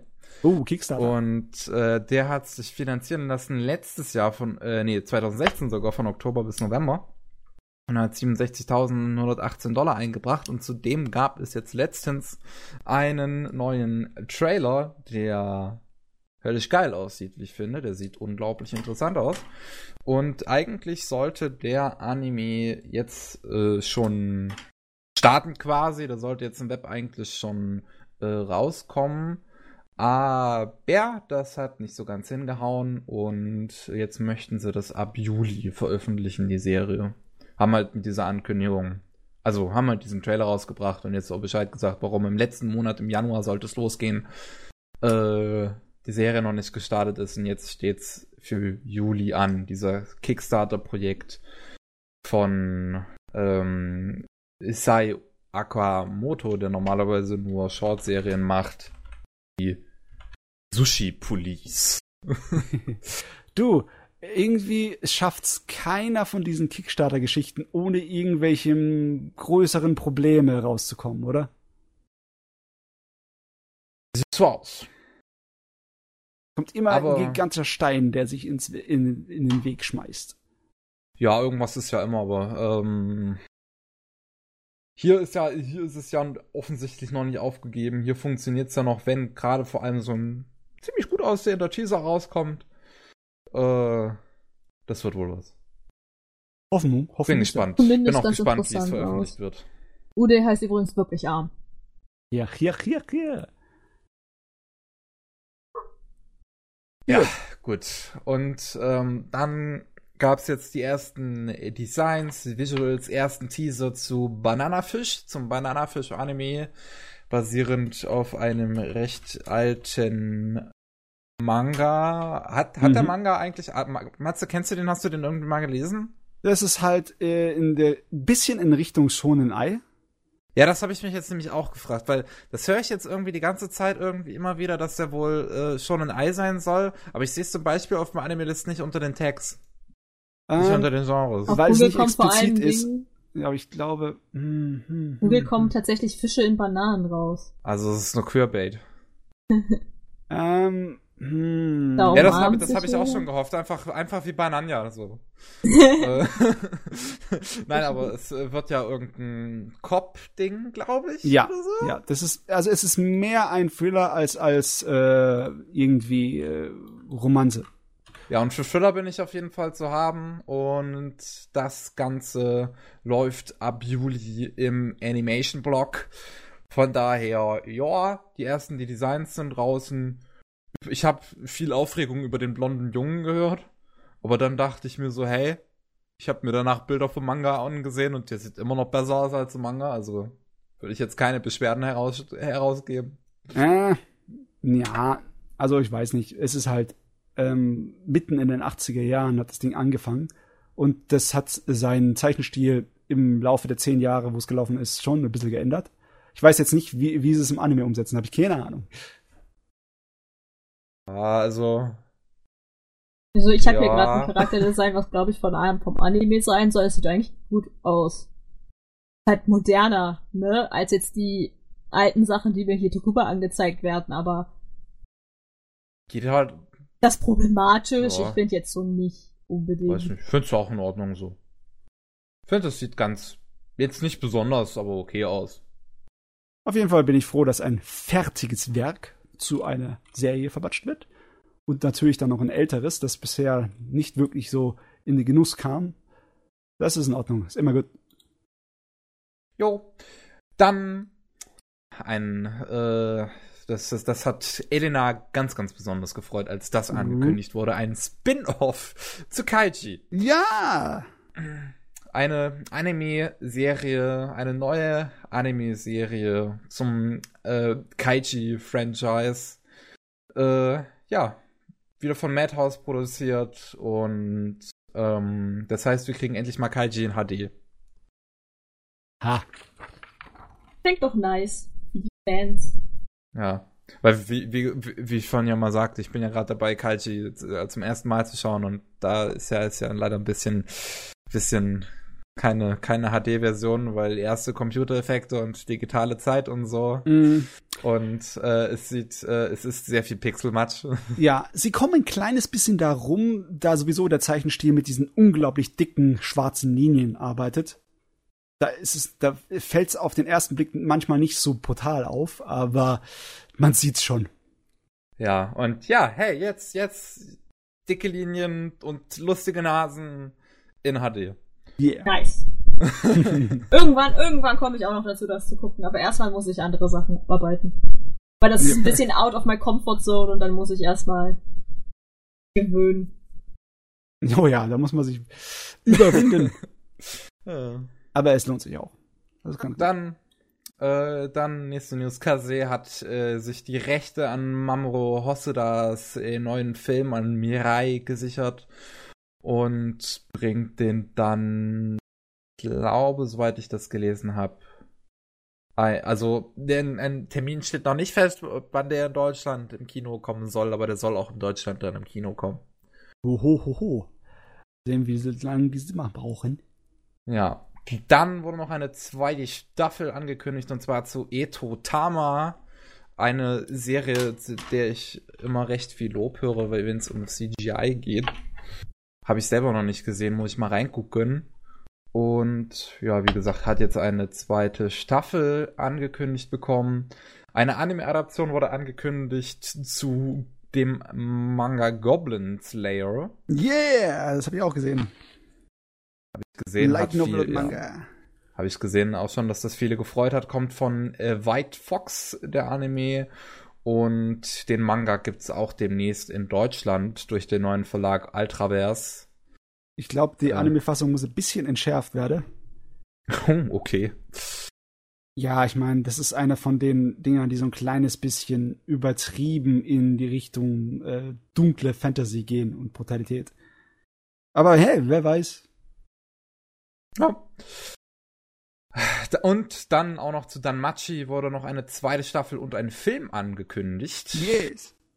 Äh, was ich auch ganz toll finde. Meistens mich regt es immer wieder auf, wenn ich diesen Vergleich sehe, dass Danmachi irgendwie so ein zweites Sword Art Online sein soll, weil das kann ich überhaupt nicht nachvollziehen. Weil nee, es ich finde Danmachi super. Es ist anders. Es gehört vielleicht in dieselbe grobe Umfassung aus so Parallelwelten, Parallelwelt-Fantasy mit Rollenspiel äh, ja, es hat, halt es hat halt Rollenspielregeln, aber es ist ja nicht wirklich zum, dieses, äh, dieses äh, Eskapismus. Nee, äh, ist es nicht. Dings. Nein, es ist nicht, jemand wird aus seiner Welt, aus einer normalen, in Dings in die Fantasy-Welt versetzt. Hier ist halt eine komplette Fantasy-Welt und ich finde die auch schön gemacht und alles und deswegen, yay, zweite Staffel, yay, Film. Das Spin-off äh, ist anscheinend recht erfolgreich gewesen, was letztes Jahr im Fernsehen kam. Ja, aber du, ich habe den Trailer gesehen für die zweite Staffel. Meinst du auch, dass sich das Design leicht abgeändert hat? Ich habe noch gar nicht gesehen, dass da ein Trailer ist. Ein Moment, jetzt sehe ich den gerade erst. Ja, yeah, die äh, haben auch das neues Designwerkzeug. Und ich finde, es hat sich schon. Äh, weiß ich nicht. So sehr jetzt nicht. Äh, der Trailer fängt an mit Szenen aus der äh, ersten ja, Staffel. Das, Muss aufpassen. Das, das, das sehe ich. Und am Ende ist dann dieses Vorschaubild. Aber das finde ich jetzt nicht so anders. Hm, vielleicht ist es nur ein Eindruck von mir. ja, dann haben wir noch Made in Abyss, das Produktionsteam von Made in Abyss, Regisseur, der Musiker Kevin Peking, Scriptwriter und Storyboarder werden allesamt zu Gast sein auf der Animagic 2018. Und ich werde auch da äh, sein. Cool. Uh. da wünsche ich viel Spaß. Da gehe ich jetzt wahrscheinlich nicht hin dieses Jahr. Also ich, ich, will dieses Jahr auch unbedingt eigentlich nochmal hingehen. Und äh, gleichzeitig wurde dazu auch bekannt gegeben, dass Universum sich die Rechte an der Serie gesichert hat und ähm, ja, wie gesagt, Universum hat die Serie sich an Made in Abyss gesichert. Halbe Team gefühlt. Nein, also nur vier Leute eigentlich, aber ich freue mich auf jeden Fall auf Kevin Pekin, weil ich dem seinen Soundtrack super finde. Ähm, werden auf der Animagic zu Gast sein und dann hat äh, Universum auch noch äh, lizenziert äh, äh, äh, wie hieß es hier, das, das, das Buch, das Buch, Dingsbums, das Book äh, Grimoire, irgendwie sowas. Ah! Zero's Grimoire oder was? Genau, Grimoire of Zero. Ah, die Serie, ja. Das, äh, das, hat Universum auch noch lizenziert. Was, was mich jetzt total verwundert hat, weil normalerweise lizenziert Universum nur eine Serie pro Jahr und die Serie wurde schon länger bekannt gegeben und zwar Eccentric Family was halt 2018 auch rauskommen wird. Und jetzt bringt Universum dieses Jahr gleich drei Serien raus mit Grimoire of Zero, Made in Abyss und Eccentric Family. Hm. Sie erweitern ihren Katalog? Hm. Oder es hat sich einfach aus Zufall so kommen? Wer weiß. Ich weiß es nicht. Vielleicht ist noch Geld von Your Name übrig. Hehe. Und dann, die letzte News, die ich zumindest habe, äh, der ehemalige Regisseur zu Kemono Friends äh, hat sein neues Projekt bekannt gegeben und jetzt in dem Titel, den ich da Ke, Ke Murikusa, keine Ahnung, was das heißen soll, aber da gab es auf jeden Fall schon ich glaube, eine erste Episode oder sowas zu sehen. Es gab auf jeden Fall schon was dazu zu sehen. Davon habe ich noch gar nichts und, gehört. Und ein Poster und es sieht ziemlich cool aus. Äh, ich muss gerade noch mal gucken. Ich meine, ich habe davon schon auch einen Trailer oder irgendwie sowas gesehen. Das habe ich jetzt hier in dem News-Artikel, den ich hier vor mir liegen habe, tatsächlich nicht. Nee, muss ich mit was verwechselt haben. Es gibt nur dieses Poster, wo ein Mädel in lila in einer postapokalyptischen Welt steht. Und ich glaube, ein Kran fällt gerade auf sie drauf. Aha. Toll. Das sieht, das sieht ganz cool aus, der Teaser. Und es ist halt von dem Regisseur von Kimono Friends. Von daher wird wahrscheinlich aber trotzdem halt wieder so eine etwas ähm, kostengünstigere Produktion sein, denke ich mal. Ich meine, Kimono sehen. Friends, wenn man das mal gesehen hat, das ist ja auch nur ganz billiges CGI, aber Kimono Friends produziert ja, ähm, hier, wie, wie, was wollte ich jetzt sagen, wie heißt das Wort? Äh, hier schafft's ja unterhaltsam zu sein. Dadurch, gerade dadurch, dass das CGI so billig ist und dadurch, dass die Charaktere so toll sind. Ja. So, gut, ich habe meine News durch. Ich weiß nicht, ob du noch was hast, Matze. Ich habe ein paar Sachen, die eigentlich ziemlich belanglos sind, aber ich glaube, wir sollten sie erwähnen, weil wir diese Sachen auch im, im Podcast schon vor einiger Zeit besprochen haben. Zum Beispiel einmal, dass der Fuka-Manga zu Ende geht, ziemlich rasch. Der, der Plan okay. sieht davon aus, dass es in den nächsten Kapiteln zu Ende geht. Der von demselben Autor haben wir ja schon einiges im, Manga, im, im Podcast besprochen und gelesen, ne? Hm. Der, der Pavel, der wird's wissen. Der mag ja den Autor ziemlich, ne? Ja, also ja, also zumindest äh, hier ähm, A Place Dingsbums. Nee, wie heißt das nochmal? Gottes Willen, ey. Ich mit der Stadt. So ne? mit Namen. Es ist schon, es ist schon spät geworden. Ja, mit der Stadt. Ja. Es ist schon spät. es ist sehr spät, ja. Auf jeden Fall, da geht wieder einer von seinen äh, Mangern, die in demselben Universum spielen, zu Ende. Diese Comedy, Dramen, äh, Romanzenkram. Und dann geht auch noch eine weitere, eine Light Novel Reihe zu Ende. Legend of the Legendary Heroes. Ich weiß nicht, ob du da jemals von gehört hast, Miki. Warte mal. Da gab es schon Anime Name, dazu. Legend of the Legend. Ah. Ja. Ja. Habe ich schon mal gehört, aber noch nicht gesehen. Ja. Es war auch so ein Fantasy-Ding mit einem Hauptcharakter, der eine wandelnde Zeitbombe ist und ein Mädel, der ihm zur Seite gestellt wird, die eine absolut begabte Schwertkämpferin ist, so ein richtiges Supermonster. Weißt du, weißt du, was ganz schlimm ist? Jetzt, wo ich das gerade noch mal gesucht habe nach diesem Anime und wo ich die Charakterdesigns sehe, der Protagonist, jemand, jemand hat auf meiner Twitter-Timeline in letzter Zeit sehr viel Runs gespielt. Ich okay. weiß nicht, kennst du, kennst du Runs? Ich so glaube nicht. Ähm, Rance ist ein japanisches ähm, Taktikrollenspiel mit mit also es gibt nicht umsonst zwei Hentai-Adaptionen davon. Okay. Ähm, und ja, wenn ich mir den Protagonisten angucke, der sieht genauso aus wie Rance. Das, das, dieser ja. Mann hat mir alles verdorben. Nee, nee, nee, nee, das hat aber damit nichts zu tun. Die Serie ist ein kleines bisschen ähm, jugendlich in seiner Seele, im Sinne von wegen, es muss alles voll episch und geil sein und es ist ein bisschen edgy, aber es hat ähm, für eine Light Novel Serie ist da sehr wenig, also wenig Wert auf Fanservice oder Ausschlachterei. Es ist einfach nur coole Explosionen im Fantasy-Universum. Das ist ganz nett. Dass hoffe, das zu Ende geht, ist auch ganz gut. Obwohl, ja, äh, auf eine zweite Staffel Fernsehserie dürften wir wahrscheinlich nicht hoffen. Ich meine, so, so prickelnd war das Ding nicht. Aber hoffe, es mal erwähnt haben, ne, dass irgendwas, über das wir im Podcast geredet haben, jetzt auch sein Ende findet. Ich hoffe, da drin gibt's auch so eine, einfach, einfach eine Szene, wo du das jetzt gerade so cool und hip beschrieben hast, wo einfach, keine Ahnung, der Protagonist er hat irgendwas in die Luft gesprengt, irgendwas explodiert hinter ihm und cool Geist und Rocket Explosions, er läuft einfach so in den Screen und hinter ihm explodiert ein Karren. Keine Ahnung. Das wäre wär schön, aber ich glaube, sowas passiert nicht. Der, ich glaube, der hat eher so ein paar Ausraster und da zerstört er eine halbe Stadt und danach kann er sich nicht mehr erinnern und er hat Schuldgefühle und allem möglichen Scheiß. Oh. Eher was, sowas das, in der das, Richtung. Das erinnert mich, das, das erinnert mich an mein, an mein ähm, ich, Jugend, also kindisches, früheres Ich. Mein erstes Buch, was ich geschrieben habe, da war der Protagonist genauso drauf. Der hat einfach ähm, Emotionsausbrüche gehabt, hat alles ruiniert, hat alles, alles zerstört und danach so, ja, hoch kann ich mich gar nicht dran erinnern. Ja, scheiße, das wollte ich yeah. gar nicht. Ja, hoch, also das ist auf jeden Fall so ein Teenie-Kram. Oh Gott. Ähm, oh Gott, das gut, was war noch? Ich glaube, das ist schon erwähnt worden, ich weiß es nicht. Auf jeden Fall, der Seven Deadly Sins Film hat eine neue Videovorschau bekommen. Okay. Und da ist kaum was drin zu sehen. Ich weiß nice. immer noch nicht, was der gesamte Film wirklich zu sagen hat. Sie haben, das ist schon der zweite Videovorschau, in der so gut wie nichts drin ist. Ich weiß immer noch nicht, was so ein Mist. Okay, sie haben uns einen Termin gegeben, 18. August, aber es ist so was, hey, du kriegst einen Teaser, in dem du nichts lernst. Okay, einer kann ich äh, akzeptieren. Da kommt der zweite Teaser, hey, du kriegst noch mal einen Teaser, in dem du absolut nichts gelernt bekommst. Ihr Wichser, ich komme gleich nach Japan. Echt, ey, ich Gott verdammt. Das erinnert mich an die Violet Evergarden Teaser. erinnert mich an den Violet Evergarden Anime. Ja, okay. Geh nach Hause. Gut. Da noch eine kleine Lustigkeit. Äh, ich glaube, ich habe erwähnt, wegen dem 80.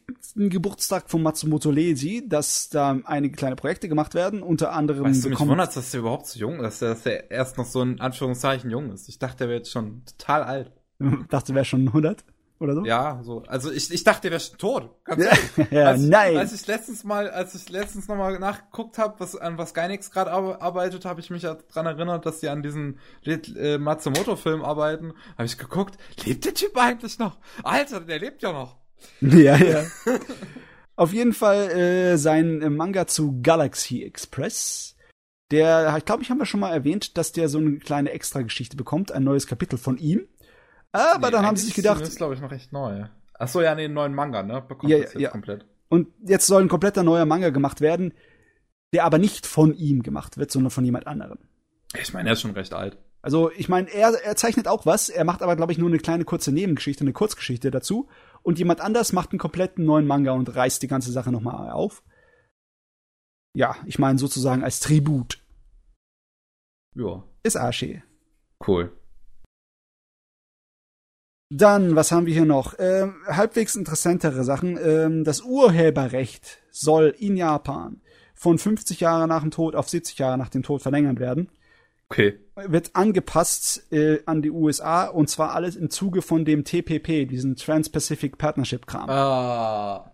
Wo sie dann so ganz langsam, oder was heißt langsam, zumindest in einigen Teilen, sowohl rechtsmäßig als auch ähm, wirtschaftsmäßig äh, so ein bisschen diese Sphären zwischen Japan und Amerika anpassen wollen. Und ich sehe da nicht wirklich so was Positives drin, weil nee. es, für mich es ist ein Rückschritt. Äh, Urheberrechte müssen sowieso in der modernen Welt umgeändert werden und erneuert werden. Und dann geht Japan und sagt, ja, jetzt im Verlauf dieses Partnerships machen wir es wie die Amis und gehen mal einen Schritt zurück. mm. Oder, oder sie haben jetzt auch Fair Use, damit sie es ignorieren können. So. oh Mann, ja. Wer weiß, vielleicht passiert das ebenso. Aber gab es nicht bei in Japan auch in gewissen Medien, wenn die gar keinen Lizenzinhaber mehr haben, dass die nach, dass nach 50 Jahren sowieso, also nach 50 Jahren sowieso egal ist, so komplett? So? Ja, machen, es gibt auch willst, so? dieses Public Domain, ne? Richtig, ja. Das gibt es auch in Japan auf eine, äh, auf eine abgeänderte Art und Weise, glaube ich. Aber wer weiß, also ich weiß jetzt nur das hier aus den Nachrichten, aber ob das im Zuge des TPPs dann auch angepasst wird, äh, ich weiß nicht, was sie alles anpassen. Auf jeden Fall, das ist irgendwie ein bisschen so mh, hm, besorgniserregend. Für mich. Ich weiß, ich, ich höre sowas nicht so gern.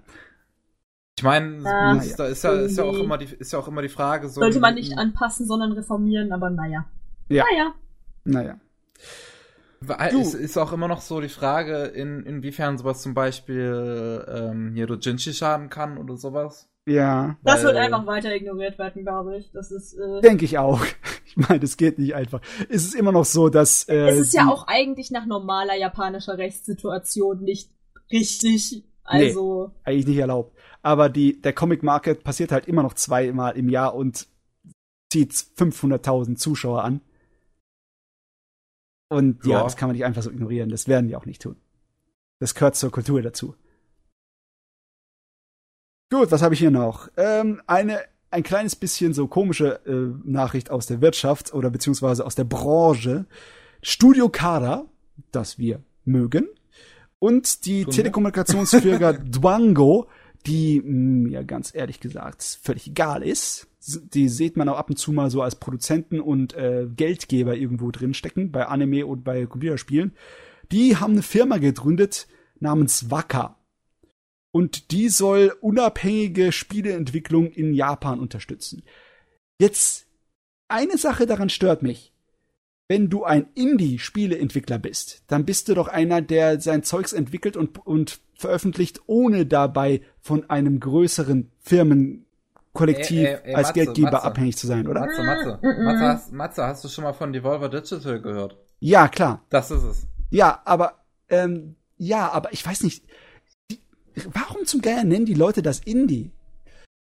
Hm. Ja, weil also, es, es, es, hm, also Indie ist mittlerweile, der Begriff hat sich ja in letzter Zeit schon gerade durch solche solche Sachen wie 505 Games oder Devolver Digital ähm, im Spielemarkt ein bisschen geändert, weil ja. früher war das ja früher war das ja wirklich so, du bist die Person, die es macht und dann auch veröffentlicht. Heutzutage ist Indie eher so darauf bezogen, dass du ein kleines Team bist, die ja. das machen. Das ist irgendwie blöd. Ich meine, ich weiß, dass Independent nicht unbedingt ausschließt, dass du danach einen Veröffentlicher hast, ne, einen Verlag. Aber normalerweise bezieht sich das definitiv auf die Produktionsweise. Im Sinne von wegen, ich habe es unabhängig ohne einen großen Geldgeber produziert und deswegen musste ich mich auch nicht an die Vorgaben des Geldgebers halten. Und deswegen ist das wahrscheinlich mit, mit ein bisschen Glück äh, eher näher dran an der künstlerischen Vorstellung des Autors. Ne? Naja, das ist ja, ja. bei 505 Games und Devolver Digital jetzt auch nicht anders. Ja. Ich also die, die gehen ja auch nicht hin zu ihren kleinen Indie-Leuten, zu ihrem Ein-Mann-Teams und sagen, hier, passt das mal so an unsere Vorstellung an. Weil Devolver Digital hat ja nicht mal einen klaren Stil ich hoffe, dass das stimmt, so wie du das sagst, aber ich höre da ein bisschen Hoffnung. Und ich hoffe, dass das äh, neue Studio Wacker dass da von Kara mit die Leute drin sind, dass das genauso macht im japanischen Bereich, weil Japan könnte sowas gebrauchen. Ich meine, die Switch würde sich freuen über japanische Indie-Games, die wird die auffuttern ohne Ende, ne? Ja. Mhm. Aber ja, okay. Sollen wir mal Hoffnung bleiben? Ich glaube, der Zyniker in mir hat schon genug von sich gegeben heute. Also ich glaube, das könnte so ein japanisches äh, Devolver Digital werden. Das wäre natürlich geil, wenn es das werden würde. Ne?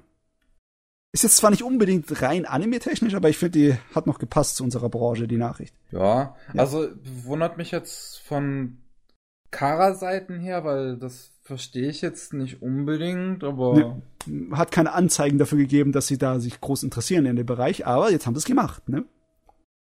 Ja. Hm. Naja, halt, halt nicht. Also, warum nicht, ne? So. Evangelion, Evangelion in die Spiele. Jetzt ja. kommen sie. Dann habe ich noch ein paar kleine Nachrichten. Äh, und zwar Saint Seiya bekommt ein neuer Anime 2019. Stimmt. Basiert auf dem äh, einem der neuen Manga Saint Ya Show. Na, weiß nicht, worum es daran geht. Ich habe diese ganzen, was weiß ich, wie vielen Varianten von Saint Seiya nicht wirklich verfolgt seit einer Weile nicht mehr. Spanier freuen sich. Ey, das, ich, es, es wundert mich immer wieder. Das, ist, das, das Ding ist einfach riesig in Spanien. Ja. Ich finde es immer wieder lustig, wie so jedes Land so mehr oder weniger so sein eigenes Schonen-Ding hat. Ich meine, wir Deutschen, wir stehen total auf Naruto. Die Spanier, die stehen total auf Sensea. Die Spanier haben halt Geschmack. Schatz feiert. Schatz feiert, yeah. Du, ähm, Naruto, also ich bin immer noch der Überzeugung, dass es eine gute Serie ist aber, ich habe es jetzt nach zehn Folgen aufgegeben. ähm, nur als Manga. Also ich, das ist eine schonen Serie, die man als Manga lesen muss. Ja, same. Don't do the Anime. Also der Anime hat auch so seine Stellen, aber er hat halt nur seine Stellen und den Manga genau. kann man durchlesen. Und der wurde erst irgendwie in Shippuden halt. Meh. Ja, ja. Nee, aber ist immer noch gut genug. Okay, hallo, willkommen zurück. Ich habe gerade technische Schwierigkeiten. Wir waren bei Sincere und ja. äh, aber ich glaube, die News hatten wir fertig. Die Sincere hatten wir fertig. Dann haben wir noch zwei Kleinigkeiten. Zu einmal, ich habe euch ab und zu mal erwähnt, dass es in Japan so eine Art von politisch angehauchten Manga gibt. Was? Und war das äh, so eine gewisse Art von militärischen Patriotismus, oh. dass es zum Beispiel diese eine Geschichte gibt von diesem japanischen äh, Flugzeugträger, der durch eine ja, der in der Zeit rumspringt und dann im Zweiten Weltkrieg landet und dann irgendwie sich an der äh, Weltgeschichte beteiligt und die Weltgeschichte anders ausgeht. Und, äh, ja, oder da gab's auch sowas mit einem äh, japanischen U-Boot-Kapitän, der einen auf Eigenfaust gemacht hat und dann die Welt sozusagen erpresst hat mit Atomraketen, um gewisse äh, Politiken durchzusetzen, hat sich dabei gegen seine eigene Regierung und alles andere gestellt und einfach nur eine Art von ähm, ja, Ehrenkodex gefolgt Okay. So, solche Sachen. Gibt's in Japan ein paar Sachen, die sind halt bei uns ziemlich wenig bekannt. Aber äh, die waren seit Jahren kein Thema mehr. Das war ein Thema in den 80ern und Anfang der 90er, Mitte der 90er.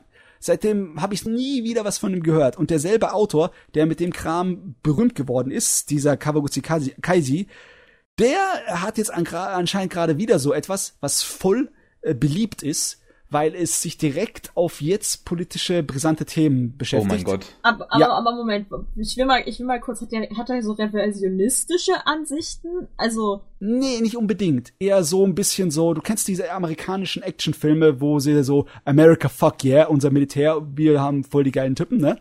Ja, aber es geht ja so ein bisschen Hand in. Ja, also, also eher so Gate, das. Bisschen. Ja. ja. Äh, das ist so ein bisschen wie Japan fuck yeah. Ne? Ja. ja. ist natürlich alles ist ein bisschen unangenehm von der Idee und vom Thema, aber es ist harmloser Eskapismus. Es ist alles nur so, was wäre wenn. Und der Kerl schreibt auch relativ intelligent. Ja gut, aber Ich, ich weiß, meine, auch intelligente Propaganda ist Propaganda. Ja, es ist nicht Propaganda wirklich. Also beim ersten Japan Sache, als du gesagt hast, der, der reist in die Zeit zurück und ändert die Weltgeschichte, war ich so, oh Gott, wie denn? Nein. Warum? Japan. Die, der, der überlebt sich zum Beispiel, soll er den Angriff auf Pearl Harbor, soll er den abwenden und dafür sorgen, dass Japan nicht in den Krieg einzieht?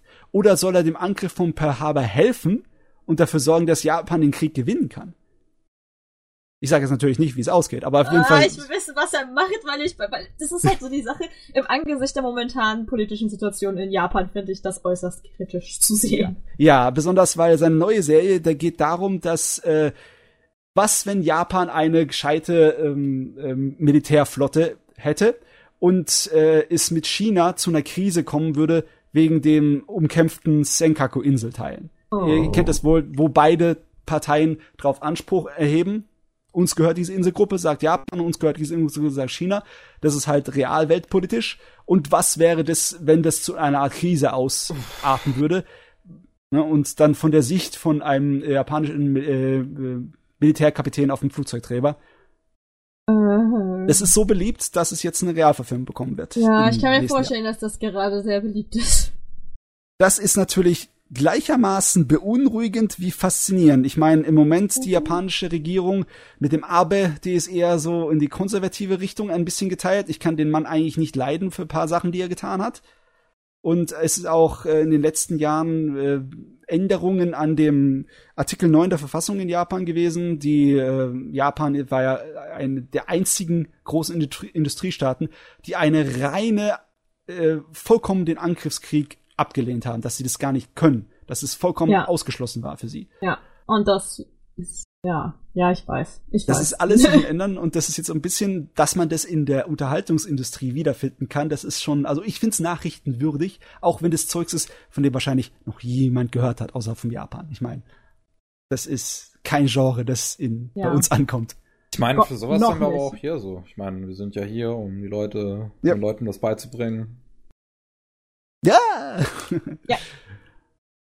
Auf jeden Fall war ich das interessant. Aber es wird kein Anime anscheinend dafür geben, sondern es wird real verfilmt. Okay. Naja, wenn man, wenn man halt äh, Japan Fuck Yeah Anime haben will, hat man in den letzten Jahren Gate gehabt. Ja. Ich meine, von, von dem Autor hatten auch äh, einige äh, Serien. Dieses Zipangu mit dem äh, Flugzeugträger, der in die Zeit zurückreist, die hatte eine Anime-Serie, eine 25-teilige. Warte, was? Ja, das hat kein ja. Schwein aus der aus Japan jemals zu Gesicht gekommen, glaube ich. Wie heißt das? Zipang. Z-I-P-A-N-G. Das ist der alte Name für Japan.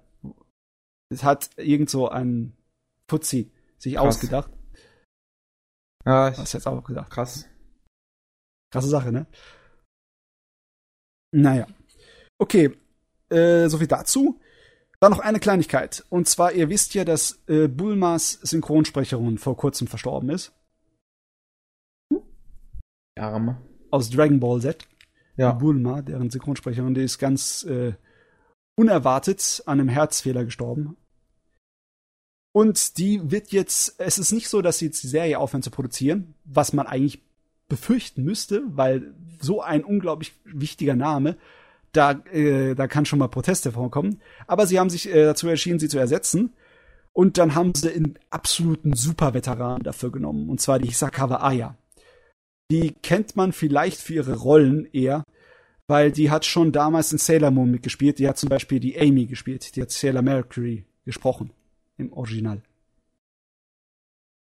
Hm. Und die hat auch eine ganze Menge Rollen unter ihrem Gürtel. Also ich glaube, ich finde immer noch ihre aller, allerbeste Rolle ist als Hauptcharakter in äh, den Zwölf Königreichen.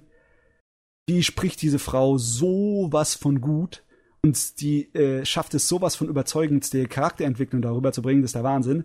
Also ich glaube, das könnte funktionieren. Also die, die, das ist ein Name, der ist so groß wie Hayashibara Megumi. Das ist also eine der, der Ultra-Veteranen. Auf jeden Fall, die macht dann da weiter für Bulma. Klar. Jo. Und damit sind wir am Ende. Krass. Krasse Sache. Viel zu lange wieder, Mann. ja, ich habe so viel geredet. Ich mach's nie wieder. Bis zum nächsten Podcast hält sich das Versprechen und dann wird's zerfetzt. Ach, bis zum nächsten Podcast habe ich auch schon wieder viel zu viel gesehen. Ja, so, so ist das Leben. Ja, ja. Ist halt fleißig. Viel zu fleißig. Kannst du nicht mal faul sein? Tut mir leid. äh, weißt du, die Tage ist auch noch äh, der Live-Action-Film zu Fullmetal Alchemist auf Netflix rausgekommen. Das könnte man vielleicht auch mal erwähnen. Ähm, hat du das nicht schon? Oder hatten wir das vor dem Podcast kurz ich weiß, ich weiß nicht, ob, oder ich weiß nicht, ob wir das überhaupt schon mal irgendwann hier erwähnt hatten, dass Netflix sich das gesichert hat, tatsächlich. Ich hätte schwören können, dass du das heute schon erwähnt hast. Ich also heute auf jeden Fall nicht. Ne? Ne? Nee, okay. heute nicht. Auf jeden Fall, da ist es. Netflix, Full Metal Alchemist. Ja, ja. Okay, na gut, dann ist es Zeit, sich zu verabschieden. Und yes. ähm, vielen Dank wieder mal fürs Zuhören. Ähm, danke an dich, Katha, dass du dabei warst. Kein Problem. Jetzt kannst du dich eine Auszeichnung dir ver verleihen. Du hast ja. den Podcast durchgestanden. Aber ja. Einmal den Anime Slam Podcast überlebt, Orden. Häkchen auf meiner To-Do-List. ähm, kleine Werbung noch in eigener Sache zum Schluss, weil ich habe in der, innerhalb der letzten zwei Wochen ein neues Buch veröffentlicht. Das heißt Getrennte Wege. Das ist ein LGBT-Drama über ein paar Jugendliche, die versuchen, so ein bisschen ihren Platz in der Welt zu finden. Und der Link wird in der Beschreibung sein und das wäre ganz cool, wenn man mich da unterstützen könnte, weil so ein Buch veröffentlicht man nicht alle Tage. Und ähm, das war's dann mit dem hundertsten Anime Slam Podcast. Das war das verdammte hundertste Mal. Mhm. Und ja, vielen Dank an alle zuhören, die vorherige Podcast gehört haben, die diesen Podcast gehört haben, die sonst irgendwas auf unserem Kanal gesehen haben. Ich habe letztens ein Video zu Whitewashing gemacht. Das kann man sich auch mal anschauen. Ähm, und ja, danke fürs Zuhören und auf Wiederhören. Tschüss. Ciao. Tschüss.